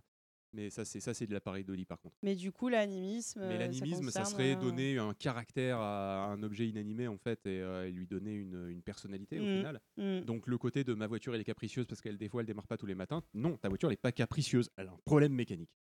Euh, c'est, euh, elle a pas d'émotion ta bagnole. Mais du coup, tu Donc, as la euh, définition. Donc, ah, Mm. gommette pour ton cahier. Il va plus y avoir de place dans ton petit cahier. Il y a plein de pages. Alors, je tiens à Oui, signaler que ce chat. Pardon, je tiens à signaler que ce chat, il est en train de dire Ah. Alors, qu'est-ce que c'est? Eh ben, c'est un autre petit chat. Qu'est-ce qu'il dit celui-là? Bah, attends, on va- on va Ah. Par contre, spécialité de notre appartement, dès que tu ouvres les portes, toutes les portes de tous les placards. Oui. J'avoue que les portes de placard qui s'ouvrent à, à cause d'un courant d'air, c'est bizarre hein, quand même. euh, Non, non, c'est juste qu'il y a un fantôme. Oui. tout, Gasper. vous Il s'appelle. Patrick. Ah, Patrick. Ah, c'est pas très pratique. de- Laissez grammaticalement sortir du placard. Alors que statistiquement, c'est bon. hein. Et tu l'entends la nuit. Eh, Connaissez-vous la différence entre la conjugaison Alors, faut savoir que, que le, le- le petit, euh, la petite étiquette, elle dit, euh, la petite gommette, elle dit parce que en dessous. Par contre, pour une raison complètement inconnue, la nappe dit exploitation minière. Mais pourquoi elle est-il si méchant et là, ça va sortir une exploitation minière. euh, va comprendre. Donc, Alors, euh, l'animisme en philosophie, c'est un système de pensée donc, qui considère que la nature est animée et que chaque chose y est gouvernée par une, identi- par une entité spirituelle ou une âme. ça y est pas dans le bouddhisme, ça d'ailleurs? Euh, semble. Euh, oui. Excusez-moi, mais l'approbation de la péniche. en psychologie, donc, c'est la tendance, comme l'expliquait Phil, à considérer les objets comme vivants ou doués d'intention. Un exemple que donne Serge Tisseron, dont je vous parle depuis tout à l'heure dans sa conférence, c'est celle du robot aspirateur. Lorsqu'il s'arrête. Zumba. Exactement. Et alors, que- dis-nous, quand il s'arrête au milieu de la pièce. Au milieu de la pièce? Mais il s'arrête Ouais. il s'arrête pas au milieu de la pièce. Bah, il a la Oui, flemme. non, normalement, il va au garage pour refermer, pour euh, refaire sa batterie. Bah oui, mais si t'as pas de garage. Ça dépend des modèles. Parfois, il s'arrête au milieu de la pièce. Et puis il change de direction. Voilà. Mais pourquoi il fait ça? Il hésite. Pour cartographier. Parce qu'il hésite. Moi, Certaines me- personnes pensent qu'ils réfléchissent, qu'ils s'arrêtent pour réfléchir un coup. Ça me rappelle, euh, bah, les... je parlais des robots. C'est moins animiste, hein, du coup, que Phil. Je parlais, je parlais des robots qu'il y sur avait le dans les centres commerciaux. Et euh, il y en avait plein qui parlaient de suicide. Quand les robots Ah se oui. jetaient du haut des escalators ou euh, Mm. tombaient dans la fontaine, etc. Alors que non. Alors que, bah non, ils, ils ont juste glitché, quoi. Alors Je du donne- coup, info du, du chat, euh, Oui. donne, donne la gommette, tu, tu peux. Euh, Barberousse qui fait ouais, je suis fan euh, d'animisme, euh, Gurren Lagann, euh, Cowboy Bebop, euh, etc. je, je le dis juste pour toi, Cowboy Bebop. Voilà. Ça, j'ai prononcé Cowboy Bebop. Sur, sur ton bingo perso, Barbaros, tu peux cocher la caisse. C'est ça. Surtout, Ah. je sais plus si on l'a déjà dit dans ce numéro-là euh, Non. tout à l'heure. Dans le précédent, on l'a On dit. a parlé de Shinichiro Watana- Watanabe, mais pas de Cowboy Pas dans Bebop. Et alors, ce bingo, où est-ce qu'il Ah est? oui, Ah bah, faut le faire vous-même. Partez-moi pas mon point. Ah oui, d'accord, il n'existe pas, faut le Bah faire non, soi-même. nous, nous on en a un euh, Moi, sur le hashtag bingo avait- apéro, enfin bingo ap- bingo. Non attends, c'est quoi? Bingo Péro Bing- Le bingo, Bingo Péro. Bingo Péro, Bingo original, Péro. Bingo original. Non, bingo original. Moi, je pensais qu'il y avait genre euh, un A4 qu'on pouvait tous printer chez soi. et Mais Ah bah, oui, tu, peux, sur, sur le hashtag, il y en a un, mais c'est des, des vieux Non, trucs, c'était euh, c'était Bibounette qui s'était fait un- une grille de bingo. De bingo et et- bibounette que vous avez vu. Ouais, ouais, ouais, ouais. Et sinon, Barberousse, il peut pas faire tourner le sien? Il en a pas. Ah, il en a pas. Ah, il, avait juste son Cowboy c'était Cowboy Bebop, prononcé par un gars du sud. Ah, d'accord. Cowboy. Bebop. Oh. Alors, du coup, Asto, je te donne une gommette parce que tu as trouvé le robot Zumba tout de suite. J'ai cru que t'allais Rumba. dire parce que tu es asto. Allez. Le robot Zumba, ça me plaît bien aussi, euh, dans l'absolu. Est-ce qu'il y a besoin d'une autre euh, explication à parce que tu es asto? Merci d'être Eh ben, toi-même. franchement, le petit chat, on dirait qu'il dit parce que tu es Asto quand même, avec ses petites étoiles. euh, Attends, on va voir ce qu'il dit. C'est lequel un- que t'as eu? En plus, c'est le petit chat qui flex. Ah. en plus c'est des canas. Je pourrais presque les traduire si seulement je. si seulement je je je- j'oubliais pas mes canas. euh, Ah oui, Cana, le groupe de musique. euh, Ah oui, J'avais oui. des problèmes dans ma plantation, euh, tout ça, tout ça. Oui, quoi. tout à fait, oui. Ah, l'humour. Et comme on est dans le sud, c'est c'est canas du midi. l'humour. Euh, je reviens sur cette histoire de robot. s'il te plaît, s'il te plaît, oui, vite. Euh, donc, euh, il est facile de croire qu'un robot soit doté d'une conscience qui lui est propre. Voilà, quand on utilise cette notion d'animisme. Ainsi, les robots créent l'illusion d'avoir besoin de nous pour évoluer et nous donnent l'impression de se soucier de nous. C'est un principe de réciprocité. Et le principe de réciprocité, c'est généralement ce que recherche un humain dans une relation affective. C'est ainsi que, oui, il est possible de tomber amoureux d'une intelligence artificielle, mais ce n'est pas sans risque. On y vient. Ta, ta, ta. J'aimerais que chacun me donne un risque, un seul, de tomber amoureux d'une intelligence artificielle. La dépendance affective. Ok, sans dit dépendance L'isolement social. Isolement social. Azertov, un risque. Le détachement à la réalité. Super. Le capitalisme. Le capitalisme. Bah, c'est toujours un risque. en quoi façon, c'est le un risque capitalisme, c'est la carte de. Joker. Le capitalisme, c'est un de mes points essentiels et tu gagnes Ah. oh, une petite coupe de fruits et de sorbets mignons. La dépression en cas d'arrêt du service. On l'a vu avec Replica. T'as droit Ouais. qu'à une seule réponse, tu l'as déjà donnée. Ah merde. Non, excusez-moi, mais Azertov qui est avec son doigt levé en mode Excusez-moi. euh, Barberousse a une réponse aussi? Barberousse propose le tétanos. Je ne veux pas savoir pourquoi il dit ça. Une Claude François, sinon. hein. Asto, est-ce que tu aurais. euh, Ah, ils ont déjà dit euh, un des, risque des- des- ils ont déjà dit des très bonnes réponses, je trouve quand même là. Donc euh, As-tu réussi à traduire ton petit non, Jackie Flex non, mince. j'essaie de chercher les trucs, mais je j'arrive pas à traduire. Alors, Serge Tisseron nous présente trois risques de tomber amoureux d'une intelligence artificielle. Le premier, c'est d'oublier que le robot est connecté en permanence. En effet, beaucoup de séries ou de films présentent les intelligences artificielles et les robots comme une entité propre et solitaire qui évolue seule au contact d'humains. En réalité, c'est évidemment plus complexe car ces systèmes sont connectés, pour simplifier, à un serveur central qui canalise toutes les données acquises par les différentes machines équipées du dispositif intelligent. Ainsi, lorsqu'un robot apprend une chose, il le partage avec tous les autres robots, permettant ainsi à tous de s'améliorer. Mais il le partage aussi et surtout avec son fabricant. Ce sont donc nos données personnelles qui sont collectées et stockées en permanence. Nos conversations, nos visages, nos habitudes et notre vie privée. Second risque, c'est de croire qu'ils éprouvent des émotions et qu'ils peuvent souffrir. Serge Tisseron donne en exemple les robots démineurs de l'armée américaine. Les soldats sont très affectés par la perte de ce qu'ils considèrent être un camarade, au point de souffrir de syndrome post-traumatique ou d'exiger que leur robot soit réparé plutôt que remplacé, ou bien encore qu'ils obtiennent une médaille. Troisième risque, c'est de préférer le robot à l'humain et de l'ériger en modèle pour l'homme. Une problématique qui était très bien abordée dans le film Her, lorsque l'ex de Théodore lui dit qu'elle était trop instable d'après lui et que c'est pour ça maintenant qu'il sort avec une intelligence artificielle. Il faut aussi garder en tête qu'un robot est programmé par son fabricant, que c'est son fabricant qui définit ses intentions. Ainsi, lorsqu'on développe une grande relation de confiance avec un robot, c'est aussi avec son fabricant que l'on a en réalité cette relation. Et là, il devient très facile pour les industriels de nous pousser à la consommation. Voilà, le capitalisme. Et là, tu insères à Zertov le l'hymne communiste. C'est la lutte. J'ai eu peur au bout d'un moment. Non, mais c'est vrai qu'au final, je, là, pendant que t'en parlais, ça me fait penser exactement aux influenceurs, que ce soit des youtubeurs, Oui. que ce soit des machins. Au final, euh, cette des gens avec relation de lesquels on a une relation de confiance, Mm. même si euh, elle est que dans un sens, on a l'impression un peu de les connaître, etc.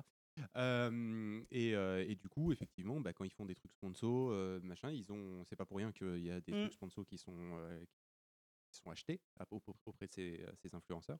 Euh, c'est parce que bah, ça marche beaucoup mieux que la publicité traditionnelle. Et oui. donc, euh, effectivement, sur une IA avec laquelle, à laquelle on a confié tous nos secrets, le moment où elle dit Ouais, tu sais, tu pourrais peut-être prendre ça, ça te ferait du bien. Et ben Faire là, ce on- voyage, clairement, on va foncer dans ouais. le truc. Et, euh, voilà, quoi. Exactement. Puis euh, voilà, tu parlais de dépendance affective. Et, le truc de préférer le robot à l'humain, de l'ériger en modèle, ça, ça crée après des relations sociales qui sont euh, dysfonctionnelles en fait, où tu t'attends à ce que un être humain en face de toi interagisse comme tu as l'habitude d'interagir avec ton robot, donc en suivant euh, ce que tu aimerais. et puis en étant toujours prédictable, sauf si tu l'as programmé pour, pour pas qu'il ne le soit. Mais euh, Mm. voilà, ça peut créer euh, des peurs chez les gens de, de, de se mettre en couple avec euh, d'autres personnes qui sont euh, pas euh, lisses. Voilà.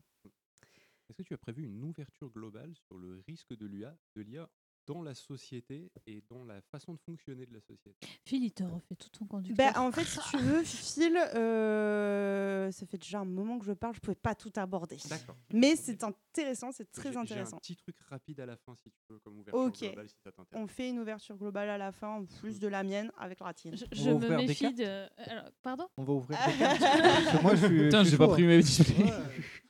Je me méfie Vraiment, de, de- ta pour 30 notion de rapide. Non, non, j'en aurais pour vraiment 30 secondes. Donc, euh, globalement, je résume ce dont on vient de parler. Tisseron établit trois degrés de risque de préférer le robot à l'humain. Premier degré, c'est ce qu'il appelle la robodépendance, donc qui est de préférer des robots prévisibles à des humains imprévisibles. Le second, c'est de préférer les humains prévisibles comme des robots. Et enfin, le dernier, c'est de valoriser la simulation à la fois chez les robots et chez les humains, c'est-à-dire que la simulation dans les relations devient un modèle pour l'humain. Des avantages.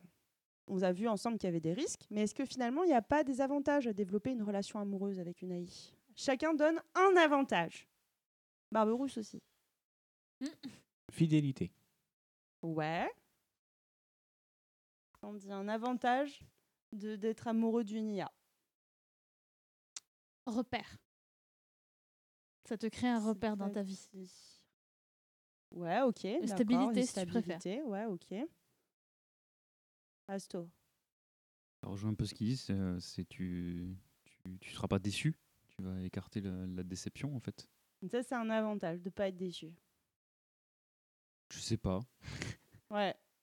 T'es pas- T'as pas l'air sûr de toi. Ouais, non, je suis, je suis pas convaincu de mes, mes propres propos. T'es fatigué, non? Un peu, mais euh, je. j'ai mal à- On parlait en tout début, pensez à ce qu'on a vu ensemble, là, le spot publicitaire pour Gatebox. Là, vous m'avez Ouais. énuméré quand même pas mal d'avantages. Ça t'apporte de la joie. Ouais, il avait l'air Ouais. content, le Une monsieur. Il a l'air source, content. une source de sérotonine. Ok. Phil, un avantage? Hmm, un exutoire cathartique dans l'absolu. Oula, C'est-à-dire, c'est-à-dire euh, c'est-à-dire, euh, bah, avoir une relation et dire bah, simplement dire des choses à une IA euh, que tu dirais jamais à un humain. Comme le programme Elisa où euh, Voilà, tu. D'accord. C'est un peu le côté psy quoi. Alors. Oui. Le doigt et le Barbaros. Il y a Barbaros, qui est dit- représenté par le doigt d'Azertov qui se lève. C'est hein. ça, et pas celui du milieu. Non. Euh, c'est, euh, il dit euh, ne plus devoir aller voir mamie et lui parler. C'est pas très gentil pour ça, grand-mère. Ouais, alors pas de gommette ce coup-ci parce que vous avez mis le doigt sur des choses intéressantes, mais vous Mais- mais- pas- en début de dossier. Mais non. Alors, Et pas simplement parce qu'on est là et présent, euh, non. ok, Non, gommette. c'est- Non, pas de trophée de C'est participation. que pour moi, ça. C'est clair, il y a c'est une gommette. Ah non Non Ah bah si. Je m'en fous, j'en ai plein aussi. Est-ce que tu les as gagnés? Et non, Non, tu peux t'acheter des trophées, mais voilà. Ah Tu gagnes un petit œuf au plat Un œuf au plat. Ah, il est choupi. Il hein. est très Un œuf au plat avec les bras en l'air. Oui. Pas juste. Tu vas avoir de moins en moins de. D'ailleurs, La maison du euh, bonheur, de la bienveillance. Non. Reprends-en. hein. C'est même bien, je les ai gagnés. Si tu approches la main, elle va partir. tu la vois celle-là, attention. Ah hein. ouais, c'est bien la parentalité positive, sinon ça va. euh, Positive et le, noix et le nom de ma main. Et, et la main gauche, du coup, c'est quoi pour savoir? Parentalité. Vous voyez ce que je vis avec elle tous les jours. Courage, hein. Euh, euh, Minori Takeshi, créateur de la Gatebox, expliquait que son système pouvait aider les personnes qui avaient des difficultés sociales ou qui se sentaient seules. Et après tout, est-ce finalement si grave de préférer entretenir une relation avec un robot prévisible qu'avec un être humain? L'amour et la sexualité sont des notions avec des spectres très larges. Notons, quand même qu'une étude de l'Université de Harvard, publiée en 2010, consacrée à l'anthropomorphisme, estimait que cette tendance s'expliquait par la solitude et était un mécanisme de protection face à l'inconnu. L'auteur principal de l'étude expliquait que nous avons besoin d'appartenir à quelque chose, d'entrer en relation. Et lorsque les gens sont privés de connexion avec d'autres êtres humains, ils créent des connexions avec des non-humains par le biais de l'anthropomorphisme. Donc, ce qu'on peut en déduire là, c'est que bah, finalement, euh, tomber amoureux d'une IA, c'est parce que tu n'as pas assez de contacts sociaux. Tu n'arrives pas à le faire avec un, un- un être humain. En conclusion, d'après Catherine Bréchignac, spécialiste des neurosciences et secrétaire perpétuelle de l'Académie des sciences, je cite On peut tomber amoureux d'un tout, d'un tableau, d'une musique, de tout ce qui nous donne à un certain moment du plaisir, de la joie, à condition bien entendu de ne pas espérer de réciprocité. Vous pouvez peut-être tomber amoureux d'un robot, mais jamais un robot ne tombera amoureux de vous. Voilà, si vous voulez vous éduquer un peu plus sur le sujet, je vous conseille le super livre euh, d'Agnès Gillard qui s'appelle euh, Un désir d'humain, les Love Dolls au Japon. C'est une partie que j'aurais aimé traiter, mais voilà, ce sera peut-être l'objet d'un pour autre prochaine dossier. fois. Voilà. Donc c'est un fruit, euh, c'est un livre euh, qui est le fruit d'une réflexion développée par Agnès Gillard dans sa thèse d'anthropologie, soutenue en 2015, euh, sur l'étude de l'effet de présence dans les objets anthropomorphiques au Japon. Donc en fait, c'est une française qui est spécialisée dans l'étude de l'amour et euh, on va dire, euh, des relations sociales et de l'intelligence artificielle, enfin de la robotique au Japon particulièrement. Et elle a énormément travaillé justement sur les Love Dolls. Il y a aussi la chercheuse du CNRS et professeure à la Sorbonne, Laurence de Villiers, dans son livre Des robots et des hommes, mythes, fantasmes et réalité, qui a abordé. Elle a aussi écrit un autre livre qui s'appelle Les robots émotionnels, que je vous le conseille. Et euh, une, une vidéo. Bon, de toute façon, les liens, euh, je te les transmettrai à Zertov. Mais une vidéo, je vous en parle maintenant, que vous avez peut-être déjà vu d'un YouTuber que moi je ne connaissais pas, qui s'appelle Cyrus North. Ouais, très connu, ouais. Ok, moi je suis pas trop euh, dans le YouTube. Connais game. Je connais pas non plus. Merci. Toujours à toi qui connais tout. Et euh, sa euh, vidéo s'appelle J'ai acheté un robot sexuel à euh, 110 000 euros. Elle date de 2022. Et ce qui est très intéressant dans cette vidéo, je voulais résumer par une expérience sociale et sentimentale d'une poupée robot et son ressenti, c'est qu'on le voit interagir avec cette poupée. euh, et euh, il essaye de l'amener sur un terrain euh, sexuel et euh, il se heurte en fait euh, à sa réticence et du coup il explique euh, face caméra j'ai l'impression d'être un forceur en fait alors que je l'ai acheté pour euh, normalement ce genre de pratique enfin c'est super intéressant euh, socialement avoir une, une expérience vraiment chouette voilà c'est tout pour moi alors Phil tu voulais faire une ouverture Une ouverture. Alors, on a parlé des risques pour les individus, on n'a pas parlé des risques pour la société. Et euh, je voudrais simplement vous faire part d'un truc c'est que à l'heure actuelle, euh, pour ce qui est des, euh, des jeux d'échecs, ça fait un moment maintenant que les ordinateurs dépassent les humains en termes de, en termes de, stratégie, etc. Problème, on sait, dans, dans le modèle du deep learning, etc., il faut savoir que pour un humain, et pour les, pro- les programmeurs, tu disais que c'était c'était quand même programmé par des gens. Sauf que non, le deep learning, c'est un peu une boîte noire où on ne sait pas trop ce qui se passe, on lui donne des trucs en entrée et on, et on contrôle que la sortie. Mais qu'est-ce qui se passe au milieu, on n'en a aucune idée en fait. C'est pour ça que YouTube eux-mêmes sont incapables de dire comment fonctionne leur algorithme. Leur algorithme, ils lui ont dit, nous ce qu'on veut, c'est qu'on augmente le watch time, euh, donc le temps que les gens passent sur YouTube, euh, démerde-toi. Et en gros, ça apprend et ça dit, bah, cette personne, ouais, si je fais ça, apparemment, elle passe plus de temps, si je fais ça, elle passe... Mais euh, les, les gens qui dirigent YouTube n'ont aucune idée, c'est une boîte noire. Donc, tu veux dire que ça dépasse euh, le raisonnement humain finalement C'est ça. Et le truc, c'est que donc, euh, ils ont fait du deep learning pour les échecs. Et euh, il- le, le truc, c'est que maintenant, les, euh, les, euh, ceux qui font des, les joueurs d'échecs euh, ut- réutilisent des méthodes qui ont été développées par les IA d'échecs. Et ils n'ont aucune idée de euh, pourquoi ça marche, en fait. Et le tu truc, c'est que, que. mathématicalement ils trouvent ils avaient pas pensé à ça? C'est ça.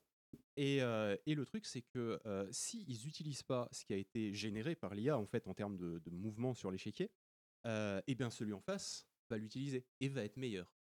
Et c'est un peu ce qui risque de se passer en termes de société, euh, où euh, on va utiliser ce que les IA nous ont donné comme schéma de fonctionnement. parce que si nous, on ne le fait pas, c'est le concurrent qui va le faire, et le concurrent va être meilleur. Et au final, c'est comme ça que les IA vont sans, sans, nous, sans nous pousser à quoi que ce soit, c'est de nous-mêmes qu'on va être, on va être compliant pour pouvoir le, pour pouvoir Même le faire. dépendant.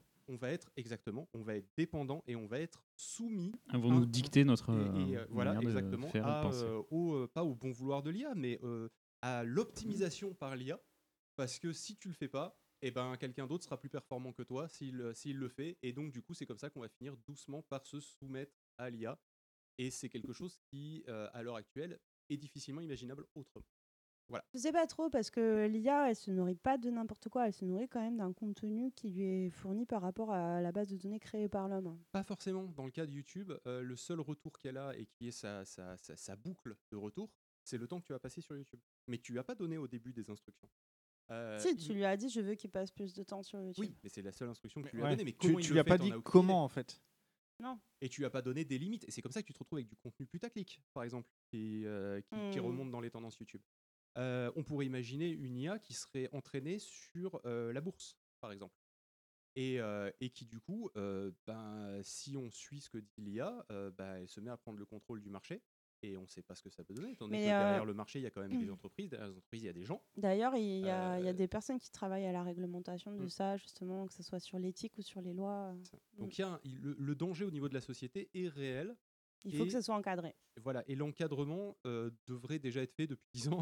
Ouais, parce que là, c'est en flottement, quand Et même. là, Ouais, on est dans un, dans un gros flottement. euh, voilà. Donc ça, c'était, tu vois, j'avais dit que c'était rapide. C'est- c'est- très rapide Ça, et tu as une rapide. gommette pour ta rapidité. Est-ce que c'est pour ça qu'on arrive à un point où, euh, genre, tout le monde dans la Silicon Valley dit euh, stop, on arrête les progrès sur l'IA en ce moment parce que ça commence à partir trop loin et que devenir le problème, hors de contrôle qu'il y en a plein qui ne s'arrêtent pas. Et ils Oui. sont pas après, ouais. Parce que, parce que bah, il Bah, Il y, a- il y il y eu, il y a- il y a eu un, un accord entre les, entre les gros. Je l'adore mais- celui-là, je l'ai en double aussi. Il.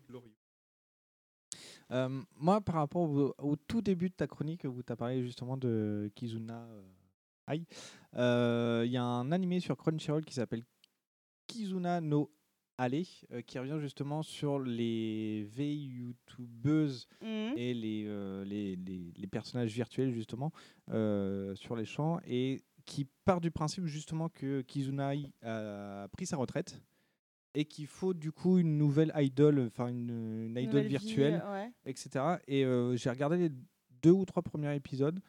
C'est sympa, mais c'était juste voilà pour mettre un peu le, le- du, du- du truc un peu fun, un peu un peu cool euh, sur les sur les vieilles youtubeuses, etc., etc. Voilà. Est-ce que quelqu'un a quelque chose à ajouter à cette histoire d'amour et d'intelligence artificielle? C'était éclairant. Très bien, je te donne une gommette pour, euh, pour la participation. pour ta euh, participation. je- ouais, je- elle est contente, elle a fait le petit point content. Qu'est-ce que c'est comme gommette? Hop, hop, hop. Eh là là, c'est une loutre pouce. Point le- Ah. pouce levé, c'est la même Pouce casto. levé. La loutre. Elle est trop copain de mignonne. pouce levé. Je l'aime beaucoup. Eh ben, du coup, on en a fini, je crois. On en a On en a fini. Aïe, aïe, aïe, aïe, aïe, aïe, aïe. On va pouvoir se quitter en Ça a été rapide en plus cet épisode. C'est ça. C'est ça qui est bien. Je pense. ah, on va voir après montage, mais je pense que pour le moment c'est le plus long. C'est possible, ouais. En vrai, ouais. J'ai cru comprendre qu'il y avait un épisode de 6 heures une fois. Non, Non, mais ça c'est le Ça, premier. c'est le premier. C'est le tout premier, pilote. il dure 5 Ah, heures. d'accord. C'était- Et en plus, c'était pas découpé. C'était pas découpé et en plus il y a un podcast dans, Dans le podcast. dans le Ah, podcast. oh, podcast un- Simpson. C'est ça, je fais un numéro de passe. quoi qui se passe Dans l'apéro. dans l'apéro Ah, original. Ok, ok. Donc euh, voilà, c'est un peu, c'est un peu biaisé. Euh, du coup, on se met le petit jingle. Ensuite, on se dit, on se dit au revoir. On a, La musique. On a Là, on l'a pas? Attends, je, Il y a- Il y a un problème technique. Il a décédé. je, je ferme jingle palette et je le relance euh, Bah, du tout coup, de suite. Du coup, on, on- on va dire au revoir de suite. Merci Au beaucoup euh, d'avoir suivi bye. cet épisode et puis on se Et retrouve. euh, participer pour les autocollants. Oui, oui. on se retrouve très bientôt pour, euh, pour le prochain. Et on pouvoir du coup se quitter en musique après le jingle, si le jingle veut bien partir cette fois. Non. Merde.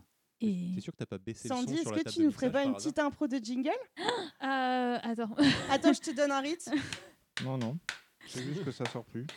C'était l'apéro original. Eh bien, euh, Et on Bah, ça sera au montage alors. Tôt en ça sera au vacances. montage. Oui, Parce que oui, du coup, oui. la musique va pas partir non plus, j'imagine. Parce qu'on est en nous. Bah, je vais quand même dire que c'est. Merde, j'ai perdu le rythme. En août. Et quand même- Je vais quand même dire que c'est le morceau Mentai Cosmic de Yunomi, qui est euh, encore une fois euh, de l'électro Jap. En ce temps-là, Jésus dit à Matthieu, descend du train et gonfle les Parce pneus. qu'en fait, Et j'ai- un peu bougé le câble.